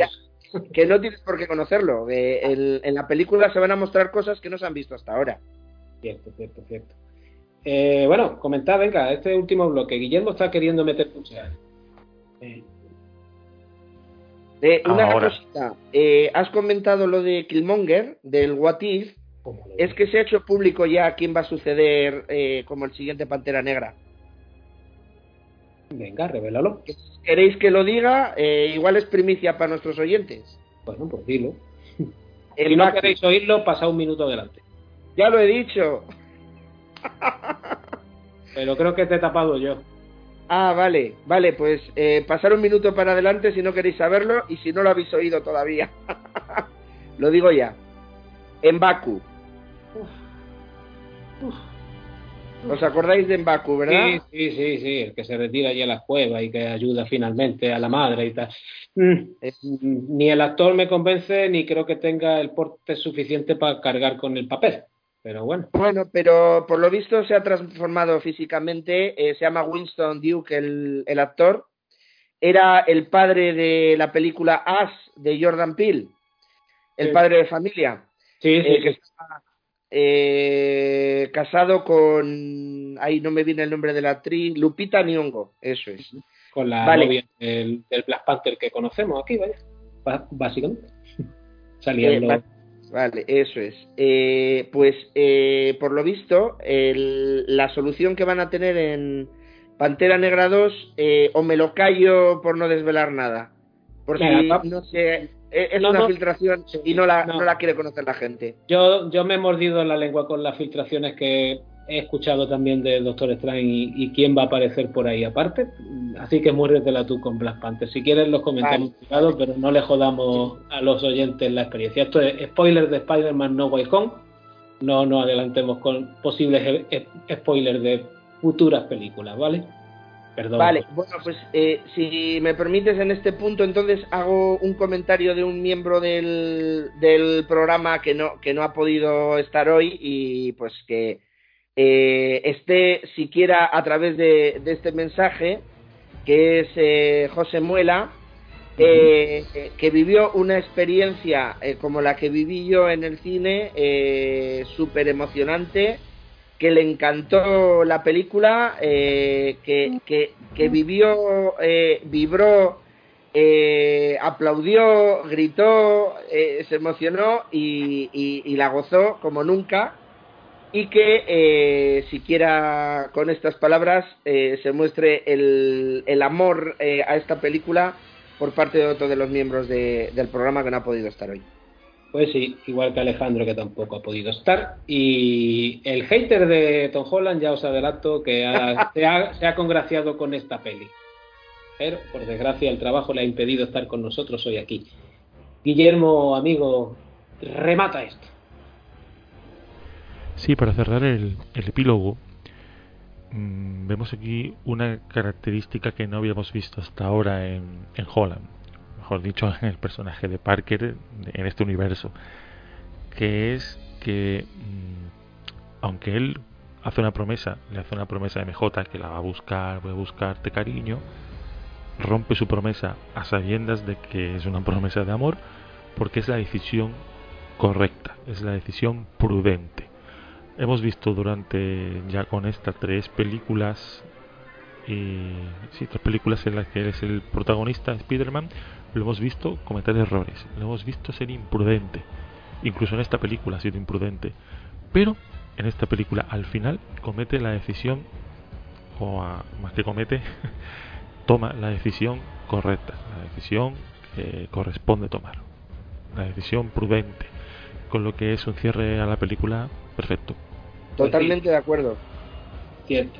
Lo ha rematado estupendísimamente. Y es que eh, el arco del personaje se ha completado en tres películas. Hemos visto todas sus mm, gambadas y cómo ha entendido cuál es su rol y su papel como Spider-Man, el que tarde o temprano todos han terminado entendiendo, el de, el de, el de Maguire, el de Garfield y el de Holland, todos lo han terminado entendiendo. Spider-Man no puede evitar ayudar al prójimo, a utilizar su poder para ello, y todo lo que sea revelar su identidad pone en peligro a los que quiere. Es su cruz y es su maldición, y siempre lo ha sido y siempre lo será, por desgracia es una frase que le dice también la tía May, que es lo mejor para ellos o lo mejor para ti. Y en ese momento Peter no lo entiende, aunque empieza a entenderlo. Pero su viaje culmina en el, en el final cuando ya es completamente consciente y demuestra que ha madurado con la renuncia. Renuncia a sus amigos para no eh, ponerlos in harm's way, eh, eh, como dicen en la versión original, en los brazos del peligro. Los mantiene seguros y protegidos, manteniéndose alejado de ellos. Precioso y una representación perfecta, como muy bien ha dicho Guillermo, de lo que es ser Spider-Man. No se protege al prójimo solamente haciendo de héroe y salvándolos de que les caiga un ladrillo encima, no también renunciando a estar cerca de ellos si eso significa que ellos están bien. Yo por ir, por ir cerrando, mm, creo que ha quedado bastante claro eh, nuestra opinión de la película durante estas dos horas y cuarto dedicados solo a esta película, más todo el programa anterior que lleváis de Holland, ¿vale? Tengo detalle, y con esto si queréis eh, concluyo, eh, en el momento de la despedida en la isla donde está la Estatua de la Libertad, cuando eh, le mira Strange eh, y le asiente con la cabeza de allá, que lo haga ya, tiene una última mirada a Ned y a MJ Peter, y hay un, un rayo de sol, de luz, que atraviesa la pantalla y separa la izquierda de la pantalla donde están Ned y MJ y el, el parapeto antiolas donde está Spider-Man. Ese rayo de luz simboliza que están separados para siempre. Precioso. Bravo, John Watts. Bravo. Eh, un detalle que, por cierto, los que la veáis en Cuevana no lo vais a notar. eh, bueno, yo iba, yo iba a cerrar con un pequeño chiste y es que hemos hablado de la interpretación de todos hemos nombrado a la tía May, su muerte y tal. Aquí Marisa Tomei, eh, creo que se ha ganado un trocito de ese Oscar que le regaló Nick Nolte borracho por mi primo Vini, ¿vale? Fue ella Palance, pero ah, he vuelto a ver mi primo Vini y muy merecido ese Oscar, ojo, ¿eh? bueno, bueno. Muy merecido. Marisa Tomei, diosa. Vale, vale, todo lo que tú quieras. pero ya Palance iba, iba piripi. Y bueno, no, es, eh, pero el, Oscar fue el Oscar y era justo. Vanessa Redgrave, no, Marisa Tomei, gracias. Bueno, os dejo que terminéis vosotros por vuestro Dale, Guillermo. A ver qué nos encontramos. El listón está muy alto. Está muy alto. Es verdad que mm, con Eternals estaba abajo y es una película, yo insisto que muy fallida. aunque ya, ya hay un especial de esa película en la que la analizamos, la tenemos ahí, podéis escucharlo, pero creo que han puesto el listón muy alto y eso siempre es un peligro a la larga. A ver, a ver en qué, en qué queda todo esto, confiemos. Y así es, ir al cine, verla en cine, disfrutarla en cine y repetirla en cine, por favor. Siempre en el cine mejor. Gracias, chicos antes de cerrar, eh, os pregunto, ¿creéis que con el ritmo de, taquilla que lleva podrá superar a Endgame y a Avatar? Imposible. Muy drástico. Pues yo voy a decir que sí, por llevar la contraria. Ojalá, ojalá. Pero eh, por el tema de la pandemia y que ahora mismo acaban de cerrar a Calicanto, Bélgica y Holanda, me da que no va a ser posible, desgraciadamente. Pero, pero, que va a superar ampliamente eh, todas las películas de Spider-Man precedentes y eh, convertirse en la más taquillera del personaje, eso creo que sí. Que va a llegar a 1.200 millones y un dólar, mínimo. Luego, ojalá llegue a mucho más, pero a, a 2.900 es imposible. Ojalá sí, pero... Ojito que no ha estrenado en China aún, ¿eh? Ya, ya, pero China ya sabéis lo que pasa. Sí, bueno, China es muy rara y, y, últimamente se daba por hecho que salvaría ciertas pelis y no lo ha hecho. No, si, si me refiero porque a cuenta de Sanchi y de la actriz de Mulan que dijo cosas anti-gobierno chino, eh, China ahora mismo está anti-Disney. Bueno, pues nada, todos los chinos a, a, a Cuevana. E, eso no existe, eso no existe, Nes, bórralo, Nes, bórralo. Mételo en un portal y ciérralo. bueno, Zagales, terminamos aquí nuestro macro recorrido por Spider-Man. Estos cuatro programas llegan a su fin. Gracias por vuestra compañía en los episodios que habéis estado. A Alejandro también, a José Muela también por su participación en la parte anterior, aunque no haya podido estar en esta y sobre todo gracias oyentes por vuestra paciencia infinita y por llegar hasta aquí. Y ha sido un placer meternos en este fregado y creo que, eh, como siempre digo, estamos con la L de, de podcaster todavía y mm, ha sido nuestro trabajo más laborioso hasta la fecha. Espero que haya quedado aparentemente bien. Supongo que con práctica y más tiempo haremos programas para héroes que se merecen algo mejor. Eh, os dejo despediros. Gracias, Salva. Gracias, Guillermo. Un honor estar en vuestra compañía hablando de lo que más nos gusta. Hasta una próxima ocasión. Adiós. Agur. Bueno, nada más que añadir. Eh, muchas gracias a vosotros, a la audiencia, por estar ahí. Si os ha gustado, pues seguidnos en redes, nos dais un like, compartís, que nos ayudáis un montón con eso. Gracias a todos.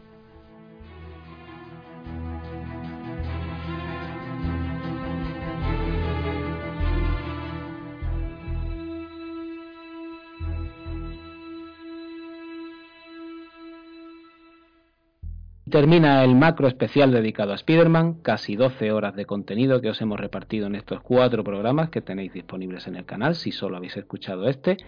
Y daros las gracias de verdad si habéis tenido la paciencia de aguantarnos. Espero que hayáis al menos disfrutado con nosotros. Nosotros os garantizamos que lo hemos hecho preparando este especial.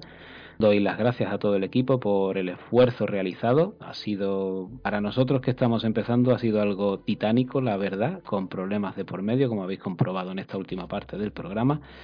Y mm, no os vais a librar de nosotros antes de que termine el año. Ya os prometemos que en los próximos días publicaremos un especial dedicado a la serie de Disney Plus de eh, Ojo de Halcón y también estamos preparando un especial de Matrix con motivo del estreno de la nueva película. Eh, todo eso se irá llegando en los próximos días en fechas de publicación de este podcast. Si lo estás escuchando más adelante, pues todo eso ya lo tendrás por ahí disponible. Y antes de que acabe el año, mm, Karate Kid y Cobra Kai se van a pasar por aquí en dos programitas donde vamos a separar películas y series, ¿vale? Así que mm, ya tendré tiempo de felicitaros las fiestas, ¿vale? Gracias.